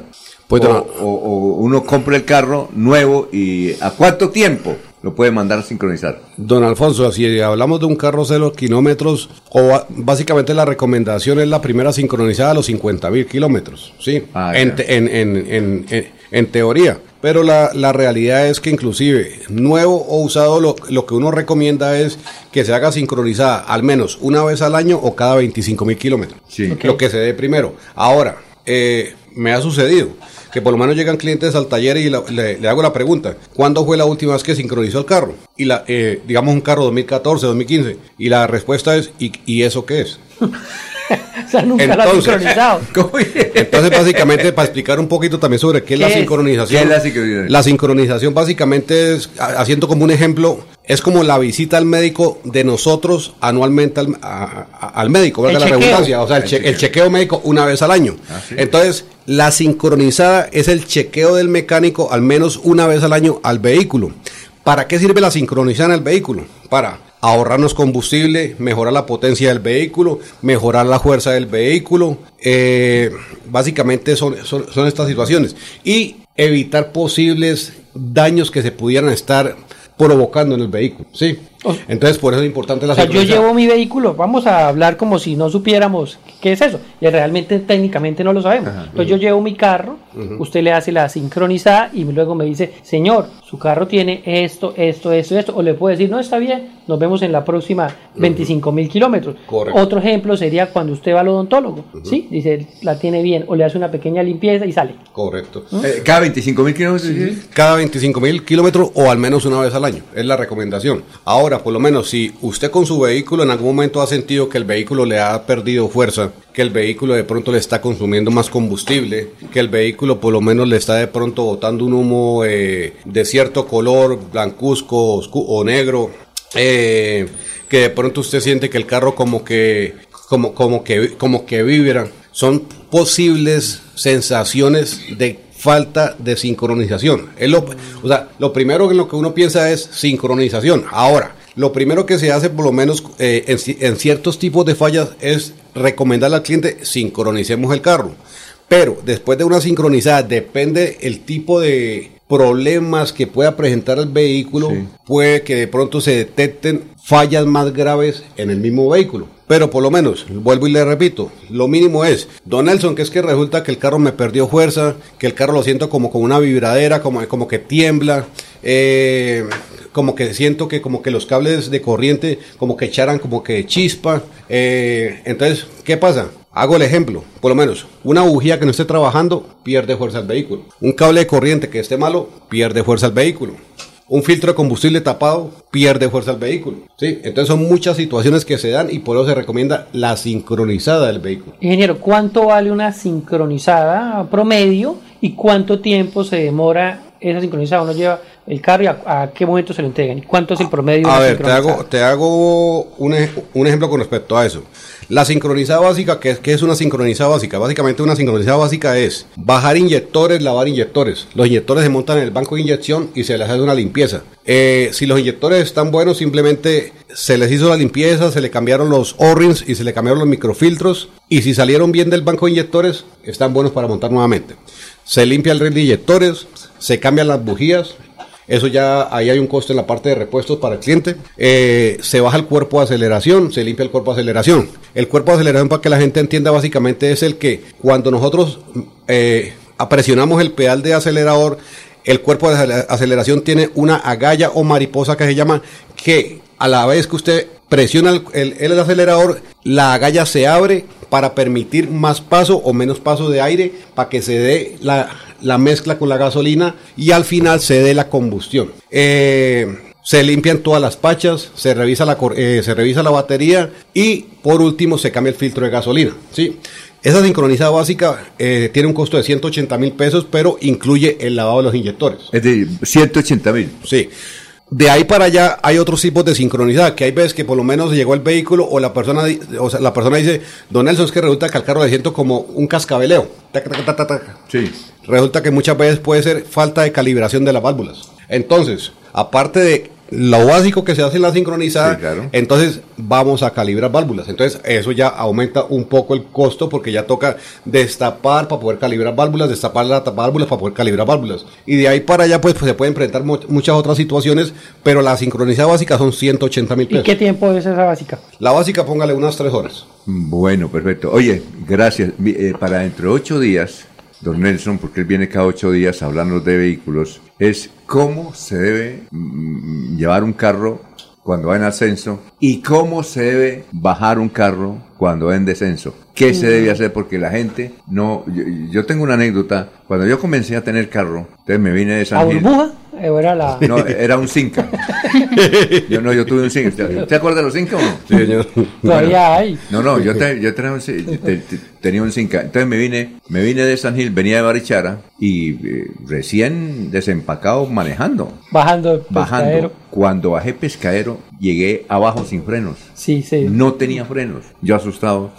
Claro, entonces alguien me dijo, no, lo que pasa es que no sabe frenar, ¿no? Y allá va varios también. Es que no sabemos, entonces no sabemos descender ni subir. Ya le repito lo que dijimos hace ocho días. El, el carro se conoce en la subida, el conductor se conoce en la bajada. bueno, muchas gracias, muy amable. Muy gracias, foto, muy amable. El gran Nelson, el doctor vehículo. El doctor vehículo. Ah, el doctor vehículo. ¿Le parece bien? Sí. El vehículo, ¿Le parece bien, no? el doctor vehículo y el pito.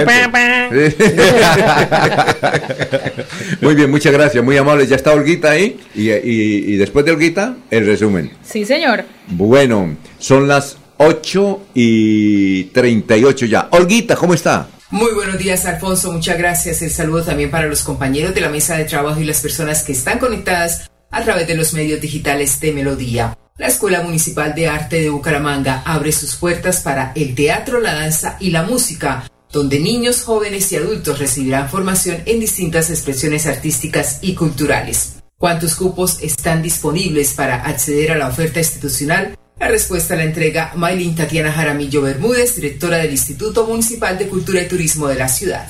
Menos tenemos un, punto de casi 6.000 eh, cupos para toda la ciudad. 6.000 cupos que se dividen en cupos descentralizados, digamos esos técnicos laborales en artes plásticas, teatro y danza, y se divide también en los descentralizados o esos cursos pequeños que va a haber en toda la ciudad. Entonces vamos a tener nosotros en este momento, eh, para iniciar, 1.450 cupos para música, artes plásticas y emprendimiento, teatro y danza. Esos van a estar repartidos en todo eso. Esperamos que lleguen los estudiantes que ya venían de los otros semestres, de los otros ciclos, perdón, que son 3.200 estudiantes nuevos, eh, perdón, eh, que ya estaban y vamos a tener, eh, como les digo, 3.000 cupos de extensión y descentralizados en donde está todo el área de cultura popular. La cultura es para todos, de manera que los ciudadanos extranjeros debidamente legalizados podrán inscribirse y disfrutar de las diferentes expresiones artísticas que ofrece la Escuela Municipal de Arte. Continúen con más en Últimas Noticias de Melodía. Un feliz jueves para todos.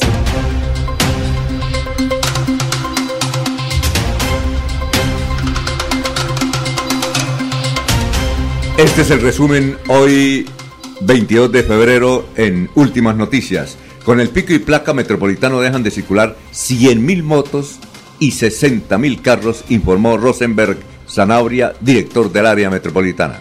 La Secretaría de Educación de Bucaramanga informa que 5.800 niños no se han matriculado en la ciudad y comienza su búsqueda para evitar la deserción escolar.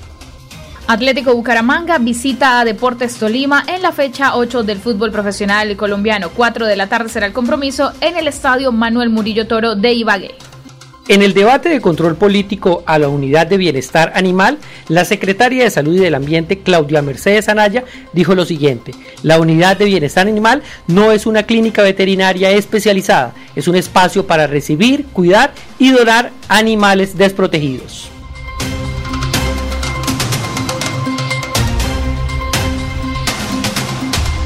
Ya son las 8.40 minutos. Tenemos ahí eh, al señor. Ah, antes del director del área metropolitana, que lo tenemos ahí, al doctor Rosenberg, porque qué cantidad de vehículos dejan de operar en un pico y placa metropolitano. A ver, Jorge. Doctor, eh, don Alfonso, información de última hora. Debido a las precipitaciones de las últimas horas sobre la capital santanderiana, a esta hora se presenta el fenómeno de nubosidad y tiene cerrado el aeropuerto internacional Palo Negro, que eh, sirve a la capital santanderiana. No han salido ni han llegado vuelos, especialmente en el itinerario de Bucaramanga a Bogotá.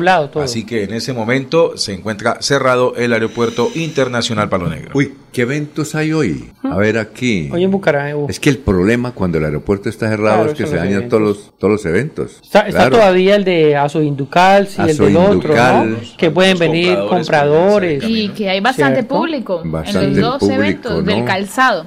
Me comentó nuestro amigo Jorge Liévano ayer en la tarde que es espectacular todo lo que sucede allí en torno a su Inducals en Neomundo. Oye, deberíamos ir en la tarde, Hay mucha afluencia de personas en, la feria del de Nespo Voy a pasar.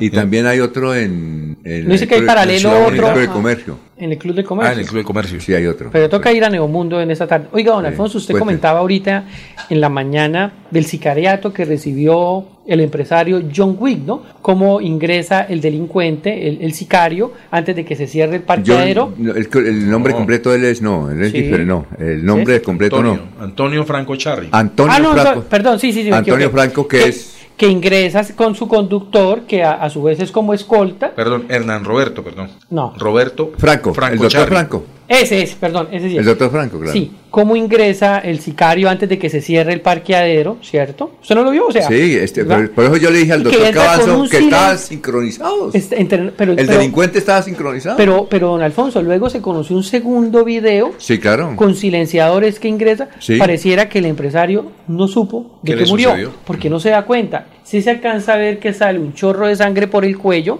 ¿cierto? y, y, y, que tambalea cuando camina y se acerca al, al lobby y cae al piso. O sea, una cosa como de película. O sea, no supo qué le pasó. Pero ahora, esto es como para una película, porque van a investigar por qué exactamente recibe una llamada. ¿Sí? Eh, no, ¿por qué recibe una llamada? Porque si él no hubiera recibido la llamada y si no hubiera bajado, se hubiera bajado. A ver, si no recibe la llamada, hubiera estado más alerta. No, no, pues, no, no, no, es que no, mira para atrás algunas cosas, porque vean, si es que cuando él él se baja con el teléfono él no mira para ninguna parte. Porque ya se siente seguro, está, dentro de su apartamento, pero, su edificio. Pero si usted se baja sin el celular es probable, dicen los investigadores, es probable que eh, hubiese mirado hacia atrás. Ahí lo que sí Es está probable. claro es que los sicarios, porque yo creo que otro recogió, estaban atentos No. y ya sabía que entraba y sabían que esa, esa, esa puerta es lentísima al cerrarse, porque alcanzó a disparar y volver a salir corriendo. y el celador, no, eh, digo, el vigilante no pudo, el, el escolta no pudo no, pero es que reaccionar. pero, reaccionar. ¿cómo? No, ¿Cómo? pero es que el escolta de él tenía dos escoltas. Pero ahí solo estaba con uno. Sí, pero el que- no, el otro se quedó afuera. Ah. El otro se quedó afuera, que eso es su- supremamente Bueno. raro, que se haya quedado afuera y no se haya dado cuenta. Oye, y en el, mo- es, es fundamental quién lo llamó. ¿Quién lo llamó a esa hora? Porque vea, Puede si usted, sí, la probabilidad es que sí, si sí, se baja, existe la probabilidad, dicen los sabuesos, que hubiese mirado.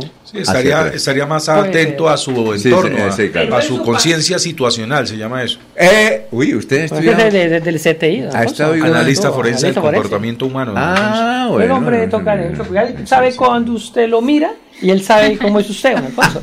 Bueno, ahí Don está. Alfonso, y el otro, y el otro, eh, las imágenes de tantos atracos que hizo el Ah, sí. otro delincuente que le dieron de baja, que neutralizaron, el, el policía El retirado. policía que mató a dos. Claro, don Alfonso. Y, y ese rosario de videos que aparecieron luego. Oiga, y esos ladrones, esos son muy cínicos porque es la misma ropa, ¿no? Y, pre- y como unos 10 atracos, y entre Sí. esos atracos, él hace tres años había matado a una de sus víctimas. Ave ¿Sí? María. Entonces yo no sé, si- bueno, para todo hay defensa, ¿no? Una cosa rara, pero bueno. Bueno, tenemos al doctor Romper Rosenberg Ariza, que nos dice cuáles son los efectos reales que está dejando el pico y placa metropolitano que empezó el lunes pasado, doctor. El Pico y Placa Metropolitano fue un proyecto liderado por el alcalde de Bucaramanga, Jaime Andrés Beltrán, en compañía de los demás alcaldes que comprenden el área metropolitana de Bucaramanga, Florida Blanca, Piedecuesta y Girón. La invitación es aprovechar estas dos semanas de piloto pedagógico, el cual va a ir hasta el 29 de febrero y a partir del primero de marzo hasta el 16 de mayo van a comenzar los sancionatorios en los corredores viales de los tres municipios que implementaron y articularon con el pico y placa existente en Bucaramanga. Recordemos que Bucaramanga mantiene las fechas y los números y los dígitos de las placas y los demás municipios acogieron este comportamiento para replicarlo en sus respectivas zonas. Recordemos que para el municipio de Piedecuesta comprende desde el retorno de la Españolita hasta el retorno de Mateo Gallus y allí frontera con Florida Blanca comienza en los dos sentidos viceversa hasta la calle 114 del puente de Provenza. De la misma manera en el anillo vial que comprende desde el distribuidor de la Reina de la Paz hasta el límite con Río Frío, viceversa los dos sentidos, como desde el Río Frío comprendiendo ya el municipio de Girón, hasta el cruce de la calle 106, el sector de Malpaso, viceversa, y desde el distribuidor de San Juan de Girón hasta el retorno de las direcciones de tránsito de Girón y Bucaramanga. La invitación es hacer parte de la solución de este estudio pedagógico que se va a desarrollar en conjunto con los cuatro direcciones de tránsito en compañía y de manera articulada del área metropolitana para poder dar un resultado favorable a la dinámica y movilidad que tanto requiere nuestra área metropolitana en Bucaramanga. Muy bien, perfecto. Las 8.48. Tenemos a Carmen Elisa Balaguera. Usted sabe que Carmen Elisa Balaguera, no sé si está en México o aquí en Bucaramanga, ya, ya vive en México y en Bucaramanga. Bonito así, ¿no? Bonito Así. así. No, sí. Vamos a preguntarle si está en México. Ella fue compañera aquí de trabajo. Y creo que también escribe Trabajó con conmigo. Juvenal en Corrillos, ¿cierto? Sí, pero ella duró aquí mucho tiempo. Ay, qué en la cabina, ella es eh, ella con tintico y todo, y eh, eh, que calma, era quien calmaba a Laurencio. claro. ¿Es cierto? Eh, ¿Dónde está Carmen Elisa? ¿Está en Ciudad de México o está en Bucaramanga? Yo en la ciudad más linda de Colombia. Ah, está en Bucaramanga. claro, Bucaramanga. perfecto, perfecto. bueno, ¿qué nos Usted quiere decir? sabe que Bucaramanga no tiene marca, ¿no? No, no tiene marca. Y nos van a traer muchas marcas. ¿Por qué ganaron el COP26 Cali? Usted Porque sabe- sí es una ciudad que tiene marca. Bueno, usted no sabía Sí. que Carmen Cecilia, que Carmen Balaguera eh, fue secretaria del despacho de qué alcalde? Era aquí, era De dura. Alberto. De Alberto Montoya Alberto Puyana. Montoya Puyana. ¿Qué, ¿Qué secretaria era usted? ¿Secretaria de qué? ¿De desarrollo? De Desarrollo Social, claro. ¿Qué tal? Es, es- ya importante. Por supuesto, una de las mejores Ay, alcaldías, no, me pues. imagino que tenía uno de los mejores secretarios de despacho. Ah. Que una de las mejores alcaldías que tuvo Bucaramanga debería tener uno de los mejores gabinetes. Exactamente, ¿no? Ella es muy buena eh, persona en el sentido de que mm, se la pasa viajando por Ay, todo, por todo el mundo y ahora está aquí en Colombia. Eh, u- además, ella vive en Ruitoque, ¿no? Pero Ritoque Rural, ¿o yo? ¿Y usted quién dijo que en Ritoque rural hay gente pobre? Allá están los ricos. Esas mansiones que tienen. No. Ah, yo conozco. Ay, sí. El problema es que le quitan el agua, ¿Y en el otro no quitan el agua. ¿Y dónde hay mejores vecinos? Por eso me encanta Maribel, por eso me encanta. Y sí sabes que lo que más nos identifica en Bucaramanga es el Atlético Bucaramanga, ¿no? Sí, claro. Esa es una marca, esa es- por eso ahorita la mención, es una marca bonita de la ciudad que no se ha aprovechado como debe ser. Sí. Usted tiene una denuncia, ¿no? Y hay que aprovecharlo. ¿Cuál es la Sí, denuncia? Alfonso. figúrese. A ver. Bueno, ¿ustedes se acuerdan de la película No se aceptan devoluciones? Sí, claro. Claro. Sí, sí. Bueno, hay unos niños. Del señor Ber- Verde- Derbez. Hay versión mexicana Eugenia. y colombiana. Eugenio Derbez. Eugenio. Eugenio Derbez. Eugenio. Sí, claro. Bueno, figúrese que hay unos niños que sus papás, ay Dios mío, sus papás, su mamá tuvo tres niños, el- la muchacha se fue, se fue fuera del país, el pelado, pues obviamente que andaba en las drogas, está hospitalizado en el San Camilo y los niños fueron dejados en, los, en las manos de sus abuelos maternos. Niños que definitivamente estamos, estamos, o sea, dándole un vuelco total a los valores y los principios, porque estamos deshumanizando al ser humano y estamos humanizando los animales. Nadie, nadie daba un pesito por estos peladitos. Niños que están, que se les dañaron los dientes, niños que se quemaron con pólvora en diciembre, niños que vivían en la calle, niños que los, las colchonetas llenas de chinches, o sea, estaban en la clínica Bucaramanga, eh, la abuela paterna los llevó y los niños duraron hasta el día de la noche. A la una de la mañana llegaron a un centro donde el bienestar al fin atendió, al fin, por fin.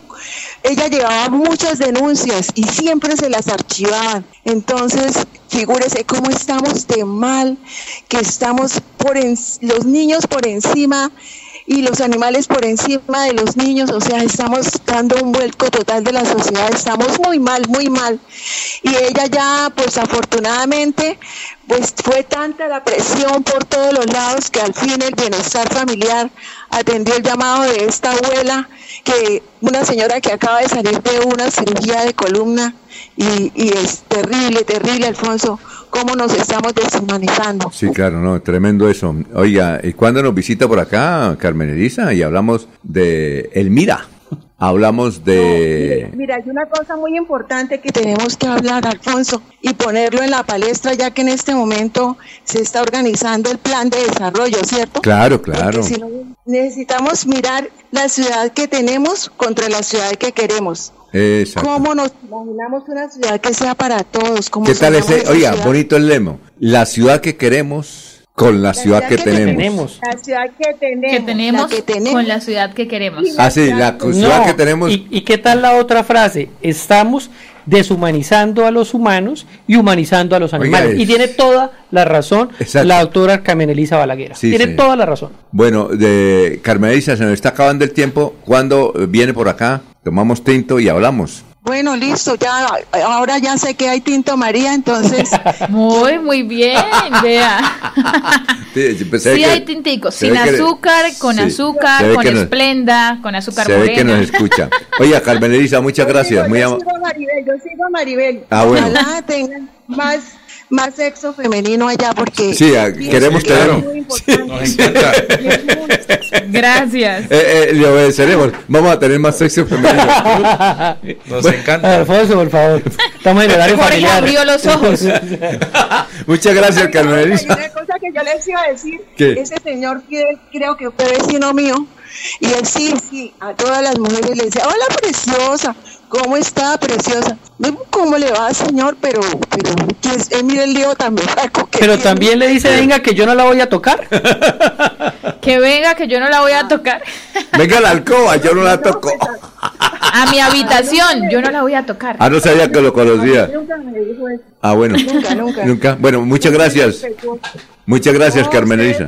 muy gentil, muy amable. Gracias por todo, por todo el apoyo. Perfecto. Muy amable. Adiós. Allá está el historiador. Vamos con las noticias de hace 50 y hace 25 años.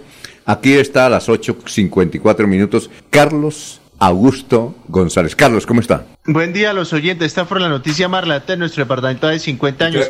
Hoy a la una de la tarde la inauguración oficial de la Casa del Conservador. Sede la campaña política del ex embajador Carlos Augusto Noriega en favor de la candidatura presidencial de Álvaro Gómez Hurtado. El alcalde de Bucaramanga Camilo Gómez Serrano en compañía del concejal Rodolfo Mantilla Serrano y el doctor Luis Enrique Figueroa Rey visitó los barrios 12 de octubre y 23 de junio y en concurridísima ceremonia entregó títulos prediales a los actuales moradores y analizó el programa que se adelantará para rehabilitar ese sector de la ciudad. Y hace 25 años fue noticia lo siguiente, los diseños estructurales de cuatro de los cinco pasos elevados que conforman el proyecto del viaducto de la novena empezaron a ser reformados. El campanazo de irregularidades lo dio la firma PCA de Bogotá, subcontratada para la obra en denuncia enviada al área metropolitana de Bucaramanga. En la gobernación de Santander, la alcaldía de Bucaramanga y las empresas públicas se detectaron llamadas a líneas psíquicas y calientes, realizadas por funcionarios de dichas entidades que les generaron excesivos gastos. Tan solo en las empresas públicas se reportó una derogación de 6.859.000 pesos durante 1998. Cordial despedida a todos.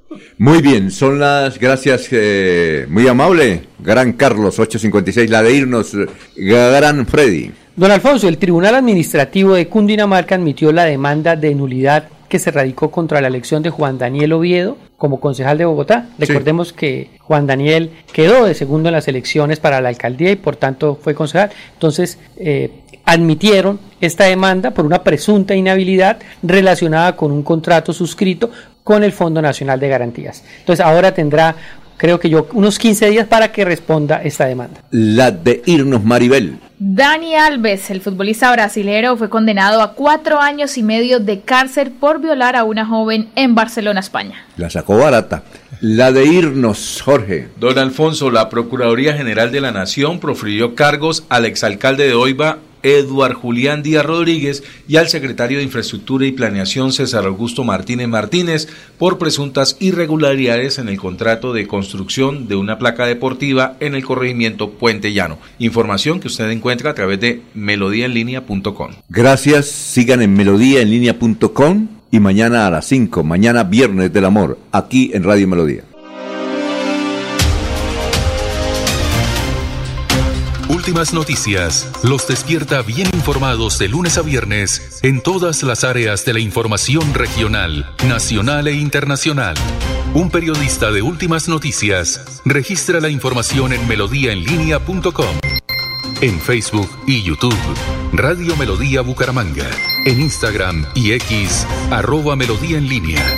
Y nuestra aplicación Radio Melodía.